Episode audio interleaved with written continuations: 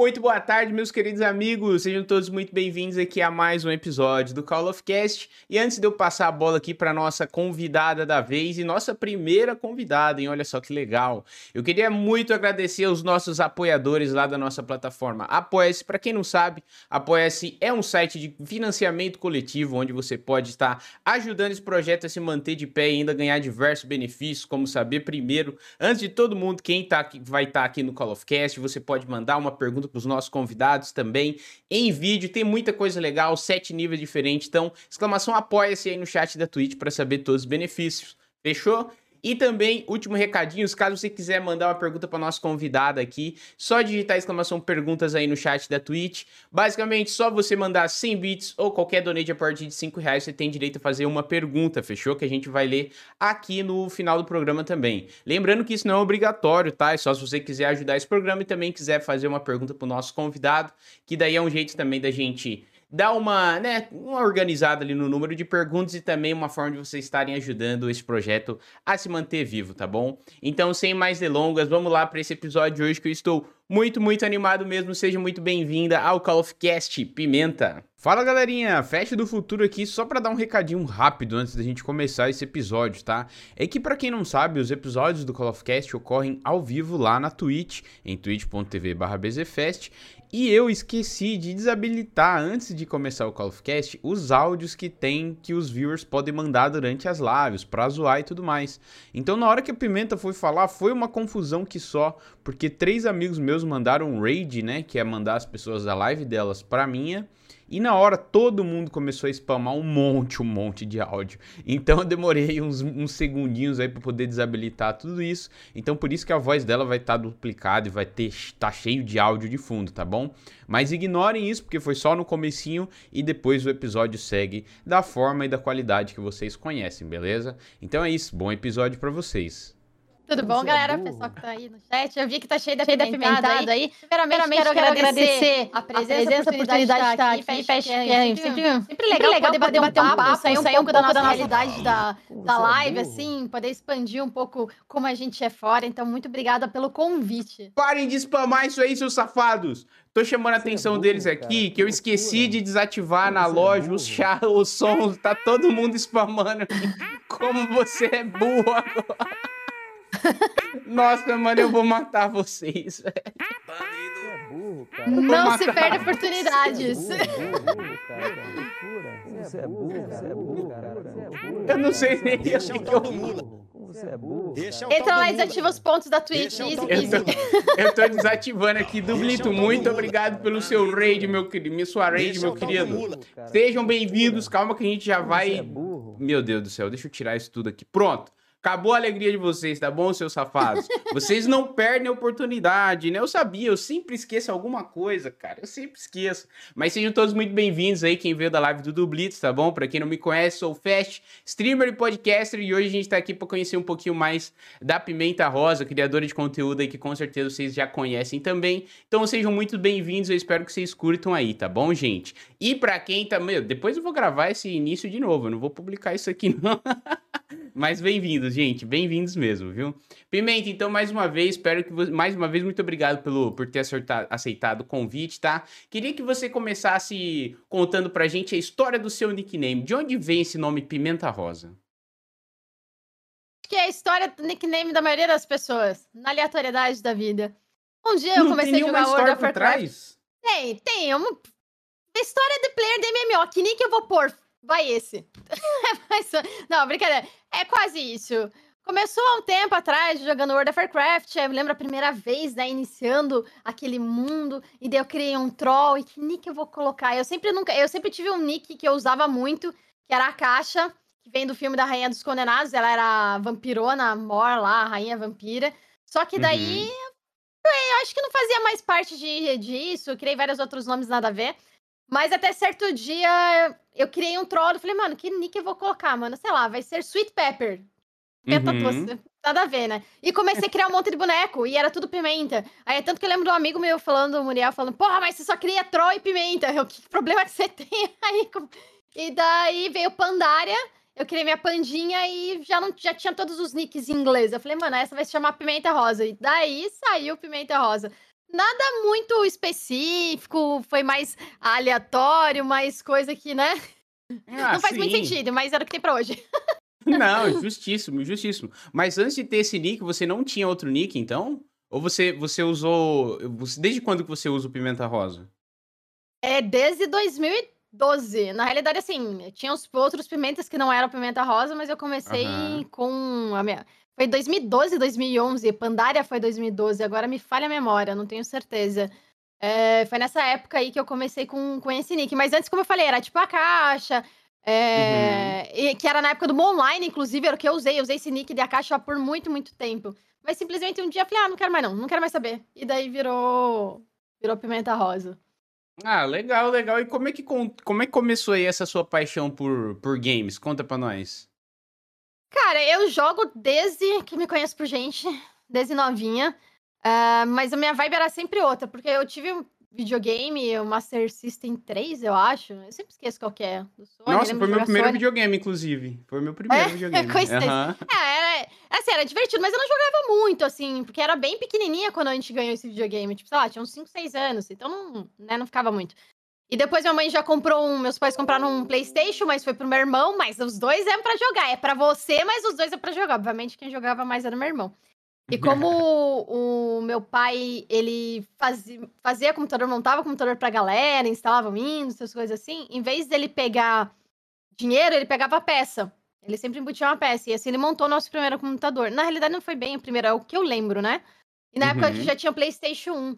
Então, meio que eu acabei é, migrando pro, mais pro computador, justamente porque meu irmão ficava mais no videogame. Eu joguei alguns joguinhos assim no PS1, tipo Crash Bandicoot, Spyro, é, sei, o Galop Racer, ah, sei lá, alguns joguinhos assim, uns mais conhecidos, mas nunca muito do, do, videogame, assim, sabe? Acho que o jogo que eu mais joguei do PS1 foi o Crash Bandicoot mesmo. Mas o meu negócio já era mais PC. Comecei a jogar, sei lá, The Sims, esses jogos do gênero. E a hora que começou a brotar a internet, eu comecei com o meu primeiro MMORPG, que foi o Dragon Raja. Uhum. Aí eu uhum. passei pro Moonline. Comecei com o Dota, jogava na época da Euronet. É... Passei pro, pro Dota e depois, o que mais que eu joguei? Uh... Comentei o Dotinha, acho que daí já comecei a emendar um Moonlight, oh, perdão, World of, World of Warcraft. Joguei um pouco, bem pouquinho de, acho que, como é que é, Combat Arms, muito pouco. Combat Nossa, Arms. joguei aí... também um pouquinho, mas tinha tanto hacker que eu abri mão já. É, na época que eu jogava ainda não era da Level Up. Não ah, tava tão tá, ruim. Eu joguei nessa época. Mas era ruim. Não era tão ruim, mas era ruim. E. Acabou que, tipo, o tempo foi passando assim. Eu fui, eu fui descobrindo. Mas eu era mais MMO e o MOBA, né? Joguei uhum. muito Heroes of the Storm. Foi quando minha live teve mais uma bombadinha, foi na época de Heroes. Mas FPS, assim, tipo, eu comecei praticamente com Modern Warfare. Em 2019, quando lançou. Ah, então antes disso você não jogava COD, não jogava FPS, era só MMORPG e similares, então. Isso, eu não jogava Foi o Warzone? FPS, foi, foi pelo Warzone que tu começou a jogar ou pelo MW em si? Não, MW mesmo. Eu comecei com um Modern Warfare, eu comecei em novembro. Porque que acontece? Eu tentei jogar PUBG. Uhum. Só que o problema é que o PUBG, eu não jogava FPS. Mano, você não consegue fazer troca. Por quê? Porque, tipo, você não tem como praticar uma troca. Não adianta você querer mirar no cara se você ainda não sabe mirar no cara, saca? Aí. Verdade. Eu não tinha intimidade, então eu só morria. Eu era mó triste minha vida lá. E quando veio o Modern Warfare, eu falei, ah, tá aí um jogo. Aí a gente falou, não, vamos testar, vamos ver qual que vai ser o rolê. E daí a gente começou com o Modern Warfare em 2019. Caraca, nunca que imaginar. Pra mim que tu jogava COD já de longa data. Longa, longa Mano, data. se eu jogasse COD de longa data, ia ser pra player. Não sei, talvez. Ou não, porque eu jogo desde 2008, 2007 e eu sou horrível. Não, tô. Beleza. Não, mas são fases, é igual eu falo pra todo mundo. Tipo assim, hoje eu só jogo em live, sabe? Antigamente, quando eu era adolescente e tal, a gente não fazia nada uhum. da vida, né? Era estudar, brincar e jogar o tempo todo. Então, se você joga bastante, não tem como você ser tão ruim, né? Então, assim, hoje em dia que, que eu só jogo em live, meu, é aquilo. A galera o que vê aquilo ali é o ao vivo, é, o, é aquela gameplay lá de baixa qualidade e tal. Mas, pô, muito, muito maneiro mesmo. E o Vanguard, então, você tá ansiosa, gostou da franquia COD, agora vai começar a acompanhar nos próximos anos? Então, quando eu entrei pro Modern Warfare, eu não entrei pensando, ah, nossa, quero conhecer o mundo do COD. Eu entrei porque eu sabia que iria vir o Battle Royale. Já tinha muito leak na época. Que já tinham achado os, do, os arquivos do Warzone no Modern Warfare. E eu gostei da ideia do PUBG, eu gostei da ideia do Battle Royale. Era uma coisa diferente. Esse negócio de 6v6, é claro, eu joguei muito Modern Warfare e gostei demais, óbvio, mas não não tenho foco em ficar nesse tipo de, de grind, assim, é legalzinho o tempo, três meses enjoa, saca? Que foi o que aconteceu. E coincidiu uhum. daí vinda do, do Warzone.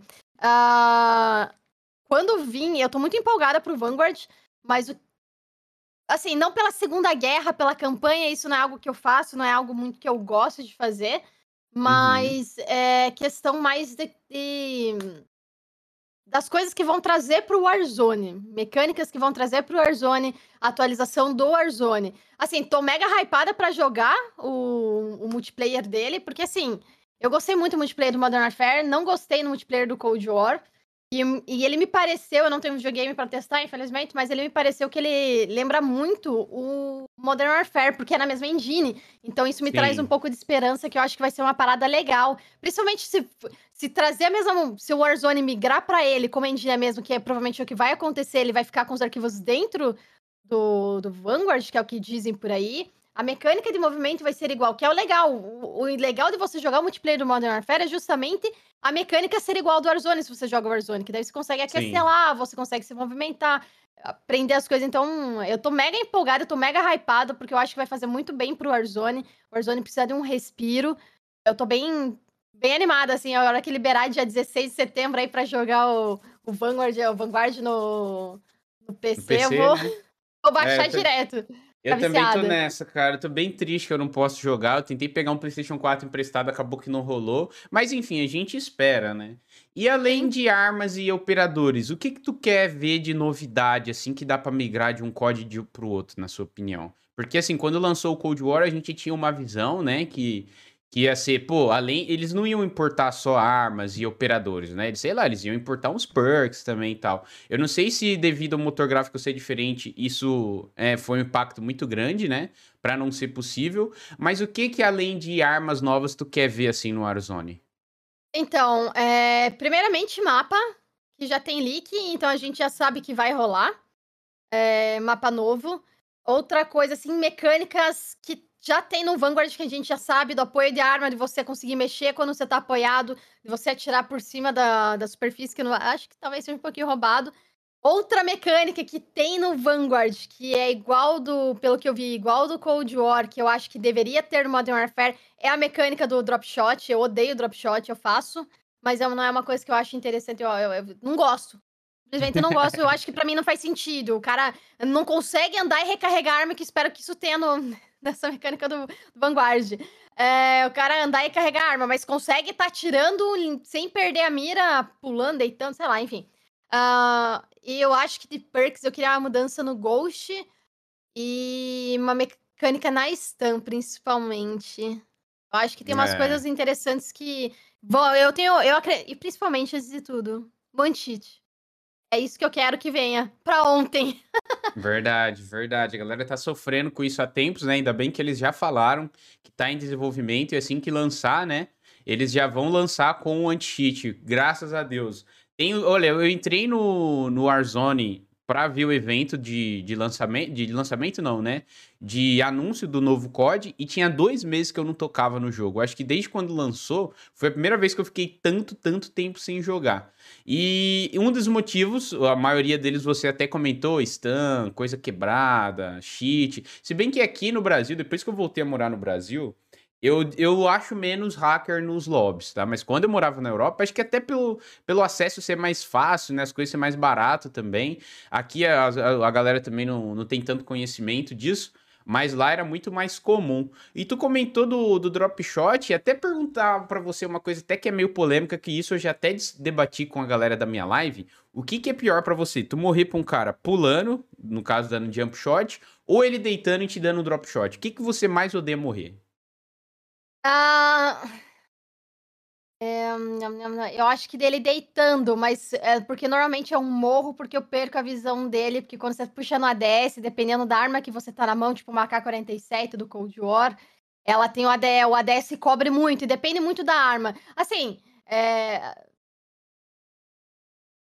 É que assim, é, depende muito. É, quando, quando o cara tá pulando, eu acho que é mais fácil você pegar o movimento dele. Quando ele, quando ele deita, a chance dele sumir da tua tela é mais baixa. Porque o cara tá pulando, você pode estar tá simplesmente, dependendo da arma, tirando o dano do peito, indo pro buchinho e subindo e tal, e pro limbs, é até ok. Agora, quando o cara deita, que você perde completamente a visão dele, eu acho horrível. Por mais que é, é, dificilmente eu morro pra um cara fazendo drop shot, mas quando eu morro, uhum. que o cara fez drop shot, eu tô com uma arma que eu não consegui, eu perdi completamente a visão dele, eu me perdi porque era uma R e eu não tinha como puxar um hip fire pra acertar os tiros, ajustar a mira, aí eu fico muito puta. justíssimo, justíssimo. Eu até prefiro tomar o drop shot. Tudo bem que se eu colocar nesse caso, no, no, caso que tu colocou aí de eu estar tá com uma arma pesada na mão e tal, é mais complicado. Mas eu até acho pior o jump shot, porque quando o cara dá um drop, eu tenho mais chance de acertar um HS nele e matar ele mais rápido, sabe? Porque ele pulando, ainda mais no MW com aquela mecânica que dá para você. Putz, esqueci o nome agora quando tu. Tu mira e sai apertando de pular, que ele vai. Bunny Hop, sabe? Quando a galera hop, dá o Bunny Hop que sai, sai pulando igual um doido. Mano, aí eu perco ainda mais, porque o drop shot, por mais que ele deita, ele tá parado naquela mesma direção e tem chance de acertar de, é, headshot, como eu falei. Mas é como tu disse, né? Cada caso é um caso, vai dar tu tá na mão também. Mas agora também só tem tryhard, só tem pescotapa no Warzone, então é todo mundo joga, pula, deita, agacha. Agora vamos ver como é que vai ser nesse lance de você apoiar a arma e ainda arrastar ela numa superfície, né? Vamos ver se vai estar tá isso no Warzone também. Então, é, eu particularmente, como eu falei, que depende. Por exemplo, se você tá com uma SMG, o cara faz o drop shot, ele tá morto, mano. Você não vai perder a mira dele. Agora, se você tá com uma R, que justamente daí fica ruim, é, você joga no controle ou você joga mouse e teclado? Eu jogo mouse e teclado. É, então, é, aí se o cara deita com a R, eu acho meio foda se ela não tiver com mira. Porque se tiver com mira, tipo, não vai fazer diferença nenhuma porque você tem a visão completa do teu inimigo. E eu concordo, aí se dá certo o headshot, ele vai de base rapidinho. E é meio que você já fica no automático esperando que o cara vá deitar, né? É Mas é eu acho que o cara pulando é mais tranquilo. Eu acho que é ruim quando o cara faz muito strafe speed. Aproveita, uhum. abusa, quando o cara tá no controle, abusa muito do strafe speed. Aí eu acho que às vezes atrapalha um pouco a dancinha ali dos dois. Eu, às vezes eu acabo me perdendo um pouquinho também. É verdade, não, é verdade. Quando eu tô jogando multiplayer, por exemplo, eu costumo muito jogar de sniper, né? Eu prefiro jogar de sniper. Gosto hum? e tal do estilo. E quando o cara pula e eu acerto o pé dele, aí eu fico puto, velho. Que aí eu dou tipo 20, 30 de dano, ele tá com SMG também, me dá três tiros ali já era. Aí entra o lance que eu te falei, né? Do, do cara pular e sair muito da sua linha de tiro. Uma coisa que eu sempre falei que eu acho que para mim não faz sentido é você conseguir mirar enquanto você pula e conseguir mirar enquanto você deita. Tudo bem que no Cold War tem um attachment para isso, né? Mas para mim isso é uma mecânica que não, não, faz muito sentido. Igual tu falou, pô, o cara não consegue correr e recarregar ao mesmo tempo. Mas ele consegue pular do avião e atirar do paraquedas, tá ligado? E matar o cara que tá em outro paraquedas na pistola, velho. Em queda ainda. Para mim isso não faz sentido. Não faz é, sentido. É, eu tá concordo. Tem essas mecânicas que eu acho meio podre. Inclusive, uma relacionada ao slide, ao slide cancel, que é você resetar a tua corrida tática. Eu acho que o cara fazer o slide cancel, beleza. Fazer o slide, beleza. Mas resetar a tua tática, eu odeio isso. Porque, tipo, se você tá se movimentando de um lado pro outro, aí você tem que ficar fazendo isso para se movimentar mais rápido. E eu me dá TED, me dói a mão. E eu não gosto e eu tenho que fazer. porque tem que fazer isso, não vai sair com Vanguard e tá lá ainda. É, é verdade. Essas a gente não quer dessa vez. Assim, é, essas mudanças aí eu acho que vai demorar um pouco para acontecer. E se vai, né? Mas voltando um pouquinho aqui pro seu trabalho em si, quando é que você começou a fazer lives? Como é que você, quanto tempo que você trabalha com produção de conteúdo para internet? Então, hum, eu comecei a fazer live em 2000 e não, 2013. Caraca, é, 2013 que eu criei em junho de 2013. Só que assim, daí você me falou, ah, quanto tempo você trabalha? Eu não trabalhava nessa época fazendo live, não. Tipo, eu pro... uhum. no... nem considerava pro... produzir conteúdo, nem nada, mano. Eu só fazia minha live porque um amigo meu, na época que eu jogava World of, World of Warcraft, ele chegou em mim e falou, ah, por que, que você não faz live? Eu falei, mano, que porra é essa, velho? Nem sei o que você tá falando. Aí ele me explicou o que que era e tal. Eu falei, ah, vou fazer. E comecei. Mas, tipo, era muito... Era muito esporádico, eu não fazia todo dia, não tinha rotina. Era meu hobby, eu uhum. gostava, achei legal fazer, achei legal conversar com o pessoal. Curti pra caramba, daí eu comecei a raidar no World of Warcraft, já dava lá uns 15, 20 pessoas assistindo. Era legalzinho. Uhum. Aí quando eu me mudei pra São Paulo, em 2016, 2015, eu acho que mudei, 2014, sei lá, uma coisa do gênero, acho que foi 2015. É, não sei, não lembro mais. É, aí eu comecei a fazer todos os dias da tarde, porque como eu transferi a faculdade pra lá, eu tinha tempo. Mas mesmo assim, uhum. ainda eu comecei a me tornar uma, aí uma geradora de conteúdo. Até então, não era. Daí eu comecei a fazer o Heroes of the Storm, a live cresceu bastante na época, pegava média de 40, 50 pessoas assistindo nessa época.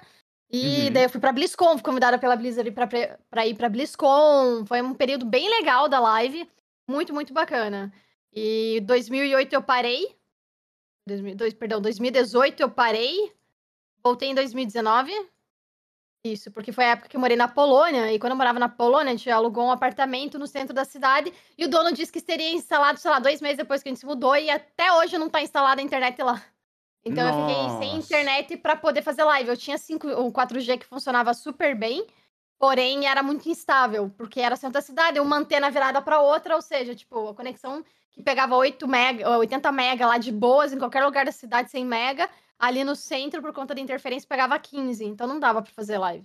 Aí quando eu vim para Londres, aí eu falei, sentei, o que eu vou fazer da minha vida? Ah, vou arriscar com live. Então, desde que eu vim para Londres, que eu comecei praticamente agosto uhum. do, ano, do ano passado, é... Do ano retrasado, meu Deus, o tempo tá passando voando. Do ano retrasado, Demais. eu. é, eu falei, não, eu vou fazer isso aqui de uma profissão e eu comecei a tratar como uma profissão realmente posso dizer assim que de profissão mesmo, 2019, vai fazer dois anos agora. Uhum. Esse mês agora, é. mês que vem. Até que, então, tipo, pro nível que tu tá, assim, bastante gente na tua live, até que é relativamente pouco tempo, né? Até que tu tá levando a série e tal, tendo uma rotina. E antes você fazia o quê? Você tem uma formação, alguma coisa assim, não? É, estudei, entrei na faculdade em 2008 em medicina veterinária, mas nunca me formei. Aham. É isso. E é isso, Ah, fiquei esse tempo todo na medicina veterinária. É isso. Caraca, velho. É que lá na mas federal era integral, então eu não podia estudar. Eu patinei bastante uma matéria em específico. Aí eu me mudei pra São Paulo, aí fiquei um tempo parada, aí voltei. E daí eu, nessa época, eu fiquei parada e já tava fazendo um pouquinho de live. Então, basicamente foi meio, sei lá, acontecendo. Entendi. É, foi bem natural, então, né? Numa parada que tu sempre almejou desde sempre, por mais que você sempre teve esse contato com games, não é desde sempre que você sonhou em trabalhar com isso, né? Sim, e, sim, sim. E, e, antes, e antes de você ir morar para esses lados aí, você, você falou que morou em São Paulo, mas você não é de São Paulo, né? Pelo seu sotaque, hum. tu é hum. mais ao sul do Brasil. Sim, sou curitibana. Ah. É, eu conheci o Léo jogando World of Warcraft em 2012.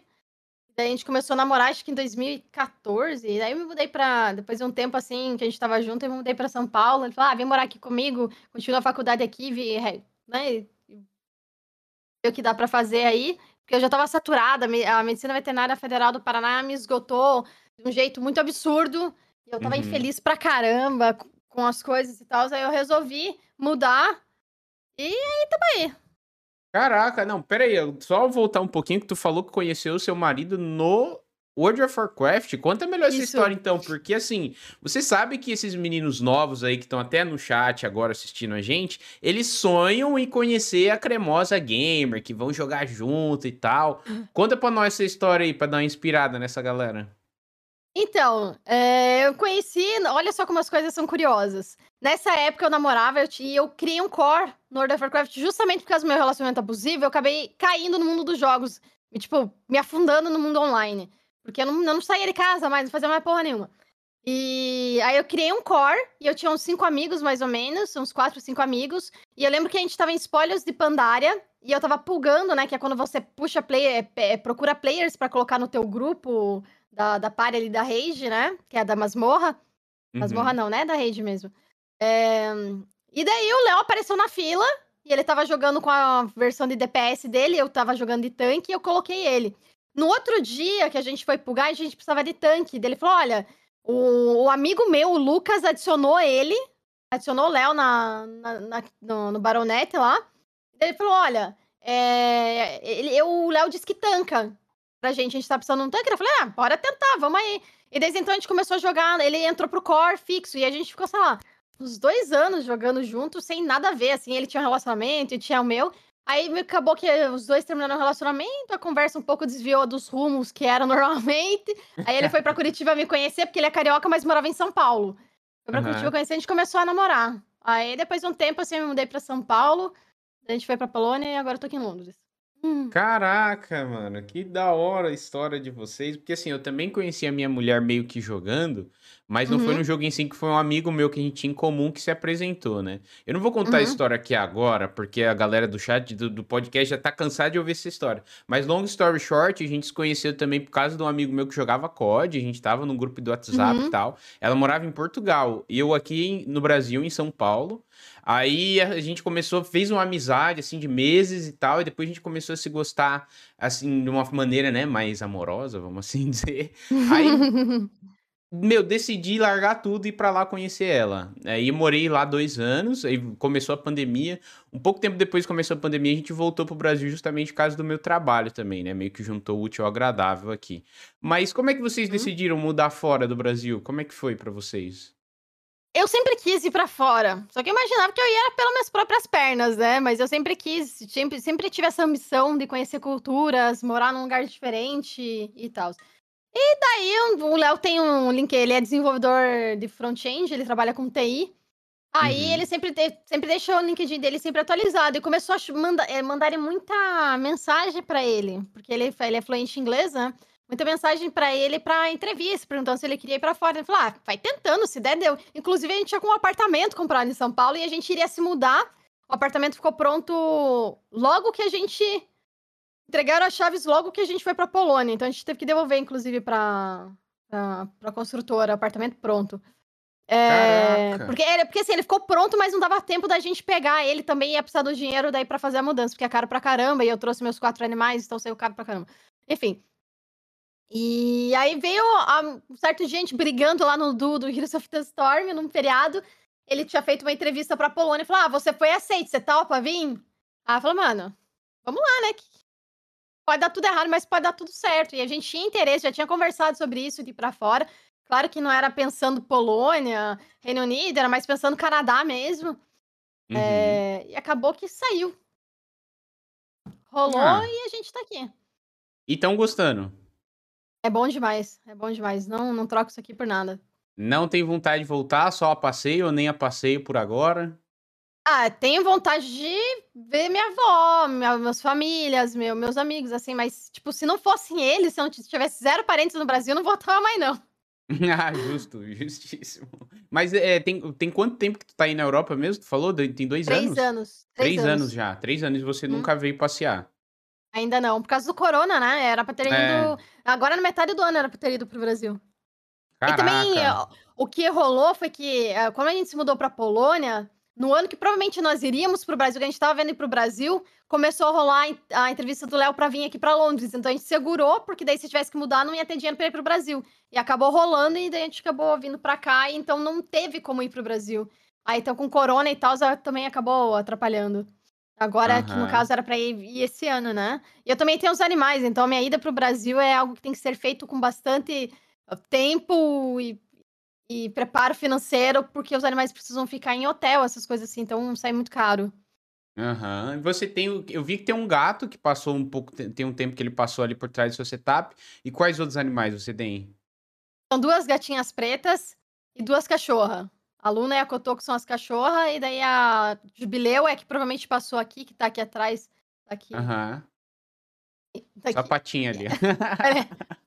que e... fofo. E a Trinity, que é a mais velha, que deve estar no colo do Léo, que tem 17 anos. Ah, mas que bom que você conseguiu levar, porque, tipo assim, eu tinha um cachorro também com, com a minha mulher lá em Portugal e a gente não conseguiu trazer. Me partiu o coração, eu chorei horrores na hora que, que a gente foi se despedir dele e tal. Porque ele, ele era uma raça que é, que é pequenininha, né? E o focinho dele era muito pequeno, então as companhias aéreas não, vi, não transportam esse tipo de, de raça, por mais que ele seja vira-lata, né? Porque ele pode ficar sufocado, ele pode ficar com falta de ar e tal, então pode acontecer uma coisa pior que ele morrer durante a viagem. Então, com muita dor no coração, a gente achou alguém lá para deixar ele, era uma pessoa super boa e tal, a gente conheceu a família e tal, e a gente acabou que deixou lá com ele, mas nossa, se, se para viajar é difícil, imagine para tu se mudar e ter que deixar. Então, que bom que tu conseguiu levar, pelo menos. É, a né? Kotoko ela é braquicefálico, ela, ela veio, só que ela, ela é uma pug, né? Só que uhum. ela veio como transporte de carga viva. Aí é diferente, porque na realidade o, o lance do braquicefálico é a temperatura que tá no aeroporto, tanto para ir quanto para voltar. Porque, como eles ficam no pátio, no calor, os bichinhos morrem de calor, é 31, 32 graus, eles não conseguem respirar direito, por causa, não conseguem fazer a troca, é, troca de, de, temperatura, né? Porque eles ó, utilizam muito a, a língua para fazer a maior parte da troca de, de temperatura, para diminuir a temperatura corporal deles. Eles uhum. acabam morrendo por conta disso. Mas hoje as, as. Não sei quando foi que você voltou, mas hoje as empresas você consegue para braquicefálico pequenininho, até 7 quilos, você consegue trazer na cabine e você consegue como apoio emocional também, se você ir no psicólogo, aí as, as operadoras são obrigadas a levar o animalzinho junto. Nossa, eu confesso que eu não sabia dessa informação, mas assim, a orientação que a gente teve lá foi mais ou menos essa, né? Tem um ano que eu voltei, inclusive fez um ano no início desse mês. É... Nossa, uhum. passou muito rápido, meu Deus do céu. Parece que foi ontem. Mas, enfim, daí na época também a gente acabou que já tinha arrumado a família e tal. E, e, meu, lá, eu não sei como é que é aí, mas lá o pessoal para dar informação é um saco, assim.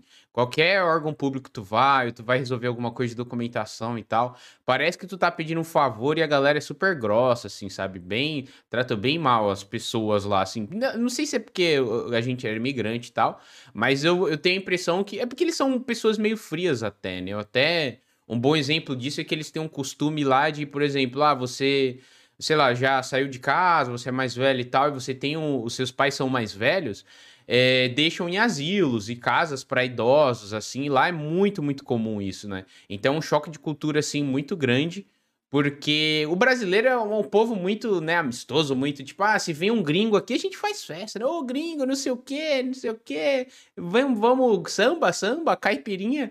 Então acontece muito isso. E como é que é a, a galera aí de Londres e até mesmo da Polônia, assim? Como é que é o pessoal daí? Aqui o povo é mais simpático em Londres que na Polônia. O polonês não sorria, tipo, não olhe para mim. Se você sorrir pra um polonês, ele fica, mano, o que, que essa pessoa tá fazendo? Mas, cara, assim, eu, é o tipo de coisa que eu nunca. Eu, particularmente. Nunca me importei tanto uhum. com relação a essa parte cultural. Uh, porque eu também não sou muito das pessoas assim que, tipo, ah, vamos sentar aqui na frente de casa, tomar uma cerveja com o vizinho. Eu tenho meus uhum. amigos, uhum. isso com meus amigos é fácil. Agora com os vizinhos, as pessoas em volta, eu não tô nem aí. Então uhum. é uma coisa que eu não ligo. E eu sou tipo da pessoa que viu fulano na rua, pega o celular na mão e desvia pro outro lado. Porque eu odeio ficar cumprimentando as pessoas. Eu sou bem Curitiba, não gosto de cumprimentar ninguém, passo longe. A não ser que eu esteja num dia muito iluminado, ô oh, fulano, e aí você vai lá e dá um oi. Mas de maneira geral, eu sempre ignoro, tento ignorar todo mundo, porque. Já sabem, né, gosto. fãs? Se vocês verem ela na rua, ela não vai dar oi pra vocês aí, ó. Tô brincando. é, e eu também sou tímida, eu eu sou extremamente tímida, né? Então, uhum. é, e aqui assim, é meio que é, é, igual, saca? Só que lá na Polônia também a comunidade de BR tá bem grande, o pessoal que trabalha com TI e tal, eu meio que encontrei, é, fiz grandes amizades lá, então meio que eu não sentia falta não do desse tipo de coisa, assim, eu nunca me importei Sim. na real com as pessoas do jeito que elas são aqui, sei lá. Aham. Não, até que eu penso igual você, tipo assim, porque eu também, tipo, eu uso. Sempre que eu morei em apartamento, por exemplo, eu nem conhecia meus vizinhos, pra você ter uma ideia. Tipo assim, conhecia de vista e tal, bom dia, boa tarde, boa noite, mas nunca parou pra conversar e tal. E eu também detesto, tipo, aqueles small talk de, de banco, de fila, dessas coisas assim, sabe? Ou aquele papo de elevador. É muito chato. É extremamente chato. Você fica naquilo. Então, tá frio hoje, né? Então, eu, só isso que tu falou, é o tempo, ou eu não sei o que, que é. É. É, aqui não tem isso, realmente, aqui não tem isso. Ah, às é. vezes uma outra, assim, se tá com um animal de, de, aqui, principalmente em Londres, lá na Polônia também tinha bastante, mas tá com os cachorros na rua, aí, aí, aí rola. Ah, aí quer passar a mão, quer falar sobre os bichos, aí a galera se abre toda. Cachorro não tem jeito, não. Ah, é hum. verdade, é verdade. Isso daí é, é igual quando você tá com criança, né? Quando duas mães se encontram, o papo é aquele, ai que fofo, ai que lindo, qual que é o nome, aí vai aquela coisa toda. É, então.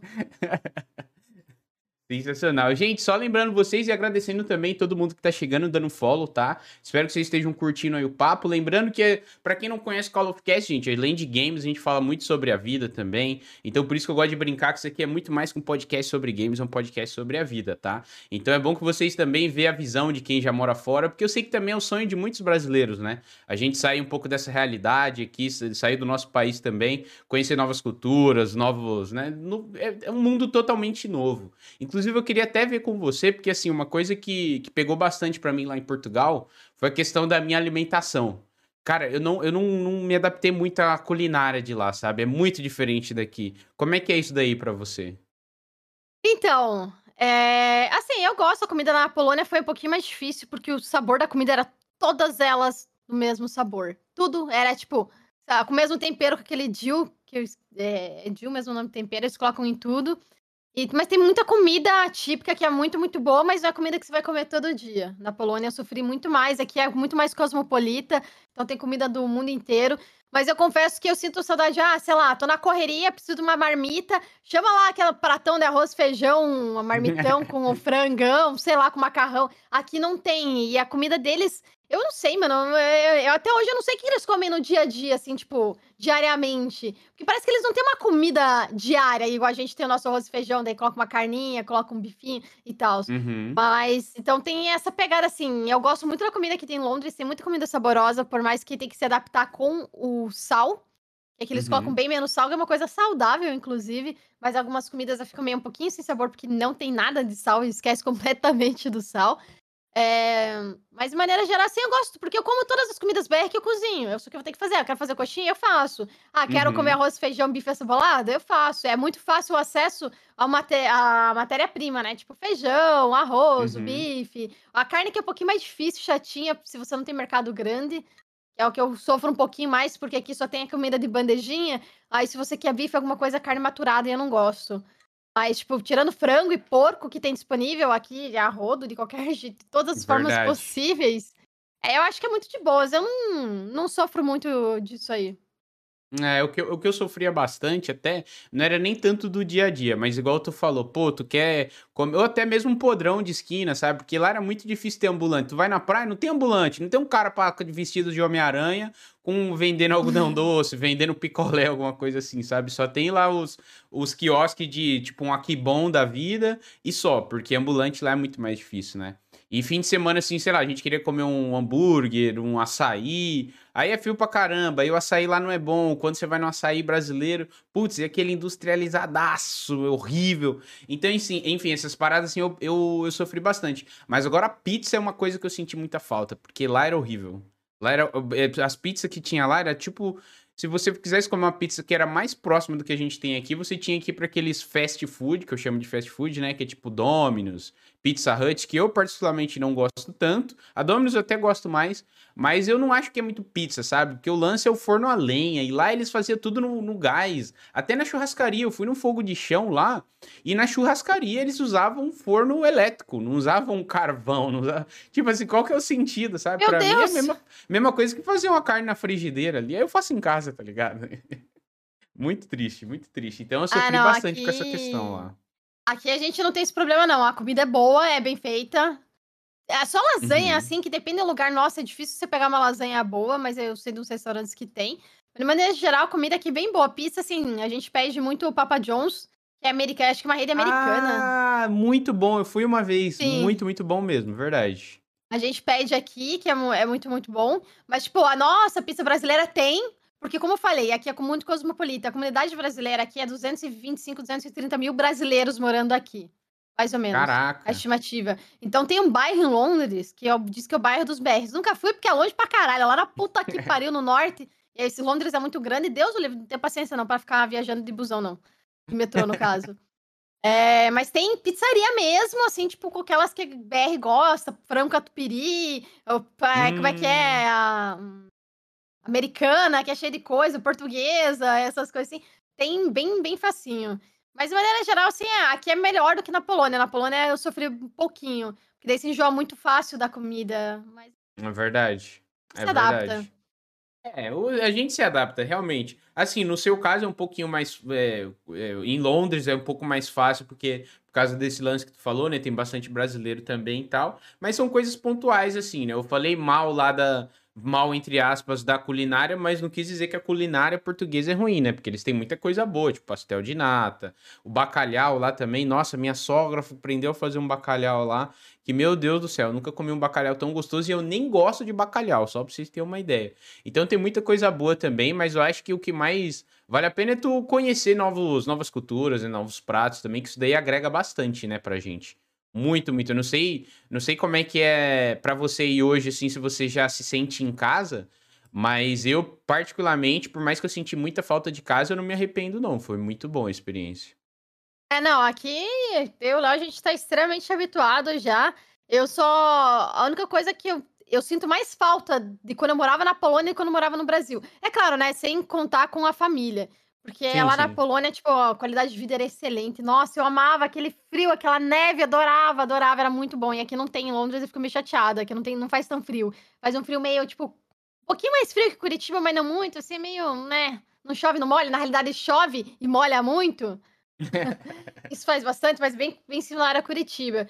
Mas eu, particularmente, eu me sinto bem em casa. Como eu falei, eu não tenho intenção de, de sair. A única coisa que eu queria mesmo era para uma cidade menor. Eu não queria morar em Londres.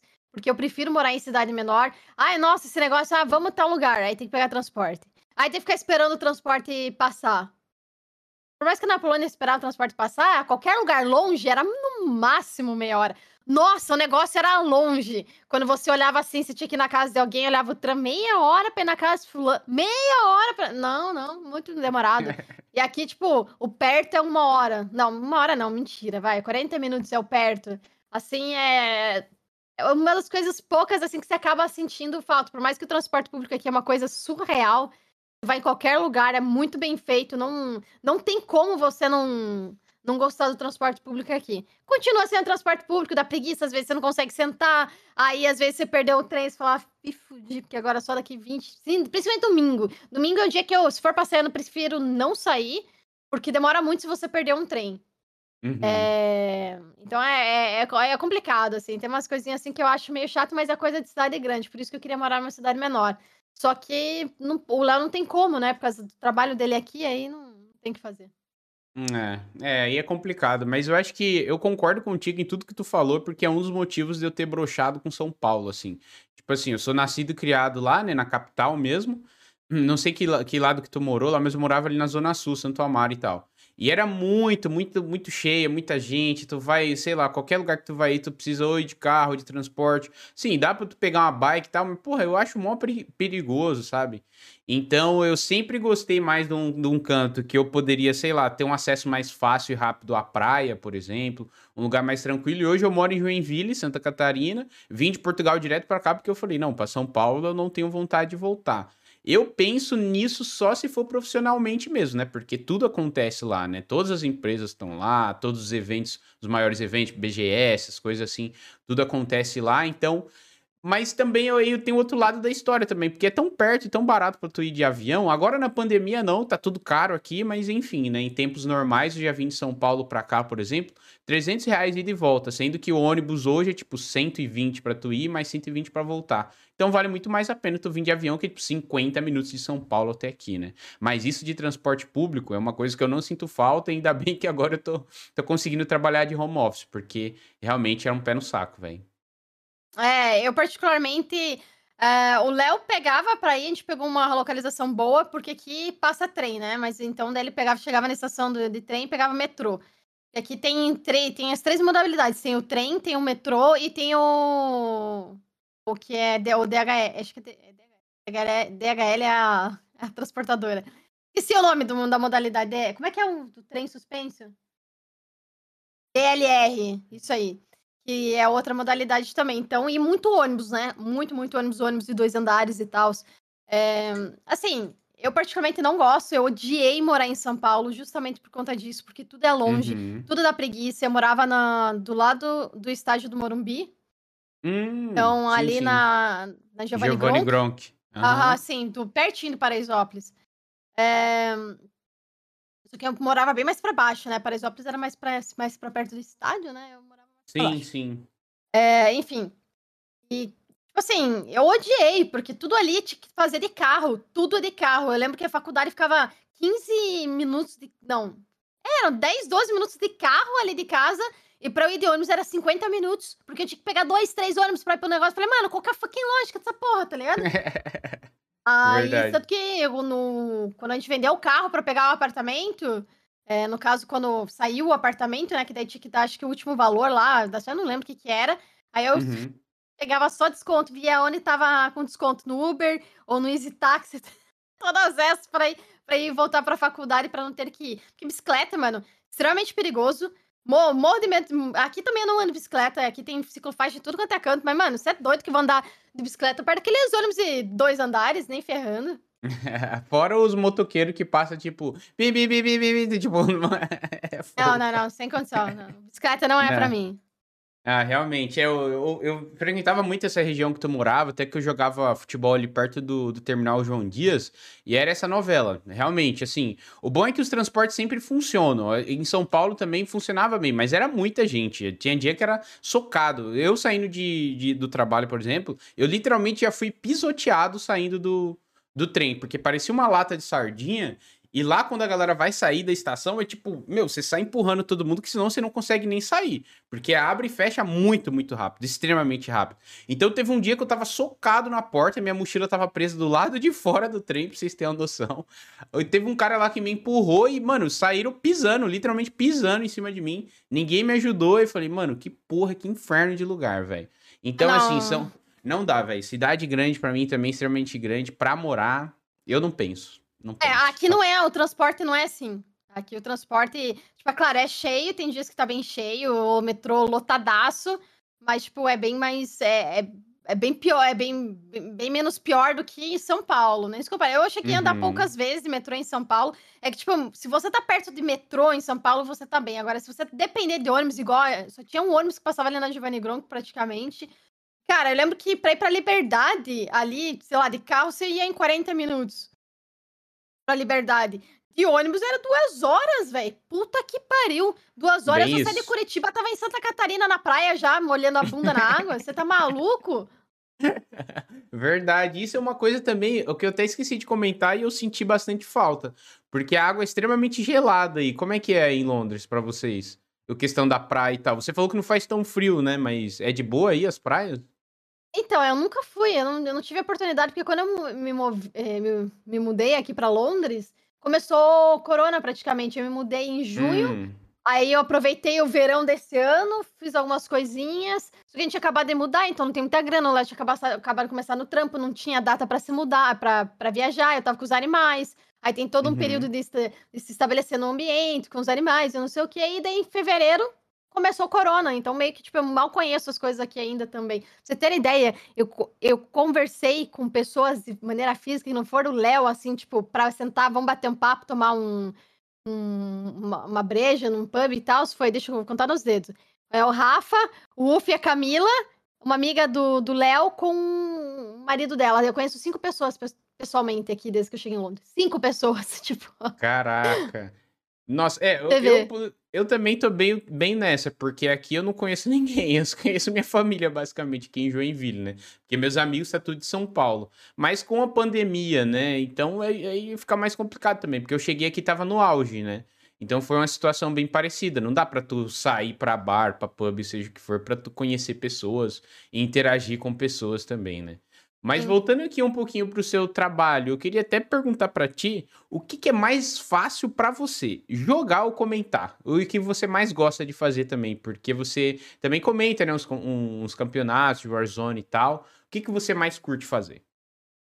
Cara, é, tipo, não, não, não incluindo a live aí. É, uhum. Jogar é gostoso e tal, mas a emoção de, tipo, de você comentar o negócio, você ver a galera, eu, eu gosto demais. É uma parada que eu descobri, e falei, caraca, eu já tinha feito um pouco com Heroes of the Storm na época, mas foi bem de leves, assim, comentei bem de leves, mas esses campeonatos que eu fiz aí de COD e Warzone, assim, descobri uma nova paixão, assim, que para mim foi maravilhoso poder participar disso. Só que assim, eu sou gamer, né? Então eu adoro ficar me viciando, jogando, fazendo acontecendo. Mas entre participar de um campeonato jogando e comentar, com certeza comentar, prefiro campeonato assim, tipo, me der pra escolher, ah, comenta ou joga? Comenta, sempre. Sempre vai ser a, a, a preferência. Eu não tenho. É assim, é divertidinho jogar campeonato? É, mais ou menos. Acho que você não precisa ficar em live, igual tem que fazer, essas coisas assim. Até eu acho que seria mais divertido, que daí você pode ficar coçando o saco. Você não. É, porque se faz live, você não pode interagir com o teu chat, porque você tá com um minuto, três minutos de delay lá. Então não foda-se o chat que tá ali. Você não consegue Verdade. dar atenção que o chat merece. Eu não sei, eu, não, eu particularmente não gosto de, de jogar campeonato. Meu foco mesmo é, é, é, comentar. Eu gosto muito mais de participar da narração do que jogar o, o campeonato propriamente dito.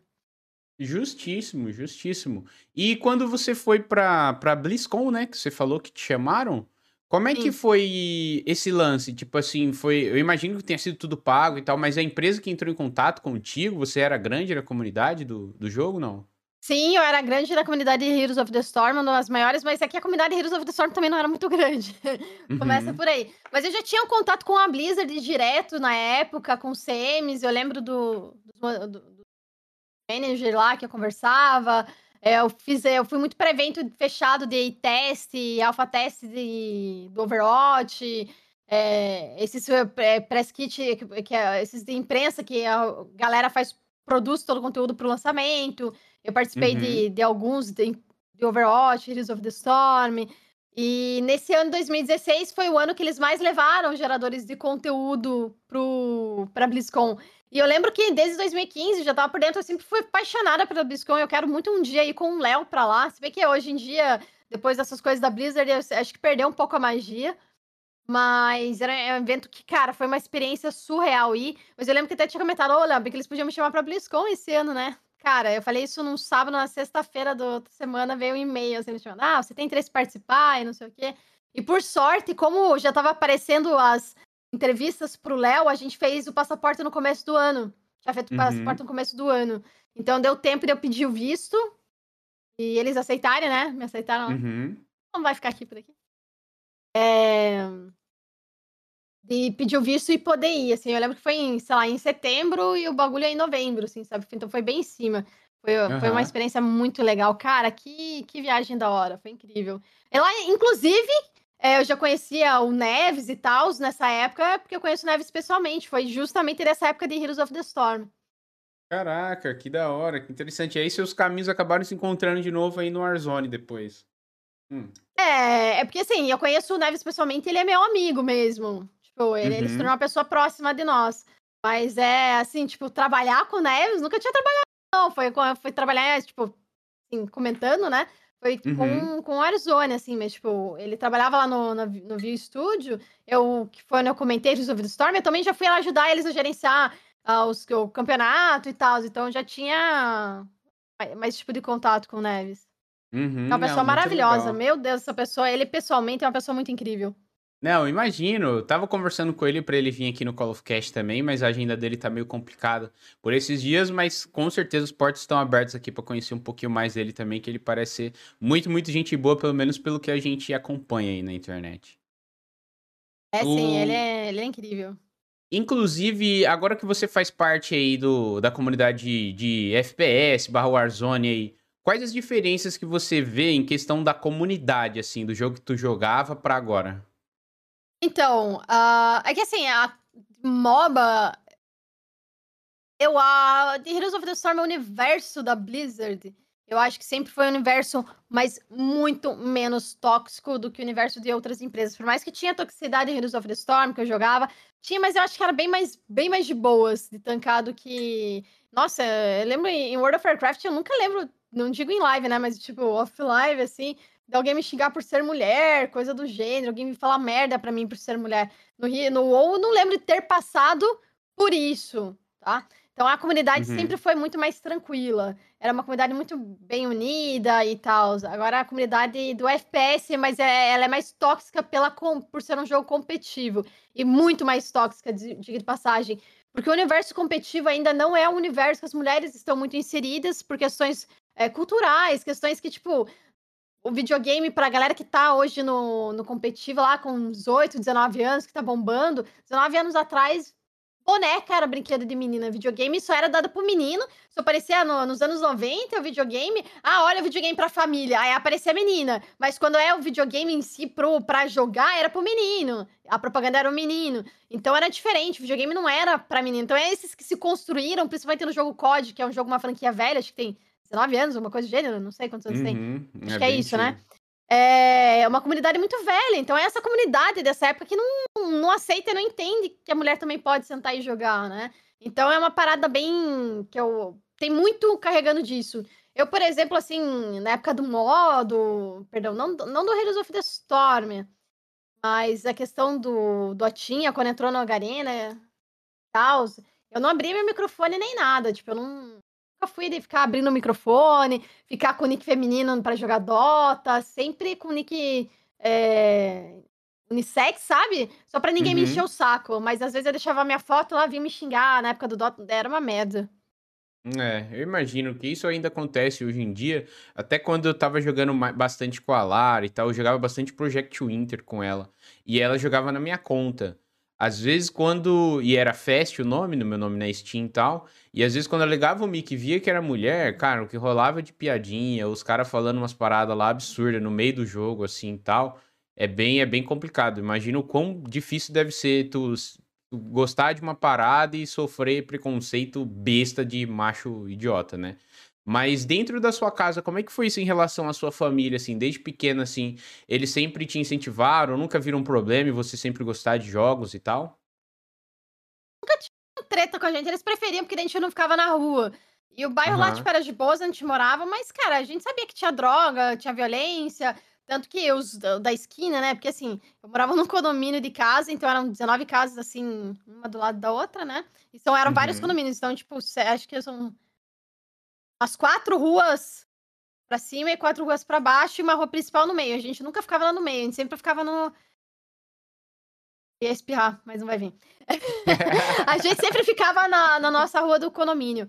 E teve um menino que virou noiadinho que era o que ficava sempre na rua de cima. Da rua de cima da esquina da casa morreu balhado, o outro foi preso, e não sei o quê, não sei o quê. Tipo, é, mano, é periferia. Tá? Não é que é, não é bem periferia ali a região, mas não é bairro nobre, né? Sim. É... Então, uh, eles preferiam que a gente fique, é claro, assim, obviamente aí entra a questão das obrigações, focar nas obrigações primeiro, estudar, essas paradas assim, dava as brigas. Mas eles preferiam a gente em casa no videogame do que na rua a chance de dar merda, entendeu? Uhum. Não, faz sentido, faz sentido. E até eu não sei como é que foi para você, mas para mim, tipo assim, eu também, até os meus 14 anos, eu morei. Eu sempre morei em periferia em São Paulo, na verdade, mas depois eu morei num, num lugar um pouco melhor, que era condomínio fechado e tal. Mas até meus 14 anos de idade, eu morava num lugar chamado Jardim Ângela, e lá também era periferia e tal. E eu consegui pegar essa época de brincar um pouco na rua também, jogar taco, jogar futebol e tal. Mas eu lembro que rolava bastante isso mesmo. De, ah, não pode ficar na rua depois de tal hora. Ou pode ir lá na rua, mas fica X tempo e depois tu volta para casa e tal. Aí depois que eu fui, me mudei para um condomínio fechado. Aí lá, assim, tipo, tinha uma quadra de tênis e tinha uma piscina também. Ali, para mim, era o paraíso. Eu não subia nem para comer. Eu ficava lá embaixo, jogava bola, ia andar de bicicleta, depois pulava na piscina, depois ia voltar a jogar bola de novo. Aí sim que eu fui aproveitar bastante isso. Mas quando eu tive videogame, assim, porque eu, a minha família também nunca teve muita condição de, de dar videogame para mim e tal. Mas quando eu tive o Xbox 360 e o PSP, na verdade, que foi o primeiro que eu tive, assim, de, de console moderno, vamos assim dizer, na época dele, Cara, aí já era. Aí, aí eu não, não fazia mais nada. Aí que eu virei sedentário, comecei a trabalhar também. Ficava muito. Eu conheci o MW2, aí eu fiquei no craque no MW2, aí não descia mais para nada. Mas, mas o bom é que, que eu, pelo menos, eu consegui pegar bastante disso, né? De eu conseguir brincar na rua, de, de, né, de ter esse contato físico com a galera, porque depois que eu conheci o mundo online, aí eu fiquei mais lá mesmo. Sim, sim, sim. É, né? Mas é o, o bom disso, né? Eu, eu, não vou perguntar a tua idade, porque isso daí não, não se faz, eu sei, tá bom? É tipo perguntar o peso da mulher, mas pelo menos a gente conseguiu pegar o início da internet e as brincadeiras de rua também. Foi, foi muito bem da hora. É. Muito bem da hora mesmo. E quem da comunidade de Warzone que tu mais curte, assim, acompanhar? Tipo, não, não só pro player e tal, e tirando o Neves também, que é teu amigo pessoal. Tem alguém, assim, que você gosta bastante de consumir ou vídeo ou live no, na, na Twitch e tal? Que não é pro player The Darkness, é uma das pessoas assim que eu assisto com mais frequência. É, é porque como é o horário às vezes acaba pegando assim, então porque quando eu termino minha live aqui são sete horas da noite já. Aí eu vou uhum. jantar uhum. e tal, se relaxar, acaba que eu assisto bem pouquinho da live do, do pessoal assim que dá. Mas a live do The Darkness para mim, assim, eu conheci ele com Warzone, eu conheci ele com Warzone. Então, uhum Antes eu nem fazia ideia que ele fazia GTRP e blá blá, não sabia da história dele. E ele é uma inspiração para mim, porque eu acho ele um cara muito foda. Eu acho que ele parece ser uma pessoa que. Uma pessoa incrível. Eu até eu tenho, eu tenho uma pegada que, tipo, se for amigo de um amigo que eu considero muito, eu acho que é uma pessoa muito boa. E, eu, e o Neves é uma pessoa que eu considero pra caralho, assim, que eu acho que é uma pessoa muito foda. E, e ele fala muito bem de The Darkness pessoalmente, porque eu não conheço The Darkness pessoalmente, né? Uhum. Então eu, eu compro isso para mim como uma verdade, porque ele é, me parece ser o que ele transparece na live, assim, é uma pessoa muito foda, pago pau demais para ele. E é uma inspiração, assim, tipo, porque o trabalho dele é sensacional, sensacional. É tanto no, no carinho que ele tem com uh, o que ele entrega de qualidade para quem tá assistindo, pelo trabalho dele, o quanto ele é divertido, essas coisas assim, é um dos caras que eu mais acompanho é, em live, assim. E o Zigueira também é um cara que eu gosto muito, porque, cara, o Zigueira me parece uma pessoa muito humilde. Eu acho que o Zigueira, ele eu acho muito foda. Ele Pai conversando FPS, com o chat. Né? É, mano, o cara, o cara eu pago pau demais pro Zigueira. Eu acho ele, ele é muito uma pessoa muito massa. Aí, de quem, quando eu consigo pegar as lives, principalmente aos sábados, que eu fico rachando o bico, é aquele corno azul, velho. Aquele mundo lá não tem condição, não. Eu me divirto horrores com esse mizinho, eu acho muito boa. Esses são os que eu não são pro player, né? É, Figueira, né? Tipo, não falar que pro player é sacanagem. Mas ele joga farfão hoje, o Warzone. Ele mesmo fala que ele não joga tryhardando, porque ele fala, isso aí deixa ele pros novinhos, ele fala, né? E agora, do pessoal, assim, que é pró, come o jogo que eu gosto muito de assistir é o Nano, o Fodovski. E à noite, eu, um pouquinho, quando dá, eu assisto o Stolen. O Stolen foi uma das pessoas, dos pro players que eu mais assisti lá no começo, quando eu comecei. Aliás, quando o Warzone veio, né? Foi uma das pessoas uhum. que eu uhum. muito assisti, porque, cara, o Stolen me parece ser uma pessoa outra. Outra pessoa que me parece muito foda. Porque eu não gosto de assistir uma pessoa, ah, não, ele tem uma gameplay muito massa e tal, mas não, sabe, não parece que não entrega. Não interage. Tudo. É, e o Stolen é incrível. É, eu sou suspeito para falar, porque eu também eu gosto muito do Stolen, eu também não não o conheço pessoalmente ainda, mas eu, eu assistia bastante ele também, até antes da, da live dele estourar mais, eu assistia bastante assim. Eu conseguia ver mesmo que ele é um cara que, além de jogar bem, ele é muito gente boa, né? Não tá envolvido em polêmica. As polêmicas que ele se envolve é tudo dentro do jogo e tal. Então ele é uma pessoa muito bacana. Mas que top, Sim. que top. Boas, boas referências aí você tem. Ótimas referências. E o Battlefield 2042 é um jogo que te agrada, assim? Tu já pegou para ver alguma coisa? Já jogou algum, não? Battlefield eu joguei em 1942, conta. Nossa, esse ah. velho, hein? Eu não sei quando que ele lançou. Esse eu nunca joguei. Eu joguei o 3 e o 4. Boa o pergunta, cara. Quando ele... lançou. Eu vou até pesquisar. Eu ia fazer isso agora aqui. 42. Ele lançou 10 de setembro de 2002. Sim, eu tinha uns 13, 14 anos quando eu joguei Battlefield 1942. Caraca, ah, esse é antigo. Esse, esse é, é o dia, hein? Esse é Foi o único Battlefield antigo. que eu joguei. Foi esse aí. Mas assim, é assim, eu lembro de jogar em Stalingrado, o mapa de Stalingrado, era, nossa, muito da hora. Esse Battlefield era gostosinho de jogar. E, só que assim, né, jogava assim, sei lá, umas três, quatro vezes, cinco vezes no máximo, os botzão lá da vida. ah, justo, o quanto ao 2042. Eu sou pessoa do Battle Royale. Eu gosto do Battle Royale. Gosto do multiplayer? Gosto do multiplayer. Se ele vir esse modo, né, de 126 players lá, parece diferente vir pra criar um novo gênero de jogo, tipo, uma nova geração que tá na hora já de sair, porque o Battle Royale tá muito tempo já estagnado aí com os mesmos títulos do mesmo jeito, vai me chamar atenção. Não que eu não vou jogar, eu vou jogar porque eu quero ver qual que é a hype, porque vai ser gostosinho, porque uhum. quando você faz live, você tem que saber aproveitar os momentos, e eu obviamente vou aproveitar o momento do Battlefield, mas não vou deixar o Warzone de lado, que o, uhum. ele não. Até então, ele não tem um Battle Royale. Ele não tem, ele não foi anunciado. Pode ser que eles façam igual a Activision fez com o Warzone e não fala nada e na hora lançar? Pode ser que seja, tá? Mas levando em consideração que esse modo de 126 players, se não me engano, eles falaram que vai ser de graça, eu acho pouco provável, tá? Se vender esse modo novo como algo novo, um gênero novo, e eu gostar, eu vou embarcar no Battlefield. Mas eu não acredito que seja o caso. Eu nem sei quanto que, quanto que lança o Battlefield outubro? Eu, eu, eu, ele lança perto do COD até. Deixa eu ver até aqui. O chat pode ajudar a gente também, mas vou dar um Google aqui para ver quando é que lança. É, chegará em 22 de outubro. É, é, o COD vai lançar em novembro, né?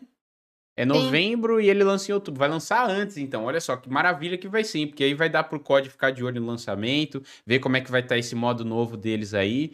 E por mais que você goste de Battle Royale, você acha que cabe então mais um Battle Royale no mercado aí? Você acha que dá para dar uma inovada ainda no modo em algum sentido? Dá. Liberdade criativa tem, tem, tem de monte para isso. Eu acho que o Battlefield pode aprender com os erros do Warzone e lançar uma, uns erros da Activision e lançar uma coisa é, games lançar uma parada massa.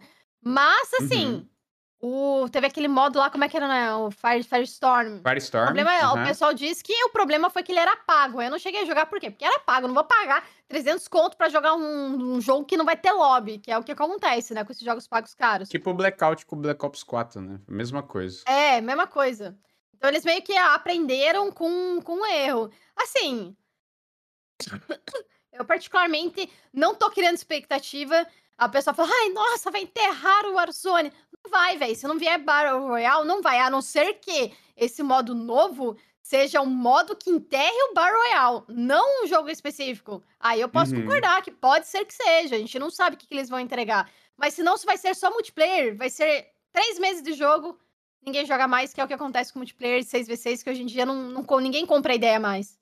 É verdade, eu já acho que é um, é um formato meio batido assim, mas é a identidade de, de COD, de muitos FPS por aí. Mas hoje a visão que eu tenho é o que eu sempre falo aqui: a visão que eu tenho é o multiplayer hoje ou é pra galera entrar e pegar camuflagem, ou é pra entrar e ficar upando arma. Porque né, não tem outro incentivo a não ser esse.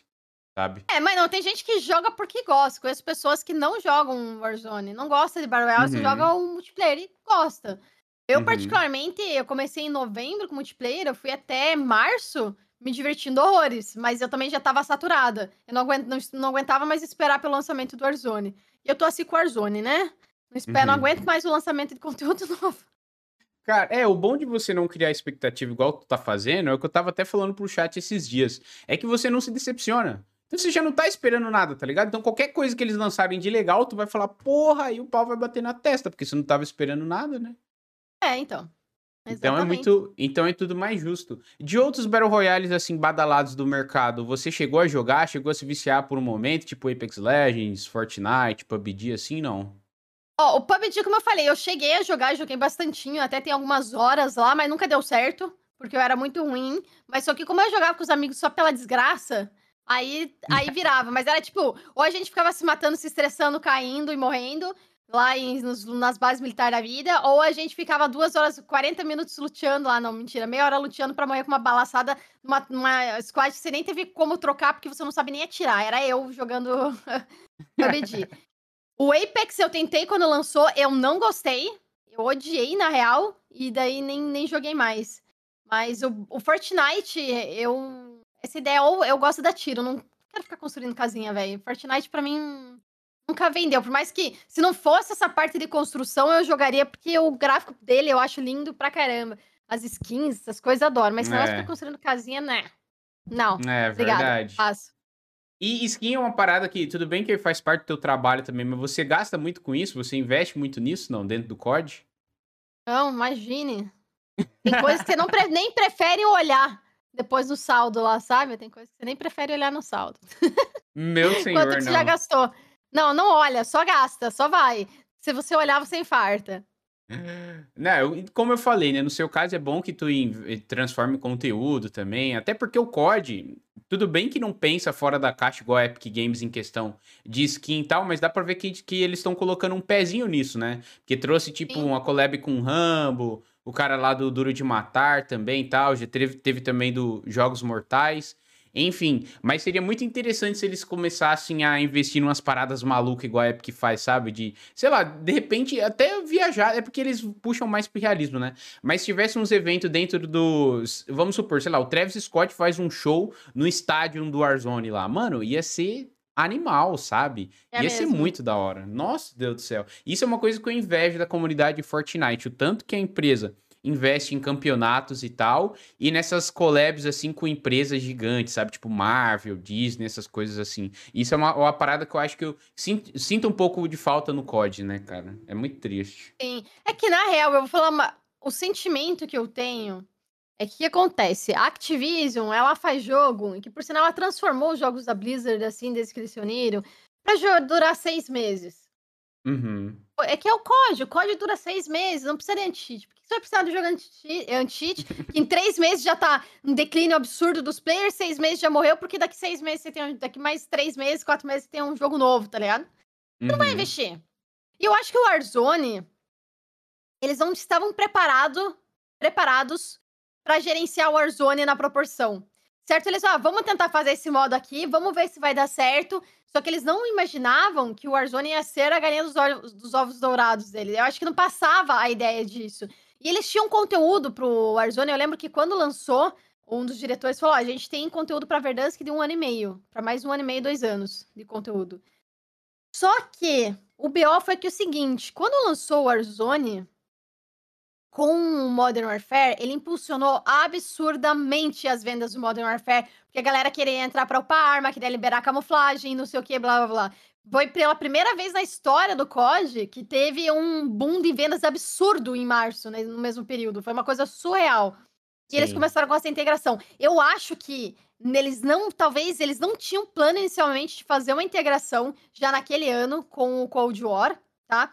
E o uhum. jogo, tanto que hoje a gente pode falar que o Cold War, as armas do Cold War estão integradas entre aspas, porque os recarregadores, principalmente os recarregadores é, rápidos das armas antigas, não foram ajustados. Da OTS você pode usar o último recarregador, porque vale a pena aquele tanto de reload que você tem. De tal arma, Tech 9 dá, mas por exemplo, se você pegar uma arma do, da Fara, você bota 10 pra caramba e você não ganha nada de reload speed, velocidade de recarregamento. Então, tem ainda attachment que não funciona, só que, tipo, os caras cagaram, deixa, não vai fazer diferença, o pessoal vai usar o tamborzinho lá e dane-se.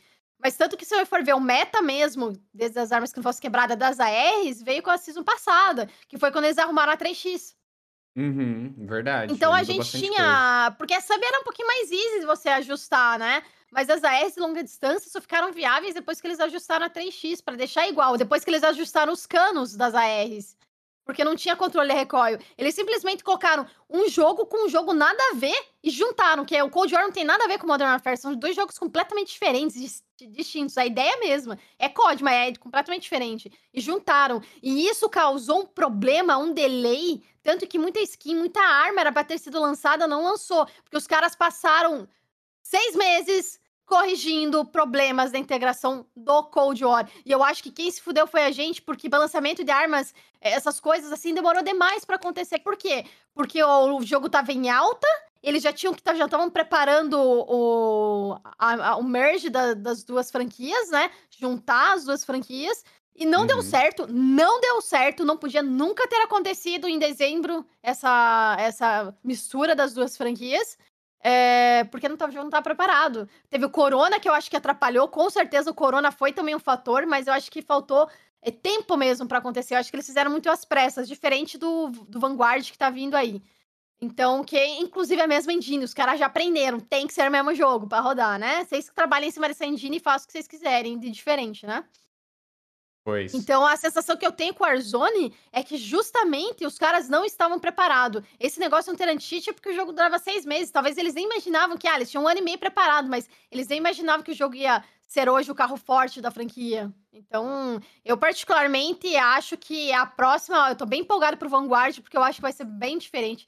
Espero, pelo amor de Deus, que seja. e que as coisas funcionem mesmo. Sim, sim, concordo plenamente com o que tu falou. Tudo, eles criaram um problema para eles mesmos que eles não faziam ideia, né? Claro que foi um problema bom, porque, né, como tu falou, hoje é o cestinho ali de ovos de ouro da, da Activision é o Warzone por, por um contexto geral, né? Porque assim, é gratuito, é COD, a gameplay é puro COD e lançou bem no início da pandemia, né? Tava todo mundo em casa, tava Sim. todo mundo consumindo bastante streaming, né? É, e jogando bastante videogame também e tal. Então juntou tudo e, e deu no que deu. Então, realmente, eles não esperavam esse sucesso todo. Eles lançaram isso de, ah, vamos integrar com o Cold War, aí tem aquela progressão multa, independente do modo que tu joga e tal. Mas a questão de, de mecânicas, questão de arma, questão de tudo isso que tu falou realmente, de attachment, né? Não estava pronto, não era para ser assim. E eles fizeram isso para tentar repetir a fórmula, né? Tipo assim, ah, se a gente lançou o Warzone e o, e o MW explodiu em vendas, e se a gente lançar, né, ali em conjunto, e o Cold War também vai explodir em vendas, né? Mas eu, eu não sei como é que tá assim hoje. Mas é muito triste tu entrar na Twitch, sei lá, Você vai na categoria Cold War, tem 12, 15 mil pessoas assistindo. Aí tu no Warzone tem, tipo, 170 mil pessoas, tá ligado? Então eu volto naquilo que a gente falou. O público perdeu um pouco do interesse pelo multiplayer, claro, como tu disse, né? Tem muita gente que joga ainda porque gosta. Mas no geral, o que eu vejo é a galera que entra mais pra pegar a camuflagem e upar armas ali e tal, né? Mas realmente, eu também tô bem ansioso para ver como é que vai ser essa integração, porque vai ter um mapa novo também, né? Eles já anunciaram que vai ter um mapa 100% novo. Eu não sei se você curtiu ou não a nova Verdansk, nova velha Verdansk, né? Porque ela é de 84, mas eu tô bem animado para ver o mapa novo também, com certeza. E vai aí só lá que eu vou voltar a jogar o jogo, porque agora eu vou ficar por aqui mesmo que eu tô feliz. Minha saúde mental agradece. então, eu gostei da, da Velha Verdansk. A única coisa ruim com a Velha Verdansk, nova Velha Verdansk, é a iluminação. Eles cagaram demais. A iluminação já não era muito boa no Warzone antes. Ficou pior com a integração. É só você entrar na ilha. A iluminação da ilha é uma. Cara, é maravilhosa, mano. É Esse negócio da, é, tem muito fog no, no Warzone. Tem muito uma fumacinha na tua tela. E isso aí atrapalha demais a visibilidade. E é o que combina com o tema do Cold War e tal, da Guerra Fria. Eu acho que a vibe é justamente, justamente essa. É, é uhum. assim, eu gostei e tal. Você vê umas mudanças. O problema é aquilo que eu falei. Olha como a gente tá estagnado agora. Uma pessoa falando, ah, ficou uma season inteira sem balanceamento de armas com Diamante e, e, a, e a Fad. Tocando os terror. Aí depois Nossa. mais uma season inteira quebrada e não sei o que, blá blá. Tudo em volta da integração. Então, olha agora como a gente tá. Já começou a diminuir também o balanceamento de armas, já começou a diminuir um pouco as mudanças no jogo. Eles anunciaram alerta vermelho, veio duas, três, duas semanas depois do lançamento da Season. E ainda tem minhas dúvidas que eu acho que tá meio bugado. Aí os caras mexem, nerfam três armas, aparece três armas da mesma. no, no teu sonato escolha de arma lá. Você vê a ideia de como tá bagunçado esse Warzone. O código deve ser uma baixaria, velho. É, mas não sei, assim, eu tô empolgada. Eu acho que seria muita besteira falar, ai, ah, não, esse jogo já era e não sei o quê. A única coisa Sim. que tem umas mecânicas. Uma delas já, bro, já apareceu no, no Vanguard, que me deixou muito animada. O Ghost lá é igual do Cold War, você tem que se movimentar para você não spotar. Isso é uma coisa muito, muito boa. Tem mecânica de mantle, mecânica de, tipo, você não simplesmente subir nas coisas automaticamente, que é uma parada que te mata muito no Warzone. Vivo, mexer, vivo mexendo com essa porra fale, aí, correndo pra que subir numa caixa, uma coisa do gênero. Uh, tem outra mecânica também é, do stun quebrado, mas essa a gente não sabe como é que vai ser, tá? Uhum são mecânicas assim que estão desde o começo. Cara, não mudou. E vindo mapa novo, tem uma parada que tem no Cold War que a gente viu na campanha que eu espero que tenha no mapa novo do Warzone. Duas coisas que eu queria, né? Uma não mostrou na campanha que talvez não venha, mas uma delas talvez venha. Escalar as paradas. boneco Caraca, escala. verdade. Tem as pedras campanha. lá, né? Que ele vai literalmente uhum. escalando. Será que a gente vai ter? Se é muito massa, mano, de você ter além das ziplines, lugar para você escalar, as pedras. Cara, tem umas mecânicas muito massas para eles colocarem no jogo assim que seria interessante. Uma outra seria a mecânica de nado, que eu queria muito ver. O mapa uhum. novo tá cheio de água, pelo que saiu nos leaks, então pode ser que a gente veja a mecânica de, veja a mecânica de nado. É... Outra coisa assim que eu tô muito empolgada, que provavelmente vai ter, é o Streamer Mode, que é preciso, é preciso para todas as comunidades precisa no streamer mode, mas esse pro player comum não faz diferença nenhuma. Uhum. É... E tem mais uma que agora me fugiu da cabeça, além do streamer mode, que eu quero muito que tenha, além do, do anti-cheat. Uh... Agora esqueci, fugiu da cabeça. Mas, não, tudo bem, se geral, lembrar, são... você pode falar depois. São coisas, assim, que eu particularmente eu quero muito, que vai dar uma, uma revivida, assim, no, no Warzone. Porque eles colocaram dois perks novos, eles colocaram lá o temperado e em algumas situações eu acho que faz muita diferença, principalmente ali no endgame, se você tá muito sem recurso. E pra, uhum. na troca de uh, passar rápido. Você passa a placa mais rápido, né? Porque querendo ou não, você passa duas e tal. Então isso ajuda demais. Eu acho muito insano para fazer o clutch Verdade. no final do game. E a outra é de, de spotar. O problema é como essa spot, eles adicionaram no alerta vermelho a possibilidade de você escutar os footsteps lá, da galera que usa silêncio mortal. Passos. Porém, O Cold Blood, ah, não sei se o Cold Blood tá anulando, eu não consegui entrar no Plunder para testar isso aí, se a pessoa que tá com Cold Blood, você vai continuar não ouvindo os passos, mas por conta do terceiro perk, tá todo mundo usando Cold Blood, o alerta vermelho virou useless, porque, tipo, todo mundo usa Cold Blood, ele não spota 100 metros. Verdade. Então tem umas coisas assim que... Ah, vamos ver, mas eu tô, eu tô empolgada com, com o COD novo, eu acho que vai dar, vai dar bom, vai vir muita coisa legal, diferente, mais conteúdo. É, a esperança é a última que morre, né? A gente que gosta do game, tá sempre produzindo conteúdo em torno dele. É importante, são coisas tão simples, né? Igual tu falou da mecânica de nado, sabe? Tipo assim, é uma coisa extremamente simples, que dava pra, pra você... É tanto que tinha uma época até que tinha um, um rumor que aquela barra... barragem que tinha lá em... Esqueci o nome do lugar, é Dem? Acho que é Dem que tinha uma. que ia estourar aquilo e encher uma, uma água e ia passar pelo mapa inteiro. Então imagine, sabe, se eles, se eles adicionam um barco dentro do jogo, sabe? Se eles adicionam essa, essa mecânica de, de nado, né? Ia ser muito, muito massa, realmente, cara. Agora, aquilo que tu falou de escalar a parede, eu nunca parei para pensar. Eu acho difícil, sinceramente, eu acho difícil eles incluírem isso. Mas também não é impossível, né? Porque basta incluir ali no jogo, coloca animação ali para programa de disso. É, a animação, incluso, já tá, né? Porque tá na, na campanha, os caras conseguem, mas agora, efetivamente, se fazer no mundo, digamos, digamos aberto, que é o Verdansk, entre aspas, daí, uhum. no caso, o mapa novo, sei lá como é que vai chamar, aí eu acho que tá, coloca uma complexidade, mas tem umas coisas assim que eu, particularmente, eu tô bem empolgada, o pessoal tá falando lá que já tá em Streamer Mode, já tem no, no, no, no Vanguard. Eu uhum. imagino que vai, vai melhorar, assim, porque é, um dos maiores problemas, eu jogo no servidor europeu ou eu tô jogando no servidor dos Estados Unidos. Cara, é difícil você pegar um dia que você não pegue cinco. E quando às vezes você fala, ah, não peguei nenhum, você vai olhar o Warzone Stats lá, tem uns caras com 15 de KD que se você só não cruzou com ele, você morreu antes, com, pra qualquer outro cara, tá ligado? verdade. Ah, tá muito difícil, verdade. tá muito difícil. É, não, realmente, realmente. Até o chat tá falando, né, que a stand do Vanguard tá de boa, não é quebrado igual do Warzone e tal. Mas eu acho que o, o problema da stun até é outro, que é o perk que combate a ele, né? Tipo assim, o combatente experiente, ele não. É, é esse que troca de arma rápido? Agora tu, tu até não, me fugiu. Não, esse, troca esse de é arma rápido, o combatente Isso. experiente é o que, que é, é pra que, que não faz efeito teoricamente, nenhum. É, teoricamente era pra, né, de, de, fazer efeito ali contra stun. Porque nos, até no Cold War, por exemplo, o, a máscara tática funciona muito bem. Extremamente Sim. bem. Tipo, você tem um você é afetado de alguma forma, mas é extremamente rápido ali, né? E outra coisa que eu sinto muita falta também no Warzone, eu acho que até as, as principais mudanças que eu queria ver de tudo que a gente tá conversando assim, eu acho que eu colocaria pelo menos no top 3 ali, é novos perks. E tu deu o exemplo dos dois novos que eles incluíram, eu acho que até tinha que dar uma rebalanceada nos lugares, sabe? Tipo assim, trocar eles de slot. Uhum. Porque tá tudo. Aquele de, de, das placas que tu falou, eu acho que ele não tinha nem que ser tier 2, se eu não me engano, ele é tier 2, né? É que eu não Sim. vi ainda, me corrija se eu estiver errado. Tier 2, então, é tier 2. de repente, se ele fosse um tier 1 ali, sabe, ia ser mais interessante, ou até mesmo 3 também. Dá uma modificada nisso, trocar os slots ali para não ter, para ter combinações diferentes, né? Porque o que eu vejo hoje é tudo muito mecânico, né? Tipo assim, ah, tu, tu muda ali a sua arma primária e secundária, mas os perks você tem ali, ou de trocar de arma rápido, se tu jogar mais rushando, tu vai colocar o alerta vermelho, mas tem um lance que tu falou que agora, né, o alerta vermelho fica inútil, que vai estar tá todo mundo de Cold Blooded, então vira essa confusão toda no modo. Parece até na época que tinha o Code Ghosts, que o Ghost lançou com tipo 50 perks diferentes, tá ligado? Um sistema, puta, sistema bagunçado pra caramba. Então, novos perks com certeza eu quero ver dentro do Warzone aí. Vamos ver. É, é, vamos ver. Eu particularmente acho que eu, talvez o Cold Blood ele tá counterando demais muitos perks, ele faz muita coisa. Ele countera uhum.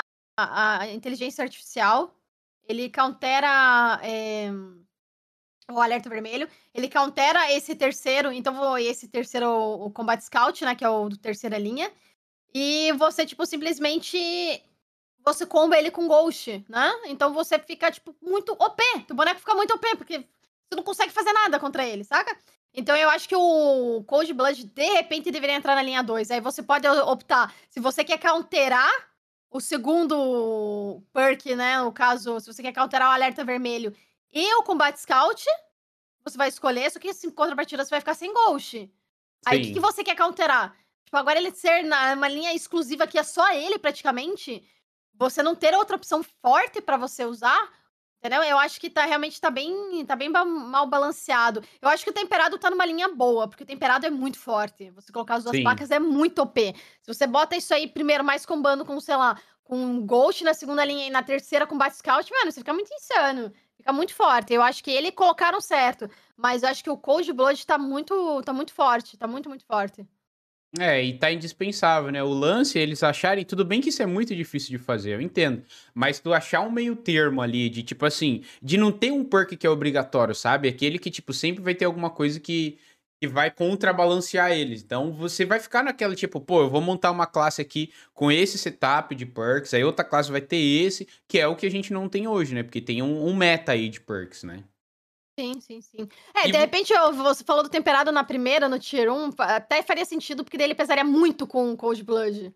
Exato. As pessoas iriam muito escolher. Só que eu acho que a maioria das pessoas ia acabar pegando o temperado porque ele é muito forte. Mas realmente faria sentido no balanço, porque tinha que ter uma coisa pesada, tão pesada quanto o, o Cold Blood. E não tem, ele tá, is tá uhum. tá isolado. Porque hoje o EOD, que era o mais forte que tá ali, não tá muito bom. Nem, as pessoas não usam mais tanta bazuca, não usa tanto mais C4. Com o nerf da C4, o EOAD ficou meio cair por terra. E depende também, para você que joga mais rushando, o EOAD não é tão interessante. Você tem o acelerando, é mais interessante e tal. Eu, particularmente, eu coloquei Cold Blood porque, mano, te dá muita vantagem. Porque tem um o BO do Combat Scout, é que se você tacar uma stun, ele spota. Nossa, eu lembrei que eu, foi hoje eu taquei uma stun num boneco que a Mai tava tirando e eu matei o cara com a stun e ela ficou puta que eu roubei aqui com uma stun. Mas enfim, não, não, não que ela ficou puta comigo, ela ficou puta com o jogo que a stun levou aqui. Enfim, anyways. Mas, tipo, você spota o cara, velho. É ridículo. Você tá com uma stun, spotou o cara lá dentro e botou um live ping nele. Tá muito desbalanceado o Combat Scout. Fora o lado que ele já tá duro, né? Tem o lance dele tá espotado, tem o lance dele tá congelado, entre aspas, com o efeito da stun, né? De repente, até coisas também que dá para eles fazerem é novos equipamentos, né? Porque, tipo assim, hoje o que, que mais usam? Acho que é Semtex, né? Tem gente é, que usa. Que é, é, né? Que acho que é mais faquinha, usado. Acho que são os mais utilizáveis, utilizados. Ainda mais porque agora eles são. Eles desenvolveram um sistema de balanceamento de armas que eu sou completamente contra que é justamente você balancear a arma pela magazine dela, que era o que a Asval tá aí há muito tempo assim. Você tem uma arma extremamente quebrada, que no trio no quad é inviável, porém no solo do LP. Aí, tipo, a galera tá usando a OTS. O que, que acontece? Eles subiram o TTK de todas as Submachine Gun, exceto da OTS da Tech9. A Tech9 nem tanto, mas a OTS é muito broken, tipo, comparado uhum. com as uhum. outras. Eles não mexeram no TTK de 12, eles não mexeram no TTK das pistolas, praticamente. Então, a, cara, o TTK de. O, a, meta de curta distância tá uma bosta, porque você só tem praticamente OTS ou você vai de 12. É, é essa a opção. Porque qualquer outra SMG, se o cara tá de OTS do chão, ele te mata, ele te explode em segundo, saca? Então Sim. tá bem. O, o, meta de curta tá uma merda, tá bem, bem mal otimizado. Espero que eles nerfem a OTS e a 12 e as pistolas, dê mais um nerf nessa, aí eu acho que vai ficar balanceado. Eu acho que a gente vai ter mais possibilidades. Porque, porra, a gente tem um monte de SMG, nerfaram até o chão LC10, nem precisava, nem era tão quebrado, e outras armas Sim. assim. É verdade, ah, eu é acho verdade. Que o balanceamento de longa tá excelente, mas o de curta tá muito ruim. E quais armas que você gostaria de usar e não usa porque ela não tá no meta, por exemplo? Eu já respondendo a minha própria pergunta, eu gostaria muito de usar mais a X50, por exemplo, que é uma arma que eu acho muito gostosa de usar, sabe? O layout, o design dela, a mira, eu acho muito legal. Só que quando você tem armas como a Suiz e a Car, não faz sentido tu usar a X50, né? Por mais que ela tenha mais alcance e tal, a gente joga mais rushando. Então, para você, assim, quais armas que você gostaria de usar hoje que é inviável usar? P90 e ISO. A P90, interessante, hein? Sabe por que a P90? Porque a P90 é o TTK dela, tipo, o TTK dela é ok comparado com as outras SMG, mas você tem que acertar muito tiro no peito do cara, e isso é muito. Né, bota muita complexidade nela. Mas a P90 ela tem um attachment, um attachment de cano que você aumenta a velocidade do projétil dela. E até hoje, até o Tony do True Game Data, ele, True Game dele, ele sempre fala que ele acha que é quebrado, eles não sabem por que, é assim. A velocidade do projétil dela fica insano. O que perde é que o COD ele tem um outro problema quando a gente fala balanceamento de armas, principalmente agora que eles subiram muito o TTK de muitas armas, muitas SMGs, é que você tem um gap lá de 0 a 10 metros, que as SMGs teoricamente são melhores, nem todas, tem uma ou uhum. outra, porque daí a K-47 Cold War, por exemplo, falando exclusivamente de TTK, já é melhor, com 600 milissegundos de, de, de, de dano, né? De, perdão, de, de tempo que leva para matar. E você tem um gap de 10 a 15 metros, onde tem um monte de AR que já é melhor que SMG, porque é a segunda é, segundo drop-off de dano das SMG, e de 15 a 20 metros você tem mais um. É que vai depender da arma, né? Que daí 23 metros é geralmente é de 2 a 3 drop-offs, né? É, uhum. Algumas vão até 15 metros, e daí de 15 metros é um, mas normalmente você tem de 0 a 10, de 10 a 15, mais ou menos, e de 15 pra frente, assim, sabe? Eles tiraram uhum. de várias delas o quarto drop-off. E esse último drop-off de 15 metros já tá, já tá pra 700 milissegundos.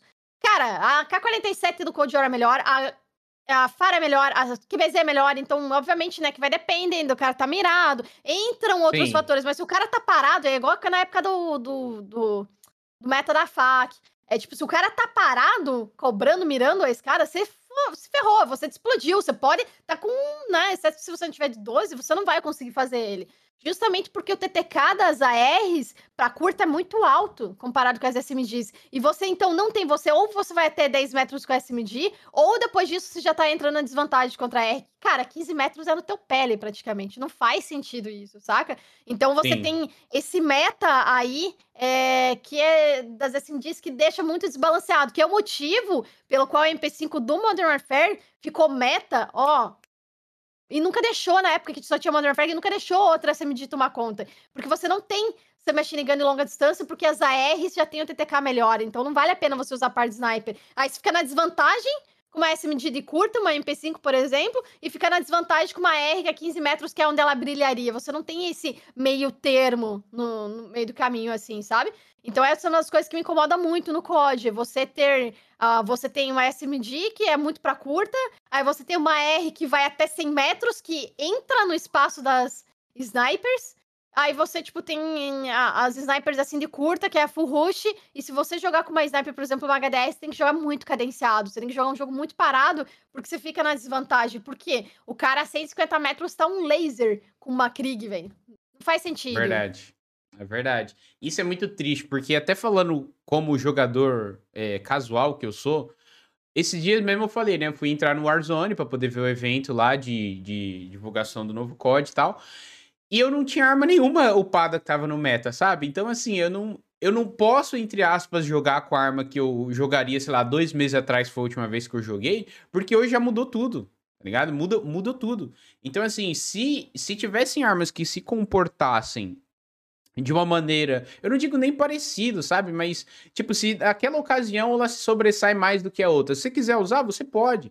Só que, às vezes, o que eu vejo é que você, se você bater de frente, não adianta, velho. Se você bater de frente com arma, por mais que ela seja boa naquilo, ruim naquilo, se a outra que lançou agora tiver no, no meta, se você não usar ela, tu vai estar tá em grande desvantagem, né? Então, o que acaba tirando um pouco a, a casualidade do jogo, na minha opinião. Ele se torna mais um jogo competitivo justamente por causa disso. Você tem sempre estar tá antenado no meta, você sempre tem que estar tá vendo o que, que mudou, o que, que não mudou, porque senão você vai ficar para trás né? O meta de longa hoje tá um pouquinho melhor, porque, cara, você tem.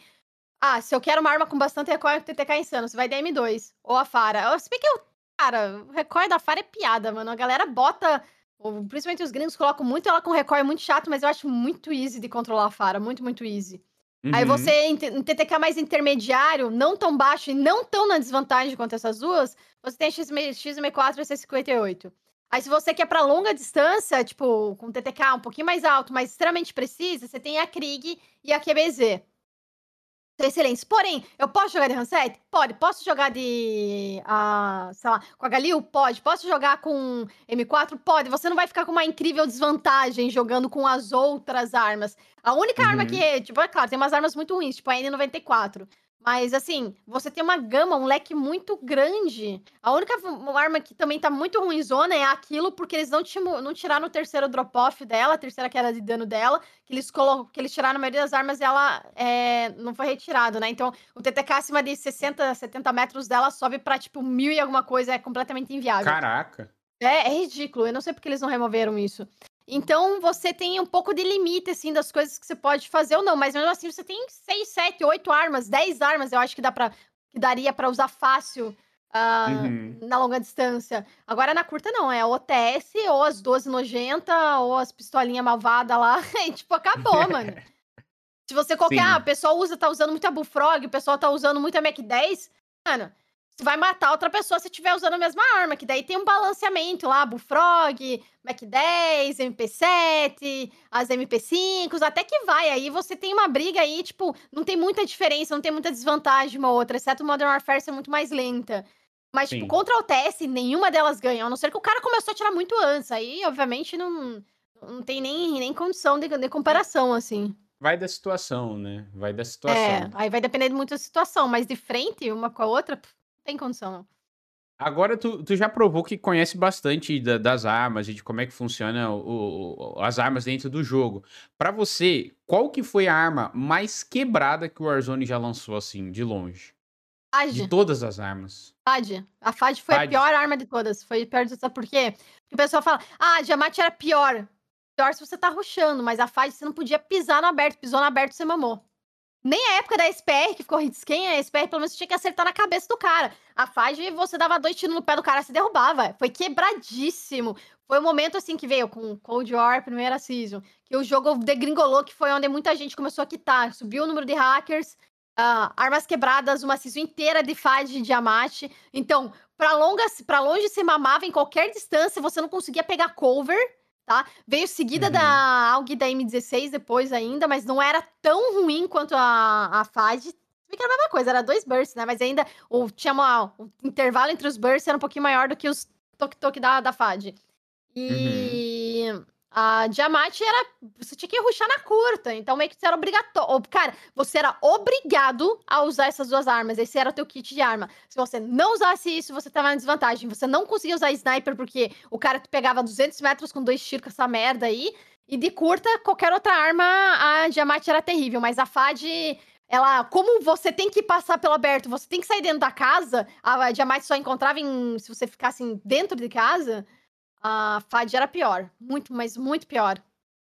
É, eu consigo lembrar de alguns exemplos. Tipo assim, eu nem tenho tanta propriedade para falar, porque nessa época eu já tava meio bodeado de Warzone. Eu falei assim, eu só vou abrir quando arrumarem, porque eu não vou nem me estressar. Mas meus amigos sempre falam, tipo, ah, a arma tá quebrada, você usa também. Tudo bem, você vai matar outros caras. Mas, mano, tem situação que é ridículo. Tu fica puto, cara. Fica muito puto. Eu consigo lembrar, ó, de, de, de metas que foi os piores para mim do Warzone, assim, de longe. Origin 12 com exceção desse que tu já falou. A FAAC também, eu acho que foi uma das armas mais quebradas, que reinou por muito tempo. Sim. Muito, muito tempo. Muito era, tempo. Era, era ridículo, era ridículo. E eu acho que de, de armas quebradas, acho que mais me incomodou, claro que isso é minha opinião pessoal, né? É, que mais me incomodou foram essas, mas saudades de jogar de M4 e MP7 ali, era uma época bem gostosa. E até mesmo a Grau também. Teve... Era bem, bem divertido. Então, é que a Grau tinha um TTK alto, sempre teve. A Grau e a Bruen, aquilo, tinha um TTK alto. Você conseguia pegar cover. As, as armas hoje em dia, você não consegue pegar cover delas. O TTK do jogo, por mais que eles subiram, ainda tá um pouco baixo pra longa distância. Mas é, teve outra arma, só que eles nerfaram muito rápido. Foi a Qual? Kimbo da Magnum e a Kimbo da Renete. Isso aí foi uma hum. porqueira, mas o da Magnum se pegava, tontou a 50 metros, você derrubava o cara, velho. Surreal, mas isso não durou muito. Não durou muito Verdade. tempo, não. Verdade, o chat até lembrou ali, o pai tá de certo falou, Snake Shot era complicado também, era complicado, era Sim. complicado. Só que não então... ficou muito tempo, né? A Snake Shot ficou, foi nerfada rapidinho. É, é isso que eu fico triste. Igual tu falou do, da SPR quando ela lançou Quebradona lá. Precisa de um pouco de skill para jogar, sabe? E mesmo assim eles correram para arrumar. Agora já outras armas que não precisa de skill nenhuma, que é só tu clicar ou fazer igual o Nine fez. Eu usei esse exemplo no último Call of Cast, vou até usar de novo. Que ele literalmente pegou o mouse, começou a bater na testa assim e matou o cara de 12. Não precisa, não precisa mirar, não precisa fazer nada. Que é extremamente forte, sabe? Extremamente quebrado. Então, assim, é... é, é só quem sofreu com o Warzone sabe a dor de você morrer pra essas armas. Sim, cara. mas Era ó. complicado. Ó, um ponto aqui que eu, eu já falei sobre isso e vou repetir. Quando que foi a Magnum quebrado com a Snake Shot? Foi no começo do Warzone. Nerfaram Sim. rápido. A SPR também nerfaram rápido. O que, que aconteceu com a FAD? O que, que aconteceu com a, principalmente a o, da Origin, né? Foi no final uhum. das, da, do Modern Warfare. Em, tava pra vir a integração do Cold War tudo que envolveu o período da integração do Cold War, o Warzone ficou uma bosta. Hoje que o Warzone tá bom comparado desde, desde o dia de lançamento, a última season do Modern Warfare, com o lançamento do Cold War até agora, é o único momento que a gente pode falar, ok, o jogo tá um pouquinho equilibrado. A season pass... A season, não, a season retrasada, antes desse nerf de todas as armas, eu acho que tava mais balanceado na curta. Em relação a. As SMGs e tal. Depois que eles subiram o TTK e tudo, eu acho que eles deram uma. Ficou desbalanceada a curta, mas a de longa tá muito bom. É, a season passada de longa tinham três armas, essa season eles acertarem cheio, tá perfeito a longa. Mas a curta tá muito ruim. Porém, o jogo hoje tá bom. É que, tipo, vocês aí no BR sofrem muito por conta das 12. Mas, cara, Sim. é isso que eu falo. Só vocês sofrem com isso. Os gringos raramente um ou outro usa. Eu vi o Aidan usando e o Husker usando agora na Twitch Rivals. Vamos ver se a gringarada vai começar a aparecer. Mas quando eu tô jogando no NA e eu morro pra 12, é sempre um BR que matou. Porque BR gosta de usar. Tá jogando no servidor NA que não tem 12, ele tá jogando o quê? De 12. De 12, porque ninguém joga de 12. Aí ele não vai morrer, mas vai matar é. com a 12. É, mas daí reclama que todo mundo joga 12. Mas quando ele não precisa jogar com a 12, ele tá jogando com a 12, tá ligado? É, exatamente. É tipo a galera que reclama dos clickbait lá no YouTube e só clica em vídeo que tem clickbait, tá ligado? Hum. É muito contraditório. É muito contraditório. Agora que é, você que manja bastante de estatística, essas coisas assim, não é uma parada que você curte fazer, tipo, de investir em vídeos pro YouTube, falando mais disso, de trazer novidades, trazer notícia e tal? Ou tua parada é mais lives? Eu não gosto de fazer vídeo, eu não gosto de parar e gravar. Eu sofro demais, demora muito, porque uma coisa é eu estar espontaneamente, estou falando, conversando com você sobre, trazendo o que eu sei. Outra coisa é eu sentar e gravar. Por mais que eu monte um roteiro, eu não consigo. Eu, eu sofro, eu gaguejo toda tomada que eu vou gravar, eu tenho que gravar umas 30 vezes a mesma coisa. E mesmo assim, eu nunca acho que tá bom. Então, é. eu odeio sentar e gravar vídeo, até porque demanda tempo, eu precisaria me dedicar para isso. E eu faço 7 horas de live, então termina o final da live, principalmente um dia igual hoje, que teve. Tá tendo aquela porcaria do buyback. Não, não que eu acho o modo ruim, eu acho o modo legal. Que é legal pra você jogar 3, 4 partidas, depois você vai pro Battle Royale normal, porque, tipo, é muito estressante. É full time chovendo gente na tua cabeça. Então, eu acho que jogar três, quatro partidas vai, mas depois disso começa a dar burnout já. Começa a cansar demais. Você fica muito, muito exausto mentalmente, assim. Ficar sete horas nisso é muito pesado. E. Enfim, então, tipo, é minha rotina de live já muito puxada. Aí, eu fazer o YouTube, eu teria que diminuir a rotina de live, e por enquanto eu não tô interessada em fazer isso, não. Mas eu sei, é, minha, minha editora, a Maia sempre fala: Ah, Carol, faz vídeo, grava, grava o vídeo, pelo amor de Deus, traz esse conteúdo pra galera. Mas. Hum, eu não sei, eu, não tenho paciência para sentar e gravar. E eu não consigo também já pensar, ah, vou fazer, vou fazer o seguinte, eu começo a live explicando pra galera as coisas, depois só pego, edito e boto no YouTube. Não fica bom daí. Na real, eu é. acho que não fica bom. Talvez é outra pessoa vendo, talvez ache que fica bom, mas é que, sei lá, mano, eu não consigo me, me focar e falar as paradas e ignorar o chat, saca? Sim, é diferente, né? Esses dias eu até fiz uma live assim, falando sobre a minha opinião dos preços da Twitch, na mudança dos preços dos subs, né? E de qualquer outro assunto que teve. Teve alguma outra coisa polêmica em relação a... Ah, tá, a questão do, do blackout que queriam fazer lá na Twitch e tal, que é aquela coisa toda de sindicato dos streamers e tal também. Tipo assim, como eu falo bastante, geralmente, no, no Call of Cast eu me seguro porque a gente tá aqui pra ouvir o convidado e não eu, mas como eu falo bastante, eu não tenho dificuldade de falar assim, ó, chat, vou precisar ignorar vocês agora para falar bastante. Mas eu tenho esse problema também que tu falou, de eu vou gravar o vídeo, putz, pra eu sentar, explicar o que eu quero falar, às vezes eu demoro duas horas para falar um negócio mó simples, e não dá pra tu postar vídeo de 30 minutos de, no, de, de opinativo, de que a galera não vai ter muita paciência, né? Pra ouvir. Tudo bem, vai ter gente que tem essa relativo e tal, mas em geral eu acho que não. E o YouTube, eu tenho muita ideia de série para fazer essas paradas, assim, mas é o que tu falou, eu precisaria de abrir mão de outras coisas, porque como hoje eu toco Call of Cash e toco as minhas lives, até minhas lives tem. Eu tô até tendo dificuldade de fazer lives longas justamente por causa da minha rotina também com Call of Cash, com cortes, enfim, com outras coisas também. Então é aquela, né? Para cada escolha uma renúncia, eu também prefiro focar na live agora e focar no Call of Cash do que ficar fazendo vídeo pro YouTube né? Sim, é, exatamente. É uma coisa que tem que pensar e fazer. E, cara, você tem que gostar. YouTube, para dar certo, você tem que se dedicar e tem que se dedicar pra caralho. Você tem que ter uma rotina muito fodida. Coisa Sim. que. A live eu acho também, mas, tipo, é diferente. A live você faz um negócio ao vivo lá. É, tem gente que monta o um roteiro para começar a live. Tem, tem pessoas que são assim.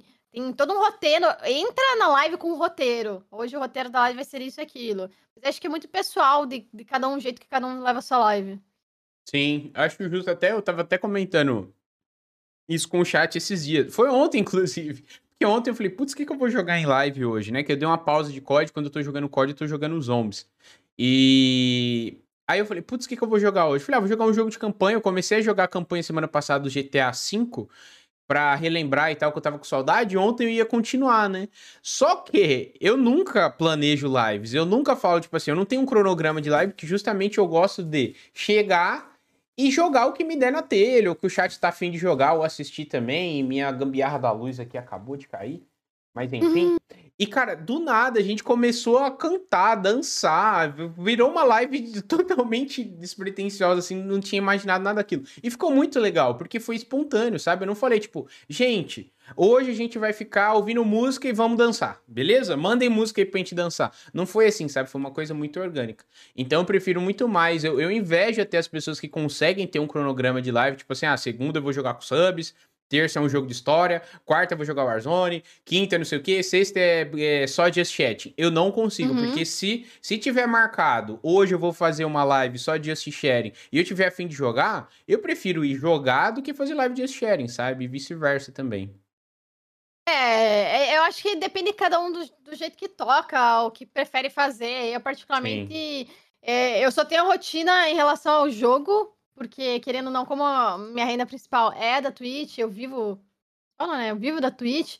Então, uhum. aí eu uhum. acho que muda um pouco a rotina ou como você quer lidar com a sua live. Eu acho que daí tem toda uma complexidade por trás, tem toda uma conversa diferente.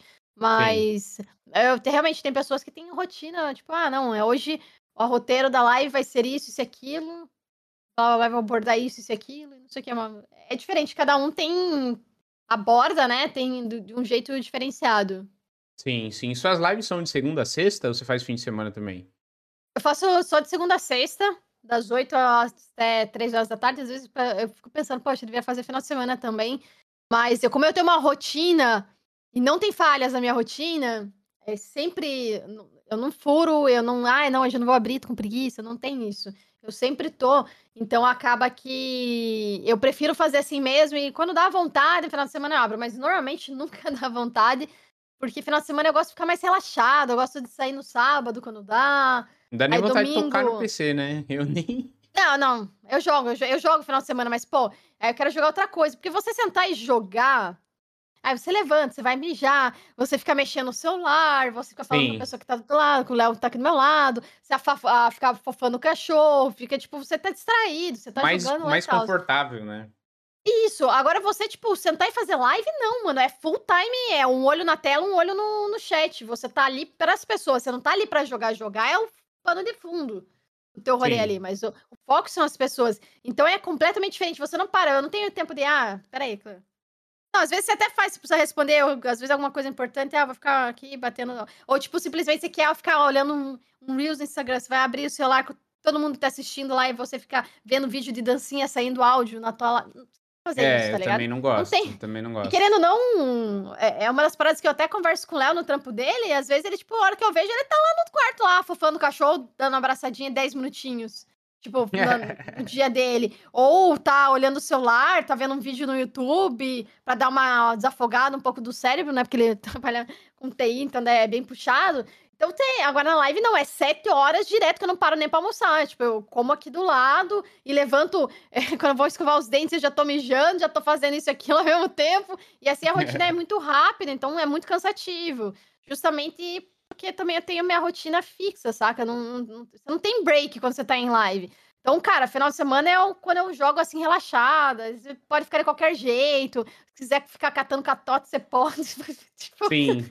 qualquer coisa, você tá livre ali, né? Então, final de semana eu gosto mais de, tipo. E, eu não jogo os COD aos domingos, jogo qualquer coisa menos COD. COD não. Ah, justo. Já joga 50 horas semanais de, de COD, realmente, né? Sem Meu, eu, eu, eu gosto, é, é, eu até faz tempo que eu não faço isso de parar para ficar jogando, sabe? Porque eu tô com um negócio na minha cabeça agora, mas isso é um problema interno meu. E tipo assim, quando eu tô jogando é, off, eu penso, pô, eu podia estar tá jogando em live. Por mais que tem toda essa questão, pô, é bom jogar de cueca e ficar todo despojado na cadeira e tal. Mas eu penso que, que nem hoje eu vou comprar um jogo, às vezes eu penso mais de, ah, esse jogo vai dar para eu jogar em live, sabe? Se não der para jogar em live, eu geralmente nem compro, porque eu não tenho tanto tempo na semana e fim de semana é o que tu falou. Pô, eu quero ficar de boa, é, trocando ideia, tomando uma cervejinha, assistindo alguma coisa com a minha mulher ou com os meus amigos e tal. E até uma coisa que eu ia te perguntar é que eu, mano, eu estouro muito fácil jogando Warzone, né? E você joga, tipo, sete horas por dia. Você é uma pessoa tranquila, você dá muito rage, você nunca chegou de, tipo, jogou uma hora e falou, ó, oh, gente, vou jogar outra coisa aqui que eu não vou aguentar sete horas de Warzone. Ou você é firme e forte? Então, o que me deixa firme e forte é porque eu preciso pagar as contas no final do mês. Mas Justo. Eh, foi quando? Foi quinta-feira, foi on... acho que foi ontem. Eu joguei uma hora, falei, mano, eu não vou conseguir jogar hoje, mas eu joguei sete horas. Eu não vou conseguir jogar hoje, mas eu joguei sete horas. Hoje já não. Hoje deu seis horas e meia de live, falei, ah, não aguento mais. Tava, tava já saco cheio, cheio do buyback e fui jogar outra coisa. Mas uhum. antes de, dessa virada de season, eu tava jogando 5 horas, aí como tava tendo muito hack, aí para dar uma aliviada e manter no código, para manter o público, eu comecei a lá o cheatado. Aí eu entrava no solinho, com a galera ali, tipo, e ficava telando os aleatórios para pegar o saque, ele ficava fazendo aposta no chat quanto hacker a gente ia pegar no lobby. Mas como veio a season nova, tô um pouco hypada, eu, agora que eu tô começando, já senti o peso do Warzone de novo. Mas eu, eu passo muita raiva nesse jogo. Tem dias que, cara, o teu timing tá muito, muito fodido. Só que como eu preciso é, bater as minhas metas é, em relação às que eu determino para mim, em relação ao gameplay, eu seguro. Até porque uhum. às vezes, ou, depois de um tempo, desembola um pouco e as coisas ficam melhor. Tipo, às vezes você acorda, você começa meio mal e depois a gameplay rende. Mas é muito difícil eu me desconectar, assim, de, ah, não, vou focar em me divertir, em vez de focar em na, no, no pesar gameplay, porque eu gosto de, de tryhardar no jogo, eu gosto de jogar, tentar dar o meu melhor no game, que é uma coisa ruim, né? Porque eu não quero ser pro player, mas fico tryhardando, não faz o menor sentido. ah, mas é realização pessoal, como tu falou, né? As é... suas metas. Não precisa ser nada Sim. tipo, ah, pra jogar campeonatos ou algo do tipo. Antes da gente continuar o papo, você tá de boa? Quer dar uma pausa pra ir pro banheiro, pegar água, alguma coisa? Queria pegar uma água. Toma Vai lá então. Vai lá então, eu vou passar um recadinho pra galera enquanto isso. Eu vou aproveitar também, vou ir no banheiro rapidão e a gente já retoma então, fechou? Beleza, então, fechou. Vai lá, então, até já. Até já.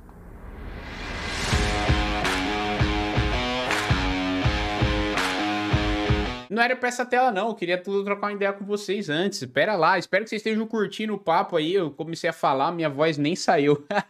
Gente, ó, já mandaram aí também exclamação Pimenta Rosa aí no chat, tá bom? Pra seguir as redes sociais dela.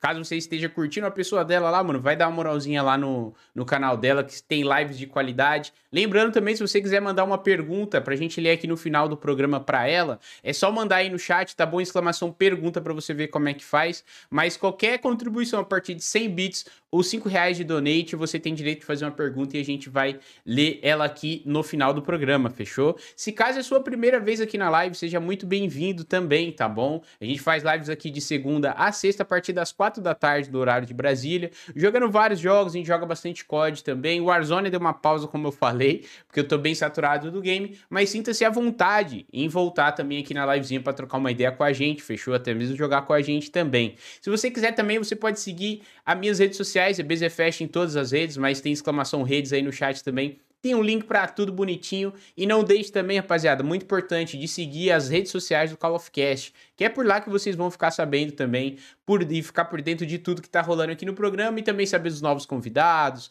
e tudo mais, e interagir com a gente também. No nosso YouTube também tem um canal de cortes, caso você perdeu algum trecho da nossa conversa ou não tem tempo de ficar, sei lá, 3, 4 horas ouvindo o programa, você pode entrar lá também que tá muito legal o canal de cortes, interagir com a galera nos comentários também e fazer parte desse programa também, fechou, rapaziadinha? Então vou lá no banheiro rapidão, a gente já volta, dá uma pausa de um minutinho, não saiam daí, que já já eu volto, tá bom, gente? Rapidão.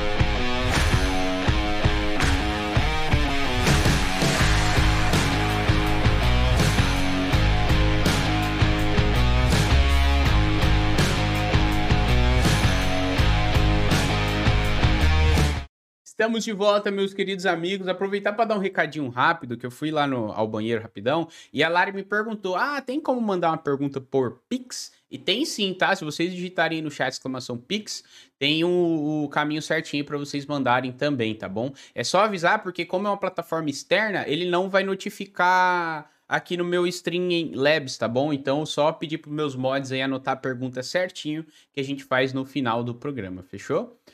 É, Pimenta, eu queria ver contigo também se o Léo joga com você, o COD, ou se ele interessa por esse universo, ou ele é mais dos RPG ainda, MMO e tal. Como é que é a relação de vocês junto com os games? Então, a gente sempre tá jogando junto esse tipo de jogo. Ele joga comigo COD ainda. Uh, ele jogou bastante Modern Warfare comigo também. O Cold War a gente não jogou junto por conta do SBMM dele. É, ele acaba não conseguindo clicar muito quando ele tá jogando comigo. Então, ele fica muito puto e vaza, porque o SBMM é muito escroto do jogo. É bem ruim. Se você, Demais. tipo, o, o, que, o balanceamento é ruim. Porque Modern Warfare a gente jogava os dois de boaça. E, cara, querendo ou não, eu jogo 7 horas por dia o jogo. Então, obviamente, cara, eu pratico mais, mano. Então, eu vou desenvolver mais habilidade do que ele que joga duas horas por dia. Então, mas o, cara, o Modern Warfare é de boaça, assim, sabe? Agora, o Cold War, cara, ele é muito ruim, porque a gente joga uma partida boa e, de repente, é inviável, ele não consegue mais jogar. E então a gente acaba que não, não jogou, mas o Warzone a gente continua jogando, a gente sempre joga à noite. Então eu jogo 7 horas da manhã e acabo jogando uma, umas duas horinhas à noite, só que eu diminuí. Porque antigamente, na época do lançamento do Warzone, eu jogava às 7 horas da manhã, eu só jantava e já tava emendando gameplay, e até 11 meia-noite. Então eu jogava, sei lá, umas 10 horas de Warzone por dia. Meu senhor, guerreira demais. então eu sempre Deus. falo pra ele, mano, você tem que arrumar gente para jogar com você, porque, cara, eu não consigo mais, mano. Eu não consigo mais. E ele que eu sei que ele quer jogar, daí às vezes eu tô cansada, não aguento mais Warzone, vamos jogar. Porque daí eu não consigo me divertir tanto, pelo cansaço, essas coisas assim. Eu falo pra ele, agora você tem que arrumar uns amiguinhos pra jogar aí quando eu não puder jogar, né? Porque não é todo dia. Tem dias assim que eu entro e vai de boa, a gente joga. Igual, por exemplo, Sim. hoje, que o trampo dele é às sextas-feiras, tá liberando três horas da tarde. É... Ele entrou e jogou um pouquinho em live comigo. E ele também não gosta muito de jogar em live comigo, porque ele tá aqui do meu lado, então acaba saindo, dando retorno, fazendo eco no microfone. Por mais que é bem uhum. ajustado a sensibilidade, se eu berrar aqui, não tem como não abrir lá. Se ele tá falando e eu começar a falar, vai passar a voz de um lado pro outro, não tem que fazer pela distância mesmo, sabe? Então ele acaba Verdade. evitando. Mas final de semana, no sábado, a gente joga junto diretão. E domingo daí eu não jogo mais Warzone, né? Eu ia até falar, tipo, ah, porque tu não cria um Smurfzinho pra jogar com ele e tal. Mas é foda que daí tu não tem arma, não tem nada é. liberado. É. Putz, aí é triste, né? Realmente, cara. Aí é, é realmente muito triste. Ah, é, mas, mas e o SBMM é muito puxado. Se eu jogar, sei lá, 15 partidas lá com a Smurf, por mais que eu não, como eu não me dedico Cold War, a conta também deve estar uma, uma, uma desgraceira, né? Mas se jogar é. 15 partidas com a Smurf, ele já vai puxar pra cima, então não, meio que não adianta. É verdade, não é pelo não... contexto inteiro da conta, né? É pelas últimas, praticamente as 60 partidas recentes. É, meio, é verdade. Meio complicado. Eu até falei isso mais em relação ao Warzone, mas realmente, no, no Cold War, pô, tu, se tu faz três partidas boas, acho que não precisa nem disso tudo. Até, até menos, às vezes. Você Sim. vai, sei lá, você pegar um nuclear, pronto, já era. A próxima partida é só os tryhardão. Eu lembro que lá na época do, do AW, em 2014, do, do COD Advanced Warfare, tinha uma galera que fazia um reverse boost pesado, pesado para conseguir jogar o multiplayer. Porque senão você não se divertia. Não tinha como, não tinha como. O, o SBMM é um assunto muito polêmico e que Sim. há quem defenda, os novatos defendem bastante também e reclama quando a gente reclama disso, mas realmente, cara, é difícil você se divertir quando toda partida parece final de campeonato, né? Isso é realmente É, foda. o problema do SBMM é que você não tem escolha. Você é obrigado a jogar assim. Eu acho que tinha que ter modo ranqueado. É que, tipo, é, é, é, um, é muito, muito delicado isso aí. Eu lembro Sim. que uma vez eu, eu vi um gerador de conteúdo falando, na época do Apex. É, porque, cara, antes eu entrava no modo casual, não queria entrar no. Porque eles tinham colocado o SVMM no modo casual, mas eu não sei se eles tiraram, que, que fim deu nisso. Uhum. Entrava é. com meus amigos, todos tryhard, no modo casual, só pra gente se divertir, porque eu não queria estar tá jogando dando o meu melhor e tal. Mas beleza, a mira você não vai. Você vai errar a mira porque você tá jogando que você não tá prestando atenção no que tá fazendo. Não é assim que funciona, mano. Não é assim que Sim. funciona. Então é, tipo, é, é muito complicado, porque, tipo, por um lado, o SBMM é bom, justamente porque ele protege um pouco a galera de players um pouco acima da média, e por outro lado, ele é ruim, porque quando você tá um pouquinho acima da média, você pega pessoas do mesmo nível teu, a gameplay é final de campeonato. Porque, tipo, se você tá jogando com gente do mesmo nível que você, é muito foda de você jogar. Ainda mais quanto mais esquilado você fica, né? Sim. Pior vai ficando essa diferença. Que é por isso que quem mais odeia os SBMM é quem joga muito, muito bem. É, são os que mais reclamam. Mas Sim. também o jogador mediano também é, é mais complicado lá. Então, SBMM é, um, é, é, meio polêmico. Só que o foda é, tipo, você não ter opção, né? Ah, joga no ranqueado se você quer jogar o tryhardando. Mas daí os tryhard entra no modo casual pra estompar, velho. Aí é foda também, pô. Se quer jogar teu lá e você não consegue clicar, mano, aí não tem condição, não. Não, realmente, realmente. Até saindo um pouco aqui da, da nossa zona de conforto, indo para um jogo totalmente diferente, que é o Free Fire. É, no fim de semana passado, meu irmão de 10 anos veio me visitar aqui, passou um fim de semana com a gente e tal. E ele chamou eu e a Lari para jogar Free Fire. A Lari na segunda partida ela já quitou, porque a gente caiu com os tryhard, porque ele é nível alto no jogo. E, eu, e é esse mesmo lance que tu falou, porque me desanimou até. Eu falei, pô, não dá pra gente jogar esse modo, eu tô aprendendo agora. Você tá num rank muito alto. A gente só vai cair contra cara que sabe jogar, não tem graça aí. E tipo assim, aí você, igual no caso de você e, e o Léo, pô, você joga todo dia, aí você, ô, oh, vem jogar comigo tal.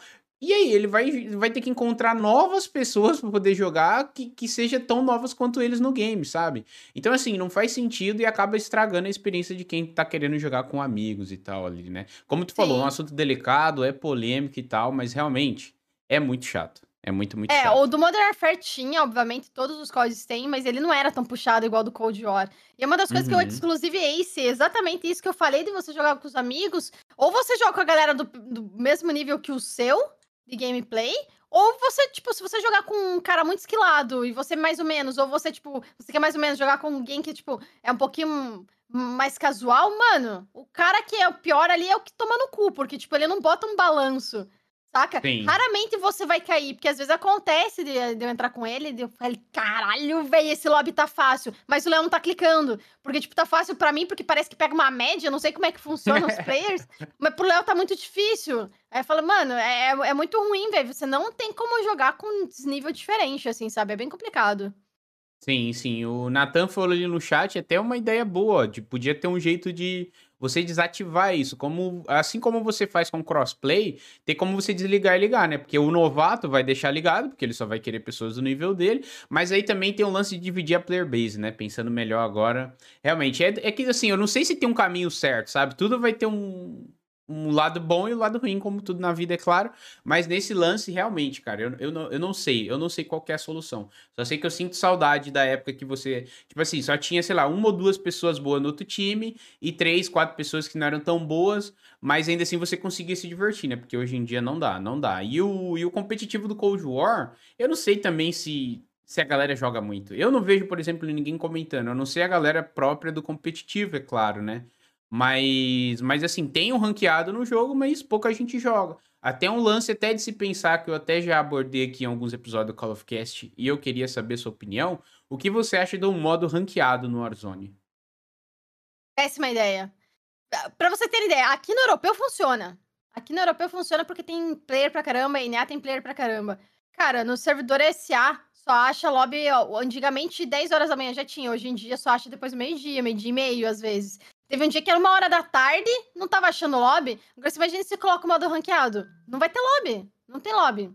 Primeiro porque o jogo tá cada dia mais pesado. Além de todos esses problemas, a gente tem mais um fator extremamente complicado no Warzone. O jogo tá extremamente mal otimizado. Extremamente mal otimizado. Eu nunca pensei Sim. que ia ter um jogo pior que o Battlefield. O Battlefield não, perdão, o PUBG. Esse jogo se chama Warzone. Call of Duty Warzone. A maioria dos PCs que rodavam já não roda mais. Esse PC de entrada que rodava de boa 60 FPS, o cara não consegue mais rodar desse jeito.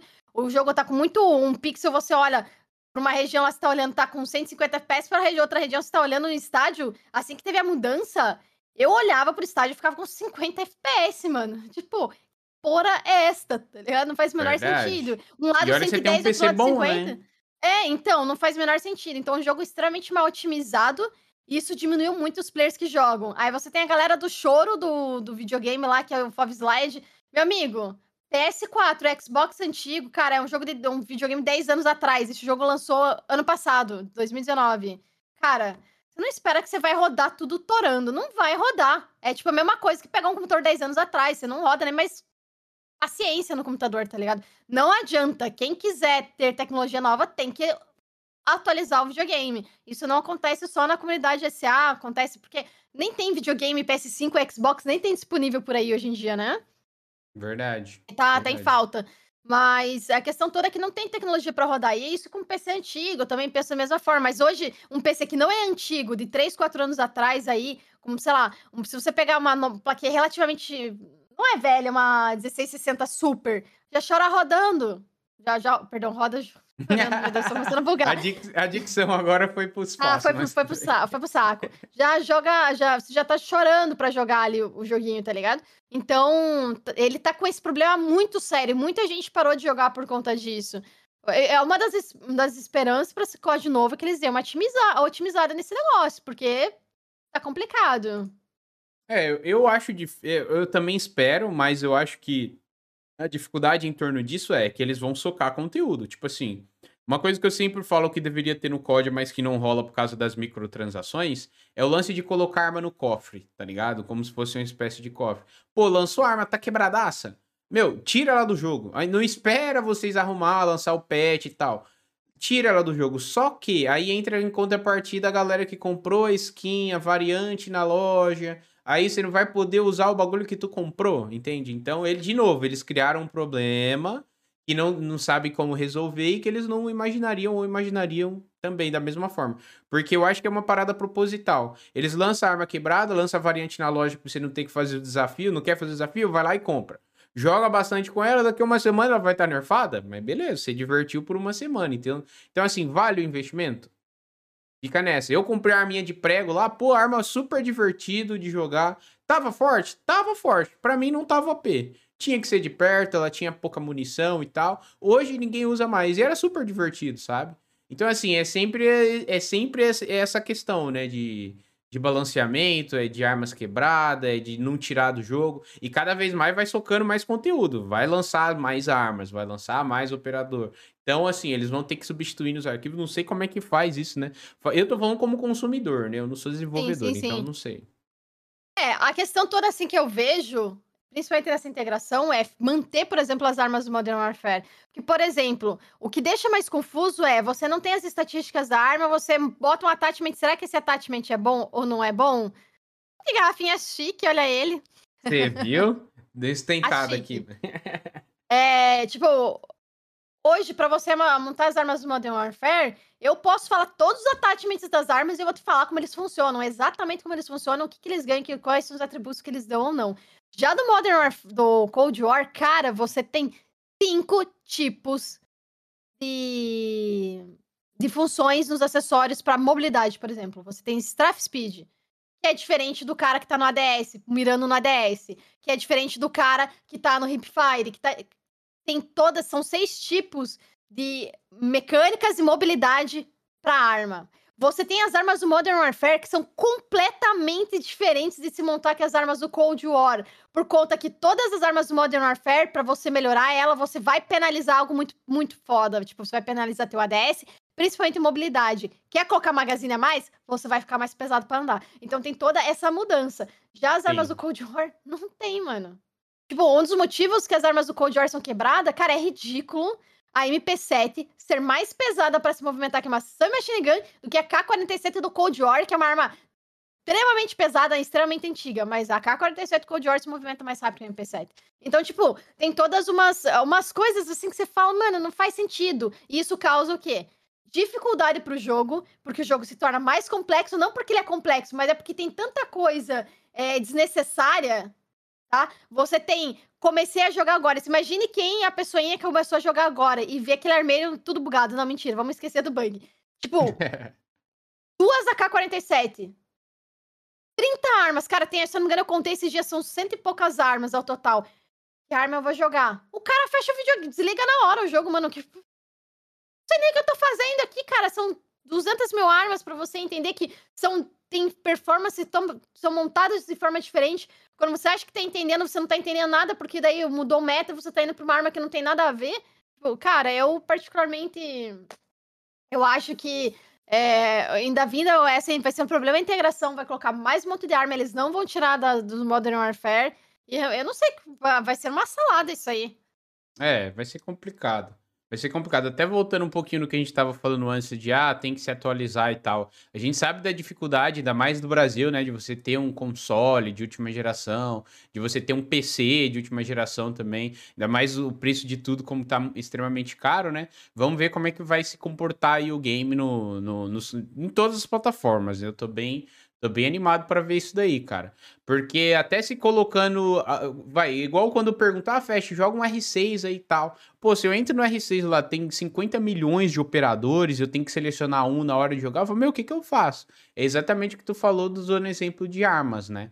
Então, assim, é, é, é isso que é complicado, né? Eles sempre tentam fazer ações e algumas coisas dentro do jogo para chamar a atenção de novos jogadores, chamar novos públicos, até o lance de ter armas quebradas ou, ou das armas não ter o recoil, é justamente já para ser muito mais fácil, né, de você de você é se adaptar ao game, né, de uma forma geral. Então, a gente que joga todo mais que os novatos, reclama de umas coisas que para eles é injusto a gente reclamar e tal, mas, meu, é os, é os dois lados da moeda, né? Então, é muito, muito complicado mesmo tu chegar num, num balanceamento geral de tudo, de, de de questão visual, de questão de FPS, de questão de armas, de questão de tudo. Até jogando o Splitgate recentemente, tudo bem que eu não tô falando de um Battle Royale e tal, mas, velho, foi tão gostoso entrar num jogo e conseguir jogar ele a 180 FPS, tá ligado? É muito bom. E com os gráficos bons, tá? O Apex também, eu consigo jogar o Apex Legends, que é um jogo super pesado, um jogo de, pesado assim de questão de, de coisa gráfica, de, de, explosão, de ter os poderes das lendas e tal, aquela coisa toda. Meu, e o jogo performa super bem e é super colorido, os mapas cheios de vegetação, cheio de coisa. Então, assim, não dá para entender o que acontece naquele jogo para ser tão mal otimizado assim. Exatamente. É, é, é, muito complicado, porque quando ele lançou não era assim. Eu acho que a pior queda de performance foi com a mudança do mapa. É, que foi bem terrível. E uma das coisas que eu acho que me, me dói muito jogar Warzone é você ter que ligar filtro da placa de vídeo e ainda perder 15% de desempenho aí para colocar um filtro para enxergar os bonecos. É ridículo isso, que é um dos motivos que eu não gosto do Cold War, porque eu não enxergo boneco nenhum lá, porque o cara tá parado de pé na tua frente e simplesmente você não vê ele, porque o boneco não tem destaque, não tô destaque de brilhar, mas tô, ele mistura no ambiente, ele faz um blend, assim. No... Sim, não tem contraste o person... boneco com é, o mapa, né? Então, é, é, é muito ruim, o Warzone tem isso. Aí, sem contar na discussão com o pessoal que, da galera do console com o PC. Ah, não, tem que uh, ter poder desativar o cross-plataforma, mas o cara esquece que daí não vai ter player, tá ligado? Se eles ativar Sim. o cross. Então entra nessa discussão, porque realmente é, mano. A Mai tava jogando, a menina que joga comigo, tava jogando esse o, o Vanguard a 30 FPS, mano. Ela disse que tava tendo motion sickness no PC jogando Meu ali. Meu Deus do céu. Imagina você jogar a Warzone a 30 FPS, não vai jogar. E os caras daí reclamam é que quero FOV slide. Realmente. Realmente, eu, eu entendo amigo, assim. É compra... É... Desculpa ser escrota, minha filha. Você vai ter que comprar um videogame novo. Esse jogo não é mais pro teu videogame. Se teu jogo, teu videogame é de 10 anos atrás. É um videogame que tá com jogos lá que na época que lançou ele era foda pra caralho, assim como o PS5 é agora, assim como o Xbox novo é agora. Não dá pra querer jogar Cyberpunk numa máquina de 10 anos atrás, mano. Foi o que aconteceu, Sim. né? Tanto que o PlayStation até tirou da loja. Só que assim, o foda eles rodarem o jogo porque não tem ainda PS5 suficiente para comprar o jogo, senão não tem venda do jogo, né? Então eles acabam fazendo rodar nas máquinas antigas que não roda e fica essa patifaria toda que a gente vê por aí. Mas é, infelizmente, é essa a realidade. Aí, tipo, você não tem Fove Slide, a geração nova não tem. Eu não sei por que, que eles não colocaram isso aí. De certo que ficou pensando, ah, a galera do console da geração antiga não tem. Aí de botar, não sei se é para criar um equilíbrio, mas não vai criar equilíbrio porque Porra, o cara gastou uma facada num console 9 não tem merda no Fove Slide, tem o 120 Hz, mas não tem o Fove Slide. Sim. Porra é essa, tá ligado? Então, tem, tem esse rolê aí por trás. Aí você entra, pega um cara que joga. Entra na discussão nem assiste. Aí pega o cara que joga de controle no PC. E daí você pega o melhor dos dois mundos e coloca numa coisa só e fica o P comparado com todo mundo. Esse cara Sim. no controle que joga no PC, ele tem muita vantagem. Ele tem vantagem, ele esmaga a galera do console, porque é a mesma coisa do console, só que no PC é 120 de FOV, jogando lá, sei lá, o cara que tem um PC muito bom, normalmente, que quem sai do console pra jogar no PC, o mesmo jogo, normalmente botou um PC muito bom. Pra sair do console justamente para pegar um PC muito bom. Ou um PC já ah, com 100 FPS. O cara já, já tá rodando a 100 FPS com 120 FOV, filtro, em assist estourando, meu filho. Eu, aí fica complicado, tá ligado? Fica bem, fica bem complexa a, a, a discussão aí do, do rolê. Então, é, é, é, é, é, eu acho que é difícil agradar gregos e troianos, mas o jogo precisa melhorar a questão da galera do console e tal, da galera do console nova geração, e mexer em algumas outras mecânicas, né? Sim, sim. Aí, quando acaba a discussão, o que que a outra parte fala? Então, você é tão OP, então joga de controle no PC, tá ligado? É, é tudo isso. Tipo, ah, não tem fome, ah, compra outro console. Então, assim, não tem como. É igual uns amigos meus me falou, tipo, aqueles caras que estão fazendo otimização no PC pra rodar o Warzone melhor, por exemplo. Meu, é foda tu pagar, sei lá, 300 reais pra alguém ter que otimizar o teu PC pra tu poder jogar um jogo, tá ligado? E é um é. preço que tu investe em um jogo. Tipo assim, eu já tenho o MW, eu já tenho o Cold War e o Warzone é grátis no caso, né? Mas, pô, ter que pagar para poder modificar o meu PC para rodar melhor um jogo que é mal otimizado, na minha cabeça não faz sentido e eu não invisto nisso mais nunca. Nunca, para é, mim não então. faz sentido. Claro, é, nada contra que... quem faz, tá? Nada Sim. contra quem faz. Não, é porque assim, quem acaba fazendo isso aí é o cara que tá jogando acima do nível, é o cara que quer esmirilhar tudo que ele pode para poder jogar porque dá vantagem. Você, assim, você jogar de 60 FPS, 60 Hz, pular para 144, jogar de 144 FPS e 144 Hz dá uma diferença surreal, mano. Surreal, você é outros olhos a hora que você até. pega, mano, a hora que você pega e sente, você fala, cara, quem joga 144 com monitor 144 não joga mais 60. Quando eu ligo meu, ou menos que isso, quando eu ligo meu Switch no, no meu monitor que daí é um jogo muito agitado, me dá motion sickness, porque eu não consigo mais, você se adapta. Se eu botar, eu não, cara, eu não consigo nem mexer. Jogar COD a 60 FPS não dá, velho. Pra mim já ficou em por quê? Porque eu já tô acostumada a jogar com isso, saca? Fica então, travado, então, que, né?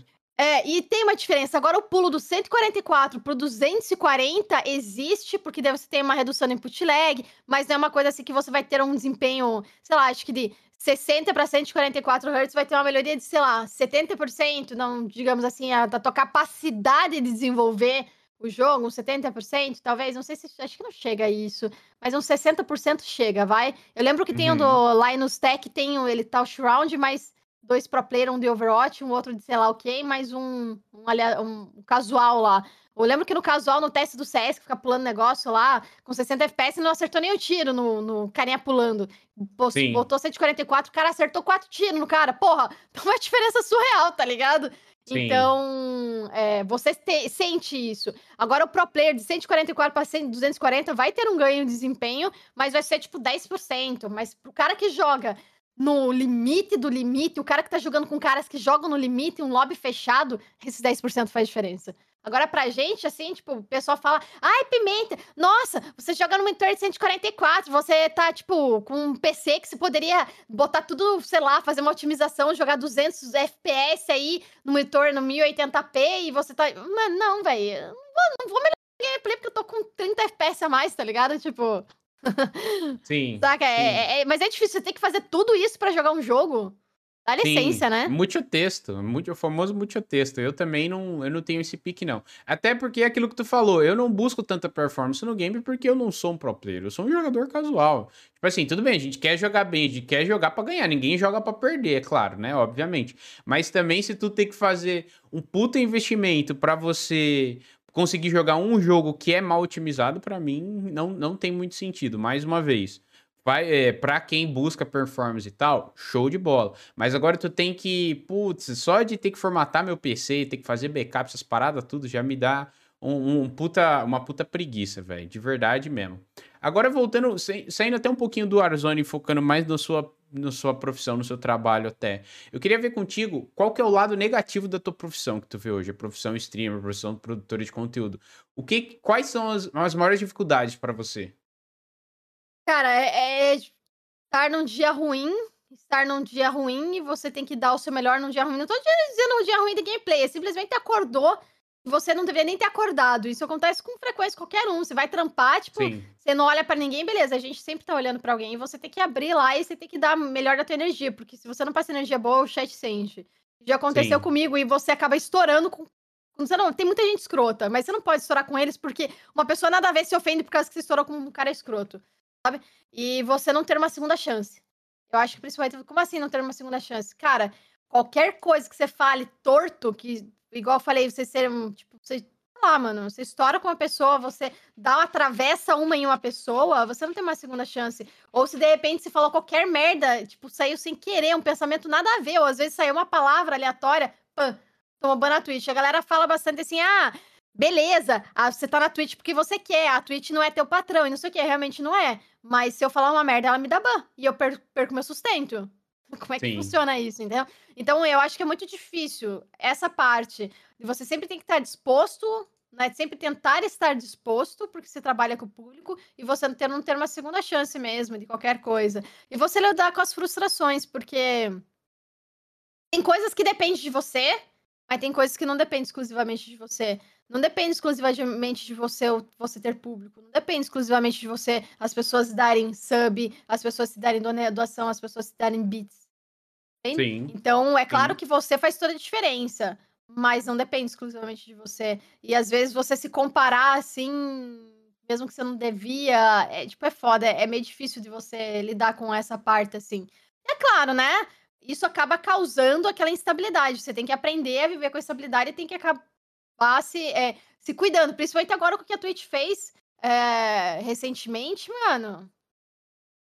Foi tipo, é uma coisa que eu já imaginava que ia acontecer, porque essa discussão sobre o Prime eu sempre tive com o Léo, mas mesmo assim foi tipo do nada e, cara, do Sim. nada eu, vou, eu perdi 60 por, 66% do meu rendimento. Beleza, a Twitch tá ajudando esses dias aí, mas o, o, o auxílio, o subsídio dela vai acabar, e daí se fudeu, mano. Aí é tipo, é. eu vou voltar a receber o que recebia dois anos atrás, quando eu comecei a streamar. Complicado. O lance do, do Prime foi bem polêmico porque eles não abriram o jogo, né? Na minha opinião. Tipo assim, eles não deixaram isso explícito, né? Que já ia baixar e tal. Pelo menos o valor que eles pagam o streamer, no caso, né? Porque o valor permanece o mesmo ainda da, da, do Prime. Mas o lance foi eles não ter deixado isso tão explícito como eu falei. Tipo, eu não sei em que ponto que perceberam isso, se viram nas métricas da Twitch e tal. Mas a questão do, do Prime uma hora ou outra isso ia acontecer, isso é um fato, porque é uma questão de matemática. Tipo assim, não faz sentido tu pagar 9 reais, ganhar uma inscrição de 22 e ainda ter Prime Video, ter frete grátis, ter um monte de coisa. Tipo assim, isso é, é estratégia de mercado, né? Tu tem um prejuízo por um tempo para poder pegar ali aquela fatia do mercado. Então, assim, é, é, é chato pro streamer essa situação inteira, né? Tipo, você é como tu falou, depois o subsídio vai acabar. Tudo bem, daqui a um ano tu, teu público pode ter duplicado, teu subs pode ter triplicado também, mas para tu fazer o que tu fazia antes, putz, vai ter que vir muita gente nova, mas muita gente nova mesmo. Sim, é questão, eu acho que sim, faltou transparência, faltou mostrar, ó, a gente pegou tal fulano ciclano, que disse que todo mundo sabe que foi com o BR que foi feito esse teste, todo mundo acha que foi o Nobru, Nobru que fala, é Nobru. Foi com ele que foi feito o teste, ninguém sabe, não teve transparência dos dados, simplesmente fizeram. A questão do Prime é uma coisa muito complexa. Eu sempre falei que não bate a conta por quê? Eu sempre conversei com o Léo, desde o começo. Não é pelos benefícios que tem o Prime. Não é esse o ponto. O, Prime nunca fechou a conta, porque assim, a pessoa a pessoa normal lá, o streamer que recebe os 50%, o parceiro que recebe os 50%, ele recebia, sei lá, uns 7 e pouco do Prime. E a pessoa pagava 8,90 quando passava, pagava anual, mas normalmente as pessoas pagam um, um é, mensal que dá, sei lá, 9,90, acho que é 10,90, uma coisa do gênero. É, é 9,90. Então, isso. A Twitch não, nunca tirou do bolso dela. A Amazon não tirava do bolso dela pra pagar. Nunca tirou. Tem muita, tem muita gente falando merda sobre isso aí. Quem é tira é quem deu, quem pagou o Prime. Muitas pessoas não acessam os outros conteúdos. O Prime foi uma jogada de marketing para vender o serviço, é, não para Twitch, para vender o serviço dos vídeos, essas coisas assim, e a plataforma crescer e ganhar é, em corpo em relação à a, loja da Amazon, em relação a, a todas as coisas envolvendo. Inclusive, o Beição lá, ele, cara, ele foi uma das empresas que mais lucrou com a pandemia. Claro, porque todas as pessoas começaram a comprar online, essas coisas do gênero. Mas o lucro, os bilhões que ele fez lá, surreal. Então o problema não é esse. Não é que a Twitch estava tendo é, prejuízo.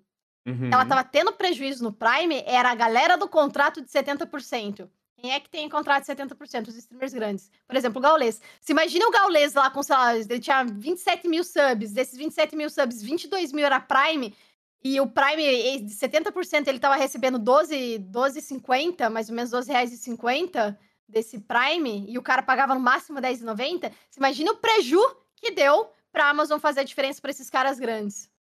Puta, Se verdade, contar assim, o Gaulês é a Twitch paga pro Gaulês só tá ali. Então, tipo, o, o, grosso do Gaulês, o que ele recebe, não é do Prime, não é do sub, não é das uhum. donations da galera. É de parceria, é a da Twitch, da tu, contrato com a Twitch, né? Quando a gente fala de Twitch, e da, do, das parcerias que ele tem, mano. Do merchan das empresas que fazem com ele. Esse é o dinheiro que vem do Gaulês. Não vem o dinheiro do, do sub pessoas que ficam dando sub. Ai, não, vamos dar sub pro Gaulês, que senão não recebe. Não, meu filho, você só tá enchendo o bolsão dele lá, tá ligado? Não só dele, como de todos os outros streamers grandes, Nick Merckx, é, Shroud. Tanto que a Pokimane, mano, a Pokimane, ela simplesmente bloqueou as doações acima de 5 dólares do canal dela. Por que, que ela fez isso? Porque ela falou, eu não preciso. Vocês deem, se vocês querem dar grana, dê pro streamer pequeno para quem tá começando. Aí, tipo, como a galera queria dar uma coisa, ela bloqueou em 5 dólares pra pessoa dar 5 dólares. Porque, mano, ela recebia doação. Falou, mano, por que tem alguém me dando mil dólares? Eram as doações que ela recebia. Por quê? Eu já tenho dinheiro suficiente. Entendeu? Então, tipo, é, é, é, é essa, é essa vibe, assim, sabe? Então, esses streamers grandes da, do, do, da, do Brasil que causaram um prejuízo, entre aspas, para a Twitch BR. Aí você tem uma empresa que 80% dos subs são Prime, 80% a menos de subs comparado com o NA, tem uma coisa que tá errado. Entendeu? Ela criou toda uma cultura em cima do Prime. Hoje, minha diferença, sei lá, é 60%, 70% dos subs diários é, continua sendo Prime. Antes era 90%, beleza, baixou 10%. Mas eu precisava ter 1.600 subs. Hoje meu canal eu tô com 600 e pouco. Não aumentou. Eu tive um aumento de, sei lá, 25% dos meus subs. E eu tô com 66% a menos de renda, 50%, 55% a menos de renda por conta disso. Uhum. Um, então, a, eu acho que precisava, eles precisavam fazer algo a respeito disso, porque, como eu falei, o Prime não batia, não fechava Sim. no final do mês, mas não foi feito de uma forma que deveria ser feita, não foi feita uma transição. Beleza, eles colocaram esse subsídio dos três primeiros meses lá, você tem que fazer suas horas e tal. Só que, cara, eles colocaram a mudança dois dias antes de fechar o mês e esse primeiro mês já teve subsídio. Ou seja, eu não peguei subsídio do primeiro mês. Entendeu? Então. Mano, é muito complexo o rolê, sabe? Isso aqui, tipo, Sim. a ideia que tá sendo vendida é que os streamers estão putos porque eles diminuíram o valor do sub. Não é isso. Pô, eu sou muito feliz, eu falo pra galera: ai, Pimenta, o que, que você quer que eu te dê? Quer que te dê um sub, um pixel? Que que. Não, mano, me dá um sub seja parte da minha comunidade. Eu prefiro receber menos, mas que você se sinta parte da minha comunidade, que é o que eu quero. Eu quero construir uma comunidade grande e forte, saca? Mas. Eu não tô tendo retorno disso, do jeito que a Twitch fez, assim, sabe? É muito complexo, porque a gente tem também entra uma questão cultural. Ah, no Brasil, o entretenimento, inclusive vem de muitos streamers também disso. O entretenimento não é visto como uma profissão. O streamer Sim. tá entretendo não é visto como uma profissão. Então, culturalmente, o BR não valoriza o entretenimento de qualquer forma, seja músico, seja artista, ator, cantor, sei lá, qualquer coisa, muito menos o streamer. E ainda a galera que acompanha a live acha que o streamer pequeno é vagabundo, tem que trabalhar mais. Agora, o streamer grande lá fazer rerun de ficar um dia na semana aparecendo lá e run de 24, de 5, sei lá, mais 6 dias da semana lá, é, tá tudo bem, ele já trabalhou bastante, ele merece, então vamos lá da sub. Então ele tem ainda essa visão que o streamer pequeno é vagabundo. Aí o cara tá trabalhando lá o dia inteiro, ralando, chega lá, faz mais 5 horas de live todo dia, mas o streamer pequeno que falou, poxa, me fudeu o Twitch. Aí o streamer pequeno é vagabundo que quer ganhar dinheiro e não quer trabalhar de verdade. É muito complexo isso aí, é muito, muito complexo. É, essa, essa, eu não vou nem entrar no mérito dessa galera que, tipo, não vê como profissão, tá ligado? Eu nem vou entrar nesse mérito. Porque eu, eu, quando eu entro nos comentários de post que falam sobre isso que a gente tá conversando aqui, o que tem de gente postando fotinha da carteira de trabalho, ah, se eu mostrar isso aqui pro streamer, o streamer corre. Tá ruim, então vai arrumar emprego. E não é bem assim, né? São pessoas ignorantes que não sabem o que falam, que só vivem dentro da bolha dela e que acha que o ser humano nasceu pra para crescer, é, casar, ter o um emprego convencional, comprar a casinha, morrer e pronto. Não é bem assim, não é todo mundo que pensa assim, não é todo mundo que quer ficar levantando da, e trabalhar das 8 até as 7 da noite, às vezes até mais. Então são, são outros objetivos. Tudo bem que é uma profissão nova, é tudo muito novo, né? Tem muita gente que tem, tem preconceito em cima disso. Eu sei que é normal, mas tem gente que é jovem, que tem acesso à informação. Né? A gente não tá falando da minha avó, do Sim. meu avô, tá ligado? A gente tá falando de um monte de adolescente, de. Ou até nem só adolescente, pessoas mais velhas ali, uh, antes dos 30, que tem um pensamento idiota desse, né? Então não vou nem, não vou nem entrar nesse mérito.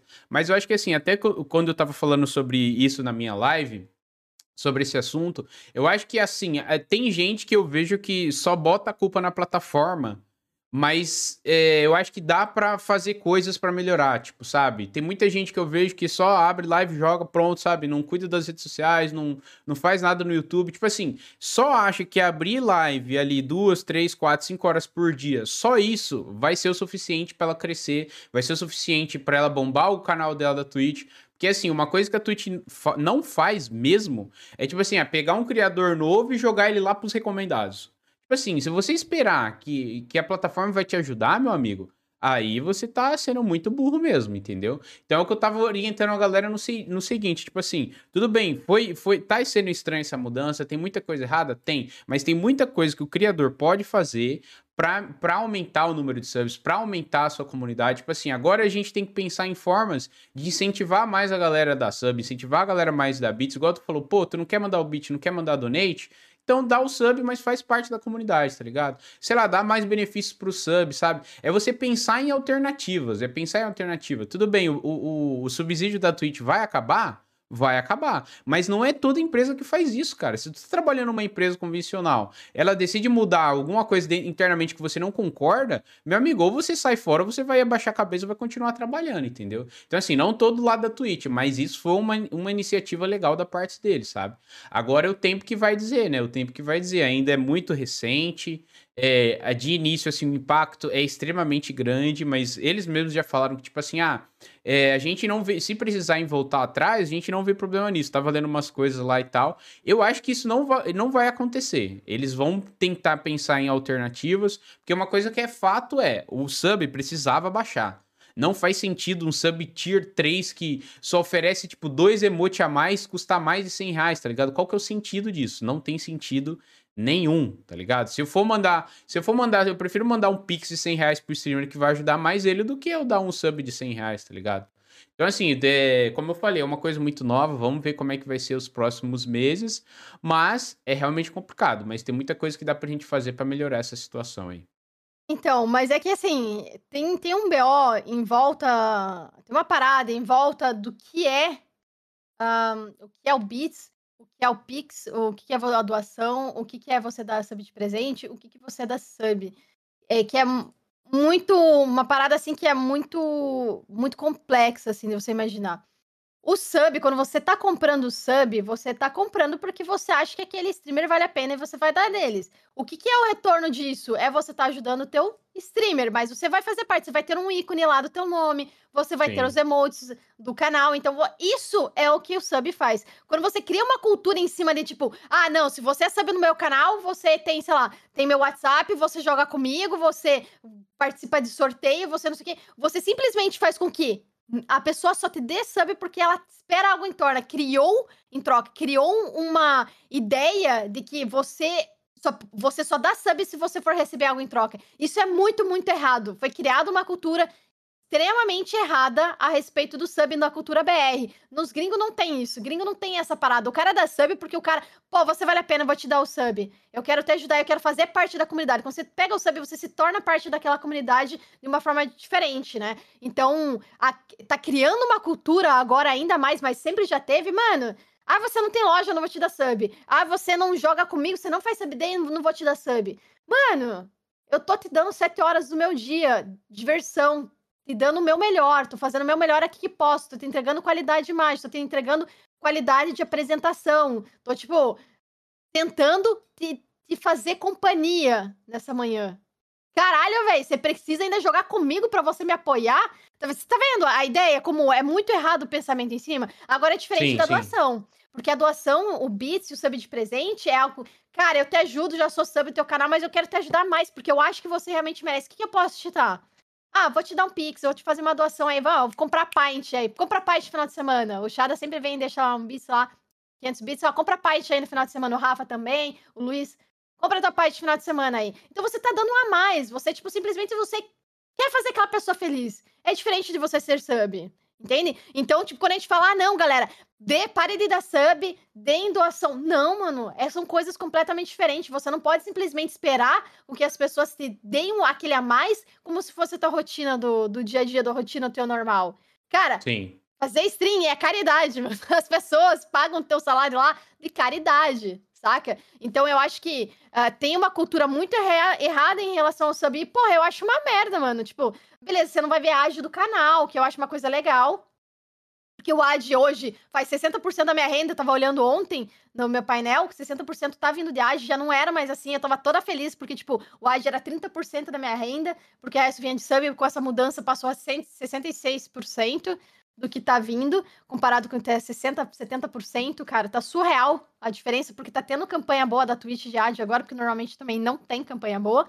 É, e, porra, a pessoa vem falar assim: ah, nossa, você não tem loja, não vou te assistir. Caralho, pra você ter diversão, você tem que ganhar, eu tenho que te dar, pagar pra você. É tipo, você vai no cinema, vai assistir um filme, então toma aqui, dá dezão pra você assistir meu filme no cinema.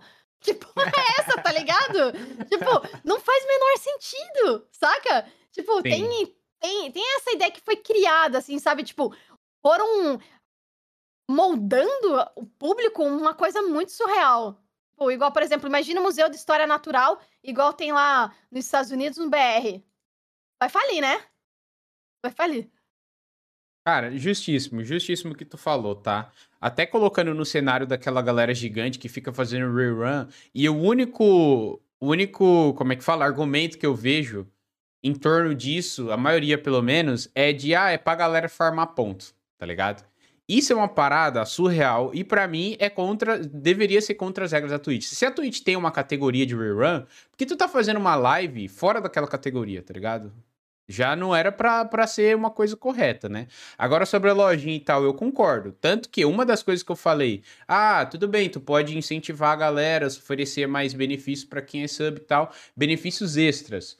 Isso daí de jogar, por exemplo, é uma coisa que eu até falo pro meu chat. Pô, às vezes eu tenho um sub que quer jogar Fortnite, eu tenho um sub que quer jogar Warzone, porque eu não sou streamer de um jogo só, entendeu? Então eu já não faço sub days, sub days por causa disso, por exemplo. A questão da loja. Mano, tem streamer que coloca moto na loja, coloca televisão, coloca computador, tá ligado? Isso é uma política que eu não gosto mesmo, nem quando eu tiver, tipo, condição financeira de fazer isso, que hoje eu não faço também em, grande, em, em partes porque eu não tenho condição de fazer isso. Mas, pô, imagine o cara se ficar obrigando o cara a ficar deixando sua live lurcando lá. Eu não quero um cara que esteja lurcando para farmar ponto para comprar um gift card na minha loja. Eu quero alguém que esteja aqui interagindo, tá ligado? Então, assim, de novo, nada contra quem faz isso, cada um tem o caminho, né? Mas eu concordo plenamente com o que tu falou e eu não tinha pensado nisso ainda, que essa política que está sendo criada aqui no Brasil, em questão de, de fazer lives e tal, Mano, que que é isso, cara? Que que é isso? 24 é horas de live, só que o streamer já nem, nem interage. Quando o streamer é muito grande, ele nem consegue interagir com o chat. Então, se eu entro na live do cara, pra mim, eu não sei se é rerun lá. Se ele não colocar no título, eu não vou saber, velho. Não vou saber, porque pra mim aquilo tá sendo ao vivo, tá ligado? Então, assim, eu, eu acho muita sacanagem. Porque o Zezinho da skin, ou até mesmo eu que não sei que ele tá em live, pô, dou o sub e vou esperar o cara lá agradecer igual idiota, tá ligado? Então, assim, eu acho muito injusto o rerun, muito injusto para todo mundo na comunidade, isso é muito prejudicial. Independente se a ação é boa de, ah, o fulaninho assiste minha live, não tem dinheiro de ter um PC, mas assistindo a minha live ele vai ter o direito ali, porque ele vai acumular ponto e tal. Enfim, Novamente, isso é muito polêmico, isso é muito delicado e tal, mas estamos aqui para expor nossa opinião, né? Eu falei minha opinião, a Pimenta falou a dela, estamos aqui para isso também, né? E pra galera que falou no chat, calma, fecha, eu tô calmo, tá, gente? Eu só fico puto com essa galera que acha que a gente é vagabundo, que streamer não é profissão. Aí eu fico puto mesmo. É, quanto o negócio da rerun, é uma parada que é extremamente complexa. Porque, mano, o cara aqui não é que tem condição de financeiro pra bancar uma moto. Lá não, mano. Quem tá bancando a moto é os caras que estão assistindo a rerun. Tipo, porque o bagulho é, é extremamente overpriced. O que, que é rerun? É ficar soltando ad. Porque se você usar o sistema normal da Twitch, você não consegue passar ad. Aí esses caras que estão fazendo rerun lá 24 horas por dia estão mandando áudio, ó, pro monte de bot. 24 horas por dia, ó. Mandando direto. O que, acontece? Olha a complexidade do rerun. Eu acho que, tipo, ah, beleza. Mas isso é culpa exclusivamente da Twitch. A Twitch que tem que resolver isso. Não é do streamer. O cara que tá fazendo, ele pode fazer, ele tá no direito de fazer, ele faz o que quiser e foda-se. Acabou. Mas a questão toda é que, assim, que o rolê todo que eu acho muito errado que a Twitch não deveria permitir, ou ela deveria ajustar isso, é que acontece o seguinte. Quando você tá fazendo rerun, eu jogo COD todo dia. Eu sou uma das primeiras, no meu horário da manhã, eu sou uma das primeiras pessoas da primeira lista.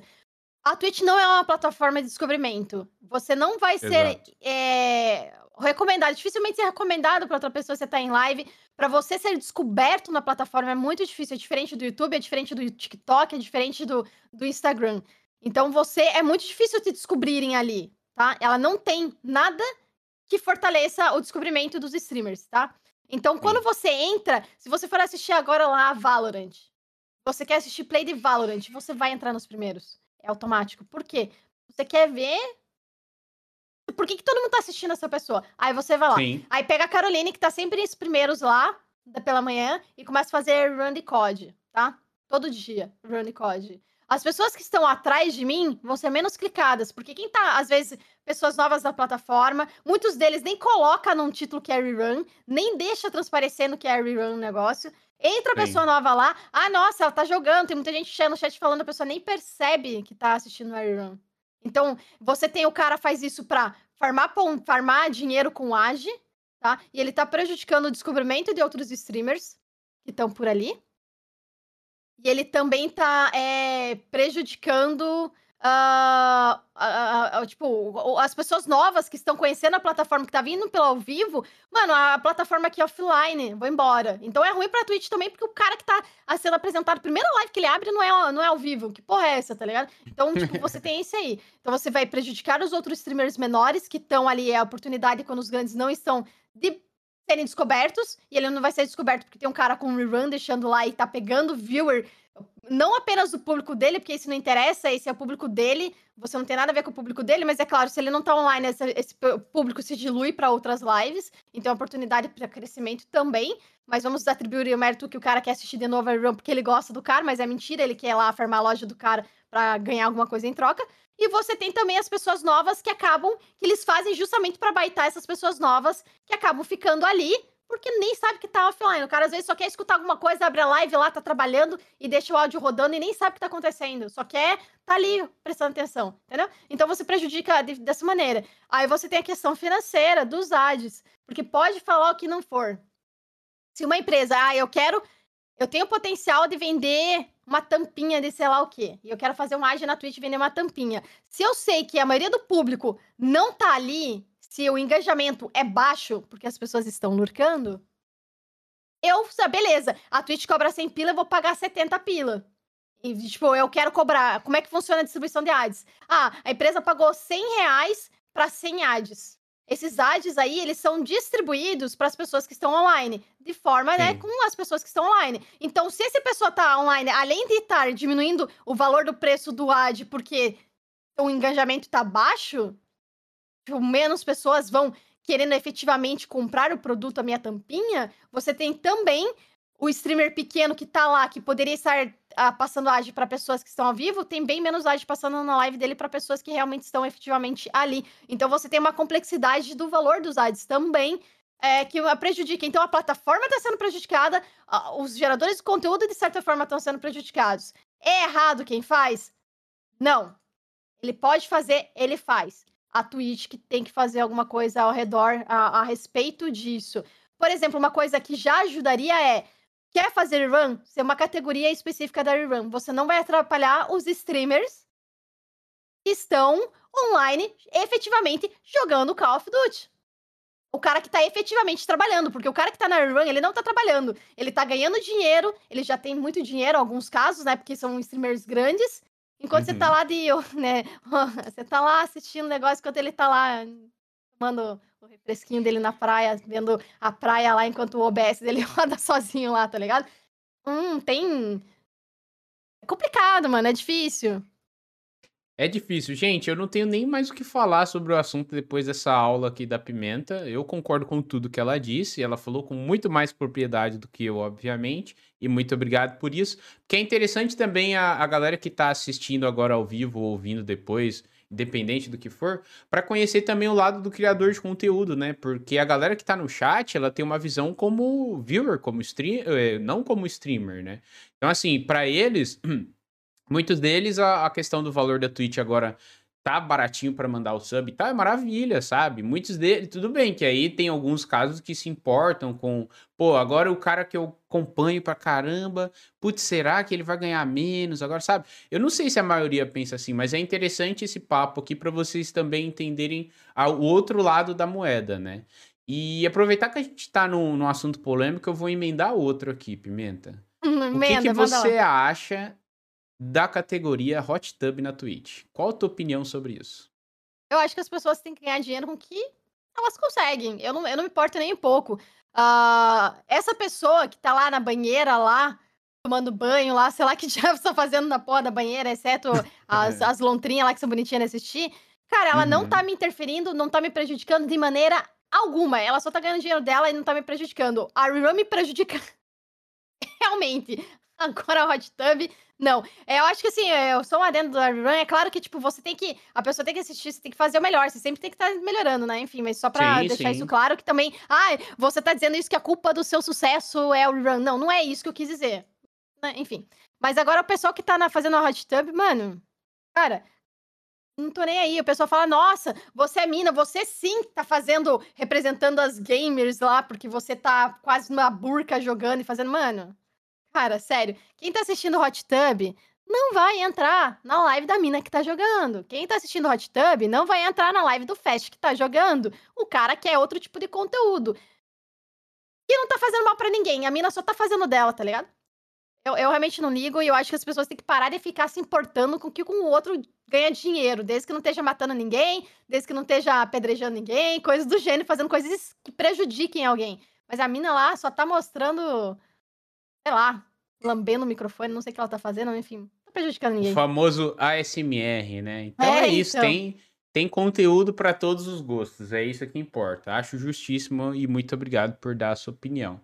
Gente, é, eu quero agradecer aqui, dar uma pausinha para agradecer todo mundo que tá chegando. Teve vários follows, teve algumas perguntas também que a gente vai fazer no final do episódio, tá bom, gente? Já já eu vou ter que encerrar as perguntas, então se você quiser mandar sua pergunta aqui pra Pimenta, a hora é agora, fechou, gente? Espero que vocês estejam curtindo o papo. Como eu falei, isso é o Call of Cast. A gente fala sobre games, a gente fala sobre a vida. Então, espero que vocês estejam curtindo o papo aí. Então, vamos dar uma baixada no clima agora. A gente já falou sobre muita coisa delicada, polêmica e tal.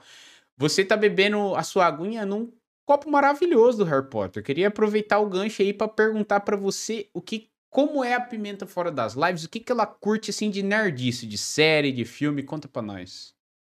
Cara, eu gosto muito da Marvel, assisto muito é, os filmes, assisti todas as séries. Não tô assistindo a What If, tá tendo agora, a animação. Não, não me interessou muito. Uh, séries, adoro assistir séries, séries, tipo, assistir Game of Thrones. Uh, atualmente tô assistindo aqui todas as séries que eu acompanho, acho que estão em ato, né? Acho que não tem nenhuma série que atualmente eu acompanho e tá, tá funcionando. Uh, uhum. Assisto uns programas tipo Bot da Vida, que é de médico lá, e eles ficam reparando as pessoas que foram zoadas por cirurgia plástica. Um, leitura, não sou pessoa muito de leitura, não sou, tipo, dessas geek da vida, assim, tanta coisa. Tanto que, cara, Harry Potter, eu assisti todos, achei ok, gostosinho, legal. Mas, por exemplo, ah, mas você tem uma caneca do Harry Potter. Mas é porque eu fui na Primark, achei bonitinho e comprei. Foi aqui Saudades quando eu... Primark. É. Foi, eu comprei aqui em Londres. Acabei comprando várias coisas Harry Potter e tal, mas eu, eu acho que não tenho muito. É, a minha imersão maior, com certeza, é nos games. Uh, no World of Warcraft, eu tive uma imersão muito foda. Foi. Uh, a história do jogo me cativou absurdamente. Mas é, eu sou acho que uma pessoa mais, tipo. É, eu não tenho uma, um gosto específico. Gosto de séries mais de ação, não gosto de coisa de risada, de comédia, acho pai pra caralho. Big Bang Theory, essas paradas. Não, mano, eu odeio, não curto. Aham. É, gosto muito de coisa medieval, adoro tudo que é ligado à parte medieval, assim. Uh, Senhor dos Anéis. Tô louca pra série da Amazon agora que tá vindo do Senhor dos Anéis. Uh, me apaixonei por Vikings. Vikings foi excelente assistir. Uh, The Last Kingdom tá começando. Assisto algumas comédias, mas é que tem um, uma profundidade muito foda, que é, por exemplo... Um, Sex Education, que eu recomendo a todos assistam, porque é muito bom. Muito o primeiro legal. episódio parece besterol, mas, cara, tem uma crítica social fodida e não é uma crítica assim, porra, tá militando. Não é, mano. É mostra a realidade de como são as coisas, pra gente abrir um pouco a mente de como funciona quando a gente tá fora na nossa casinha e de uma forma divertida, é bem, bem legal de assistir. Uh, de vez em quando assisto um, mais uns, uns mais pesados, como. Como é que é aquele seriado que o cara quer Euforia, tu assistiu? Não. 13 Reasons Why, talvez? Não, não, não, não, esse aí não assisti. Como é que é o nome daquele seriado? Ele é inglês, é numa cidadezinha aqui no Reino Unido. Ele tem que ele quer se matar, que a esposa dele morreu de câncer. Afterlife. Nossa, maravilhoso. Não sou muito de chorar, eu não sou muito de romance, as coisas assim, mas, por exemplo, assisti é...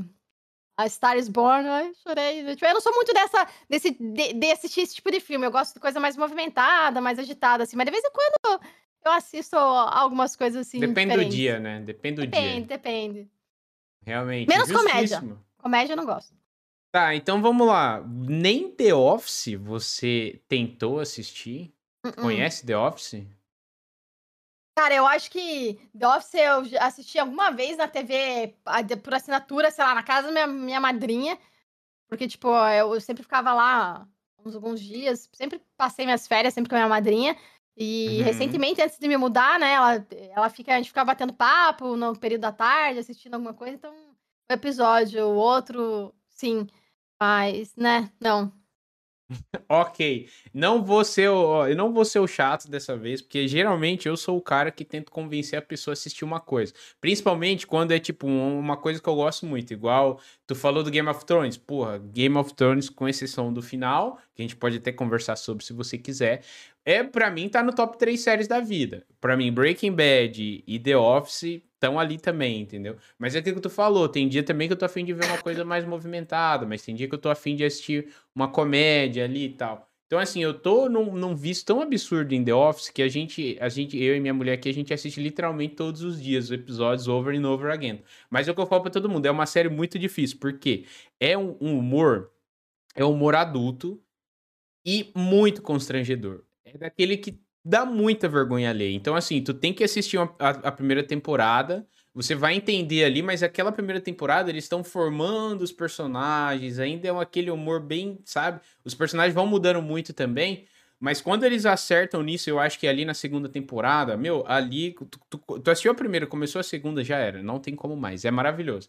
Aí tem o lance também de o final. Porque o problema que eu vejo hoje em dia, eu até que me dou uma brochada de série, é que, as, que, os, que as, os produtores não sabem, às vezes, como encerrar o bagulho. Às vezes tem uma série muito foda, eles não sabem quando terminar e nem como terminar. Igual The Walking Dead. Porra, eu era fanzaço de The Walking Dead. Eu ainda sou até, assisto ali ocasionalmente e tal. Mas, velho, já perdeu o time da parada, saiu um monte de ator, tá ligado? Eu, eu sempre uso o Breaking Bad como exemplo para tudo, tudo bem que eu sou fanboy, então eu sou suspeito pra falar, mas assim, é, tem embasamento. Porque, velho, é cinco temporadas. Ofereceram muito dinheiro, os caras não continuou. Cinco temporadas, três episódios ali por temporada. Velho, perfeito. Tá no timing perfeito. Depois criaram o spin-off. Depois veio o filme, que é uma coisa ali que é questionável, que dá pra gente conversar. Precisava? Não precisava do filme. Mas tem o filme lá. Ali foi um, um dinheiro a mais que entrou ali. Enfim. Mas é o que eu falo pra todo mundo, rapaziada. Assistam Breaking Bad e assistam The Office. Só falo isso pra vocês, velho. Uma, uma das melhores séries que eu já vi na minha vida. Ah, eu particularmente, cara, The Breaking Bad, tipo, beleza, não é tanto assim, mas ah, são cinco temporadas. Muito episódio para ver, não tenho paciência para começar. E é muito parado. Ele é muito parado, tem muito drama. Eu não eu acho chato é. de assistir. Eu, já não é minha, a minha, minha vibe. Bra é, The Walking Dead assisti muito no começo, até acho que a quinta temporada ainda era boa, mas ah, tem outra série que eu tô acompanhando que eu não aguento mais. Eu não aguento mais, que é The Blacklist. Nunca hum, conheço, mas revela nunca nada. Nunca revela nada. E, tipo, sei lá, tá na décima temporada, nem sei que temporada já tá. Uma temporada mega avançada. E agora terminou aqui. Não sei se alguém assiste, não sei se eu não, não vou dar muito spoiler, mas a atriz principal saiu do, do, da série e o diretor saiu da série. Ou seja, tipo, Pra que manter a série, entendeu? Em vez dos caras terminarem, eles tinham uma oportunidade para terminar a série e não terminaram. Uh, então, é, é tipo, porque você vê, tá entrando grana, os, cara, ficam se estendendo, mas daí fica uma porcaria, porque daí só emenda aqui, emenda lá e não sei o que, e blá blá. Ah, falando em Sim. séries, espetacular, Mandalorian foi absurda. É cada ah, Disney, né? É, sim, é sim, é do sim. Star Wars, né? É que eu não assisto Star Wars, tá, gente? Por isso que eu tô perguntando. É, tô extremamente animada agora. Cara, Loki foi incrível. Estou extremamente animada pro do Obi-Wan agora. Tem também a da. Esqueci o nome da outra personagem, ela, outra Jedi, que também que vai sair. Então, é, essas, assim, universo Star Wars, eu também, eu curto pra caramba, mas não sou aquela pessoa que sabe tudo, que tem, sabe tudo? Não. Sim. É...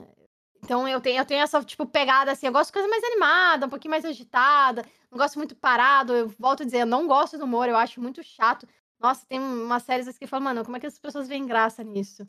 É... Enfim, é, Entendo, série, não. série é uma parada muito, muito assim. Muito pessoal. Muito também, né? pessoal, né? muito mano. Pessoal. É. A gente tem ali aquele, aquela série que, que tu comenta e geralmente sempre falam bem, que é tipo. Por exemplo, quem terminou, pelo menos as pessoas que eu indiquei que terminou Breaking Bad, por exemplo, nenhuma delas reclamou, por exemplo. Mas no teu caso, que tu gosta de uma coisa mais agitada, realmente. Tipo assim, tem episódios que tu fica com o coração na mão, meu Deus, o que, é que vai acontecer, aquela coisa toda e tal. Mas tem episódios realmente que é muito parado, é muito drama, é muita trama envolvida, né? Tu falou até de. de qual série que tu falou agora? Ah, o, The Sex, o Sex Education, que vai lançar até uma nova temporada em breve, eu acho, né? 7 de setembro, 7 de setembro já. Sim. Show de bola. Várias de bola. séries voltando muito. agora em setembro. The Boys é uma série excelente também, muito, muito boa. Assisti um episódio só e fiquei com preguiça de ver o resto, mas eu gostei. Cara, do, eu vou falar eu uma coisa pra você. O primeiro episódio eu falei, mano, eu não vou ver. Eu lembro que tava na sala com o Léo e falei, porra, você nem tenta. Eu falei, não, me falaram que o negócio fica bom depois do segundo, terceiro. Eu falei, ah, tá, vou continuar. E assistir, mano, valeu a pena. The Boys é muito boa. É, né? Então muita gente fala bem dela. Só que eu tô com um problema muito grande de consumir coisas que de universo de herói e de séries que não acabou. Tu falou, ah, tá, tem cinco temporadas, dá preguiça de ver. Mas, mano, eu tô muito triste com esses bagulho de você ter que ficar esperando 10 anos para você ver o desfecho daquela história, tá ligado? Então, pra eu começar vem, uma né? série hoje, exato, ou ficar esperando, tipo, um ano para tu continuar a ver. Game of Thrones foi um inferno, velho. Dois anos de espera pra última temporada, tá ligado? Quando lançou, foi. lançou com as coxas, cheio, pô, cheio de erro besta, tá ligado? Copo de Starbucks garrafinha de água no pé. Isso eu acho sacanagem, velho. Uma coisa é você não gostar do final, tal, beleza. Mas agora faltou um carinho, um capricho ali, velho. Caralhar o negócio também é sacanagem. É tipo, é, é complicado. É porque, cara, Game of Thrones trouxe muita grana, mas a produção tava muito cara. Eles tinham que encurtar. O problema é que eles fizeram um atropelo muito. Teve muito episódio desnecessário, assim, tipo, mano, não tinha necessidade, atropelaram muita história. O final em si, vou falar real pra você. Uh, a, a, eu acho que a, a desconstru... Ah, eles construíram um, um, personagem que foi do, do Jamie Lannister lá. Tipo, que você achava, não, o cara pegou redenção, mano. Aí chega no final daquele jeito e fala, mano, que pointless, tá ligado? a Daenerys, ela já tava dando o sinal da loucura dela, então eu acho que o final ali foi bem o que era pra ter acontecido. O pessoal ficou falando, ah, nossa, a área matou lá o caminhante branco. Mano, olha, olha o desenvolvimento que teve todo o personagem na história. Então eu acho que sim, é, deu muito certo. Mas é, é, é, complicado, né? Série é uma parada assim que os caras às vezes acabam perdendo. Uma série que terminou muito boa, mas que também foi na correria, foi. Mas ela, eles fizeram um desfecho muito bom. Com aquele com a Eva Green, é... como é que é o nome? É... Como é que é o nome do seriado com a Eva Green lá? Bom. Se eu pior que eu não reconheço a atriz nem pelo nome, então não vou conseguir ajudar. Ela que tem o. Você lembra? Você sabe o seriado, né, Léo?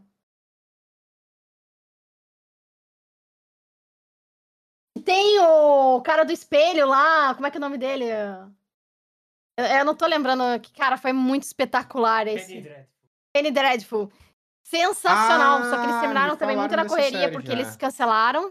A série é muito, muito boa. Tem umas clássicas é. que eu tenho vontade de ver, assim. Eu não sei se você tem essa pira. Mas, tipo assim, é, assistir aquelas clássicas tipo Lost, Sopranos e tal. Ah, bem, não tem interesse, não. não Sério? tem interesse, não. Assim, as séries não. que eu acho que foi pioneira em alguma coisa, ou que foram muito importantes, eu assisto, mas depende muito. Igual a, a Sopranos, por exemplo. Eu, eu, eu fiquei muito bodeado, porque quando eu fui ver o primeiro episódio, eu não sei o que que deu que eu selecionei o episódio errado, enfim. Velho, aí eu tô assistindo, eu falei, meu, eu tô meio confuso. Sabe quando você tá assistindo e você não sente que é um episódio introdutório? Parece que é um fast forward. Ele conta Sim. primeiro o que acontece, depois vai depois contar o que vem antes. Só que aí terminou o primeiro episódio, morreu um personagem lá, eu falei, caramba, o que aconteceu? Aí acabou o episódio. Aí, agora você quer assistir a sexta temporada, episódio 2? Eu falei, ah, vai se fuder. Aí eu parei de ver e não vi mais nada, porque eu assisti um episódio solto no meio de tudo, sabe? Uma outra coisa também que eu fiquei puto esses dias, é, um tempo atrás na Netflix. Eu e a Lari começou a assistir um desenho chamado Irmão do Jorel. Eu recomendo muito para quem curte assistir desenho animado e tal. É um desenho brasileiro muito, muito bom. Só que a filha da mãe da Netflix colocou errado a ordem da, das temporadas no, no programa, no, na plataforma. Ou seja, se você clicar lá para ver o Irmão do Jorel hoje, vai começar pela segunda temporada e depois vai pra primeira. E eu tô assistindo com a Lara e tal, mano, e a gente ficando confuso às vezes, porque tipo assim, meu, não tinha acontecido isso e depois voltou para isso, tá meio confuso esse trem aqui. Aí a gente assistiu as duas temporadas que tem disponível na Netflix e depois que a gente terminou que a gente foi descobrir que a merda das ordens tava errada. Aí a gente foi e começou tudo de novo para poder entender a parada. Aí falou: "Ah, agora faz sentido". Eu mandei é. lá no Twitter para Netflix, eles cagaram, obviamente, né? Então tá, tá errado até hoje. Então fica a dica aí, ó. Fiz a propaganda gratuita aqui da Netflix, mas ela botou com os dois braços no meu rabo. Fiquei bem triste. Tirando o fato do preço do bagulho agora que tá absurdo de cara, né? Mas enfim. É, Mas, complicado, enfim. complicado. É. Gente, já caminhando aqui pro final do episódio, agora é aquele momento que falam: Ah, caraca, passou rápido o ah, tempo. Ah, não! Hein? Eu queria passou. ver contigo agora uma pergunta hum. mais filosófica, tá? Eu quero tá. saber qual, qual que é o teu maior objetivo, assim, como criadora de conteúdo, como streamer, como você preferir chamar. Tipo assim, tipo, quando eu realizar isso, eu zerei a vida na internet. Cara, eu acho que o meu maior objetivo, assim, é, pessoal mesmo, é eu poder viver disso tranquilamente, é eu pagar minhas contas, eu consigo guardar dinheiro e ter uma aposentadoria. Conseguir fazer todo o incoming da, da, da que vem da, da Twitch, eu poder botar numa numa aposentadoria, em fazer um investimento, eu ter uma casa. Eu acho que é a minha meta de, de sonho é isso. Eu falo, puta, cara, comprei uma casa com dinheiro que vem da Twitch, do meu trabalho, do meu esforço, e planejar o futuro, né? Porque, tipo, eu fico pensando, cara, eu tenho ah, 30 anos, tô fazendo 31 agora em agosto. Esse, agora se foi em agosto, foi foda, agora em setembro. Tô fazendo 31 anos. Mano, 50 anos vou estar tá fazendo live pra ganhar, sei lá, milão por mês? Não tem condição não, né, velho? Tá. sem, ainda, sem ainda ter dinheiro pra me aposentar, que é o pior ainda, porque, tipo, se você tá trabalhando é, colhendo imposto, essas coisas do gênero, você tá botando dinheiro no teu INSS, você se aposenta pelo menos. Mas na Twitch você não se aposenta, não, mano, não dá. E aí? Não é carteira assinada, né? Você é um parceiro, você não é funcionário, então. É mais complicado, mais complicado. Simples e direto. Gostei da resposta. Agora, antes da gente ir para a pergunta da galera aqui, eu queria que você desse umas dicas para as mulheres que sonham em trabalhar com os games, assim como você, tipo assim, de, de toda a dificuldade que tu vê no dia a dia e tal. Quais dicas que vocês dão, que você dá para elas? Cara, público de mulher é um público reduzido. Porque, como eu falei, quem quer ver Hot Tub vai assistir Hot Tub. Tá indo lá por um objetivo exclusivo. Então a gente vai ter que lidar com outra parte do público que assiste mulher, que é reduzido. Por quê?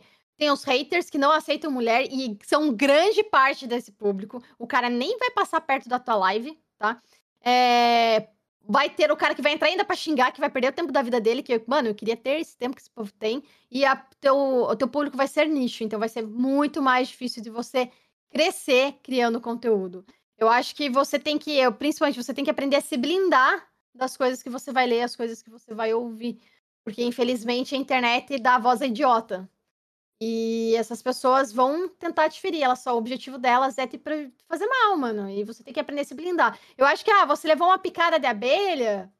Beleza, tipo, foda-se. Agora você foi um enxame inteiro em cima de você, mano. É, você estoura, você explode. Então você tem que aprender a lidar com a toxicidade. É claro que, por exemplo, a minha comunidade é maravilhosa. Mesmo assim, aparece um otário falando umas absurdo no chat mas, a, mas ele não faz parte da minha comunidade. Então, crescer a tua comunidade sendo mulher é muito mais difícil.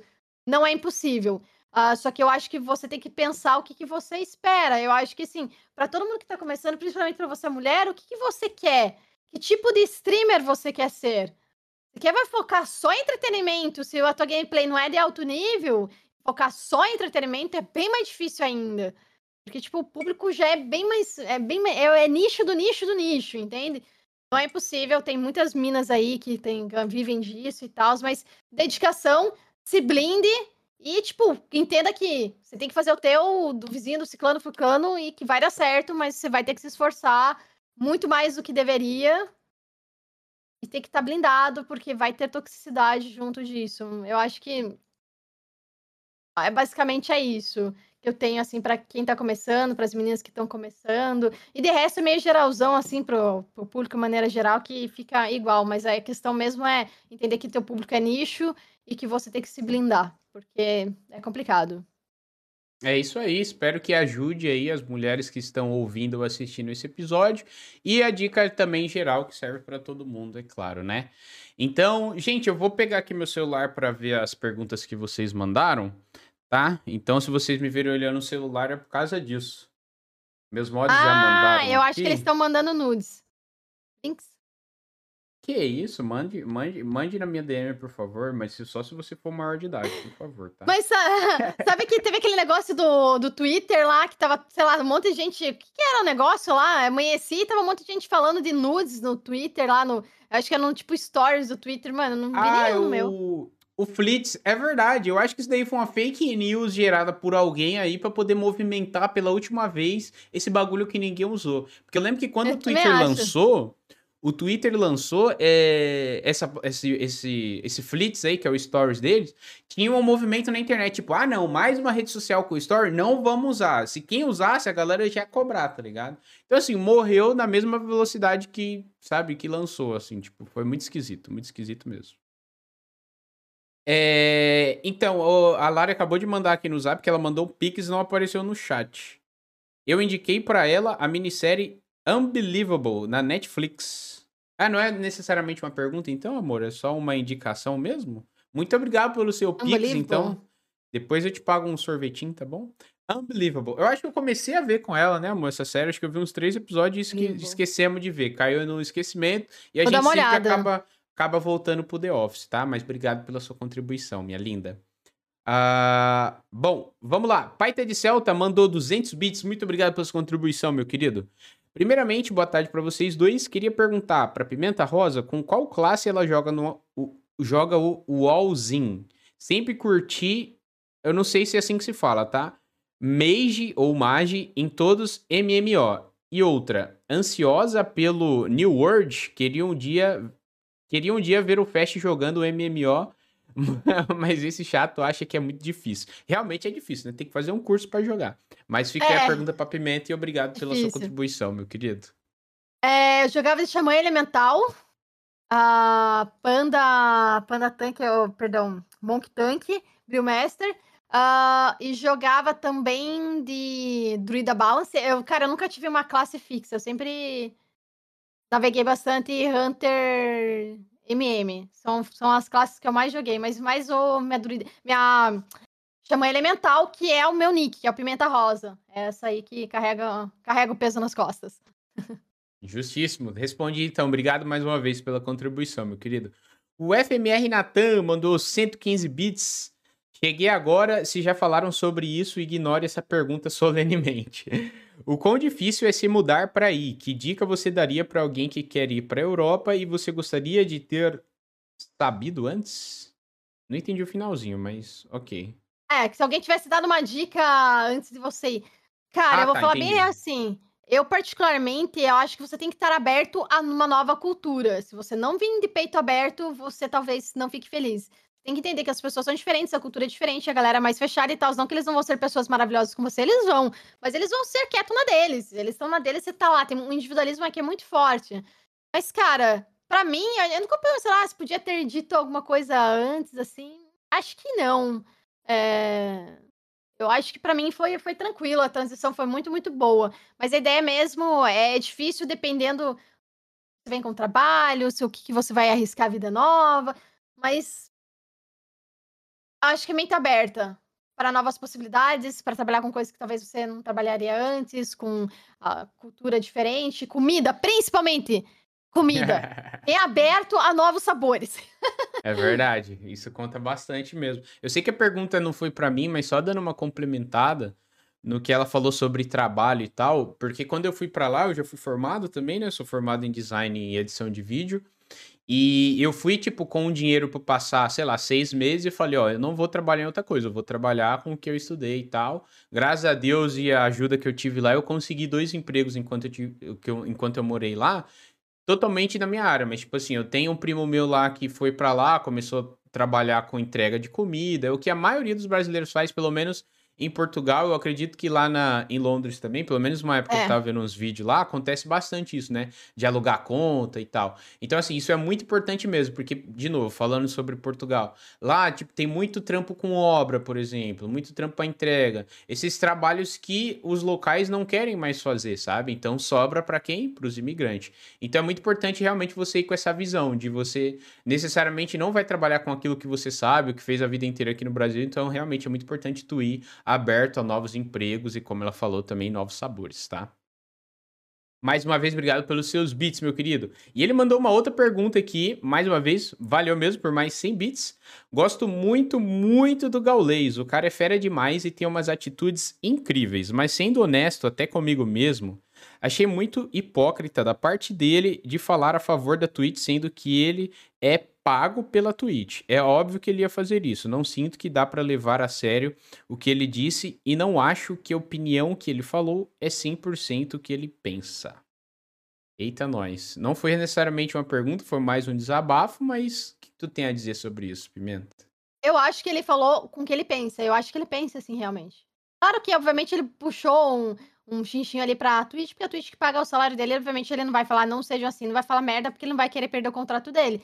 Mas ele também, ele pensa dessa forma, porque, cara, não precisa de sub. O dele tá garantido já depois, então... Sinceramente, ele pensou, ele falou que ele pensou. E, inclusive, talvez ele nem saiba o que esteja acontecendo. Porque ele nem deve olhar o dashboard. Ai, nossa, será que hoje é eu ganhei quanto dinheiro de sub? Ele não olha, mano. Ele não olha, nem deve olhar o dashboard dele para saber. Talvez ele olhe no final do mês para ter uma noção de quanto que vai sair. Talvez nem isso. Nem isso, porque, é, tipo, como ali já tem, é, já tem contador e tal, talvez seja outras pessoas que acessem essas informações que ele nem veja. Então, não. É. Ele realmente pensa dessa forma. Mais uma vez, complementando o que ela falou e, e tal, eu também não tive. Tudo bem que isso pode ser muito pessoal, mas eu não tive essa visão. Tanto que eu usei o vídeo dele como exemplo quando eu fiz a live lá falando minha opinião sobre tal. Eu usei até um vídeo dele como exemplo porque eu achei que ele falou, tipo. A única coisa que eu não concordo que ele falou, pelo menos no vídeo que eu vi, é que no final ele mete e fala assim: ah. Se você não concorda com a plataforma, tu mete pé e vai embora e vai para outra e tal. Eu acho que isso daí é muito radical, é muito prejudicial também, até pro criador que, tipo, porra, imagine tu investir, sei lá, dois, três anos da tua carreira como criador de conteúdo numa plataforma, tu cria tua comunidade lá e você vai mudar para outra, tudo bem. Sempre tem uma porcentagem que te acompanha, que gosta muito de você, que tá contigo independente por onde tu for. Mas, cara, em geral, isso é muito complicado, tá ligado? É o que eu falei, não adianta tu agora sair da Twitch que tá uma merda. Ah, vou começar a fazer live na Trovo, na Buia, não seja onde for que tá pagando um pouco melhor e tal. Mas é uma plataforma que paga bem porque ela começou no mercado agora, tá ligado? Daqui a seis meses ela pode falir. E aí, e a comunidade que tu criou lá? Vai pra vala? Então, assim, isso é muito... tá aí, Mixer tá aí para provar, plataformas Exato. grandes. Da Microsoft. A outra amarelinha tá lá também, a outra amarelinha. E eu vou fazer mais um adendo nisso aí, é que eh, nesse vídeo ele fala: ah, você tem que saber vender o seu produto. O sub não é meu produto, o sub é produto da Twitch. Que produto é esse que eu não defino valor, eu não defino regras, eu não defino nada. O produto é da Twitch. Então, eu não estou vendendo meu produto. Começa também por aí. Segundo que é uma parceria. Se não tiver streamer, não tem ninguém assistindo. A Twitch ganha Exato. zeros. Não se esqueçam disso. E volto a dizer, não é a Twitch que paga o streamer. Quem paga o streamer é quem tá assistindo. Não se iludam. O único que recebe da Twitch são os streamers grandes que tenham, tipo, Caules, que tem um contrato é, especial, contrato personalizado, né? Não apenas ele, tem vários streamers em todos os lugares do mundo, né? Vários streamers BR, inclusive. The Darkness, é, Alonsoca, é, o Zigueira, eles têm contrato com a Twitch. Esse sim recebem da Twitch. Agora, o Fast e a Pimenta Rosa, não, esses caras não recebem da Twitch, esses caras recebem de você. Aí entra aquela situação que tá uma discussão internacional, inclusive, não é uma coisa BR, é divisão.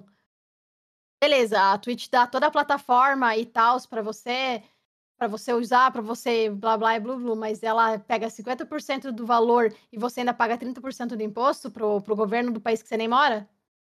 Você recebe 20% Exatamente. só do valor? Entendeu? Uma é, é uma eu... parada extremamente complexa.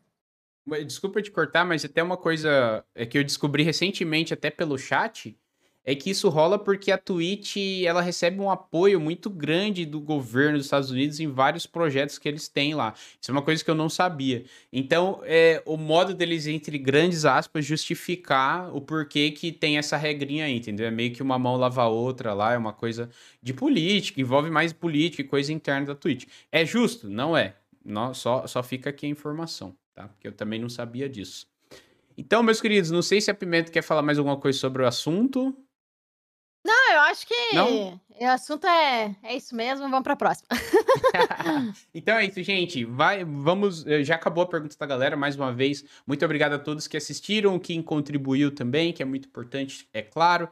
Mas principalmente a você que ficou aí no chat interagindo com a gente e tal. Se você está ouvindo ou assistindo esse episódio depois que ele foi ao ar e tal, recomendo também você assistir aqui na Twitch ao vivo, enquanto a gente troca uma ideia com a galera do chat e tal. Vocês tem um, uma participação maior aqui no nosso programa. Então fica aí o convite, só você acessar twitch.tv bzfest, que a gente faz os episódios ao vivo aqui na plataforma, fechou? Então, mais uma vez, Pimenta, muito obrigado pelo papo, pelo, por ter aceitado o convite. Foi muito, mas muito bacana conhecer um pouquinho mais de você, mais do seu trabalho também. Espero que todo mundo que está aqui ao vivo agora e ouvindo depois, ou até mesmo assistindo, tenha curtido, tenha aprendido também. E não esquece de interagir com a gente, tá bom, gente? Esse episódio sempre sai no YouTube, no Spotify, nas principais plataformas de podcast. Lá no comentário você pode dar a sua opinião sobre alguma coisa que a gente falou, que eu leio e respondo todo mundo, fechou? E quero convidar você também a conhecer o trabalho aqui da Pimenta Rosa, lá na Twitch, tá? Quem tá aqui ao vivo na Twitch com a gente agora, só digitar exclamação Pimenta Rosa que vai ter o link para todas as redes sociais e o canal dela aqui na Twitch.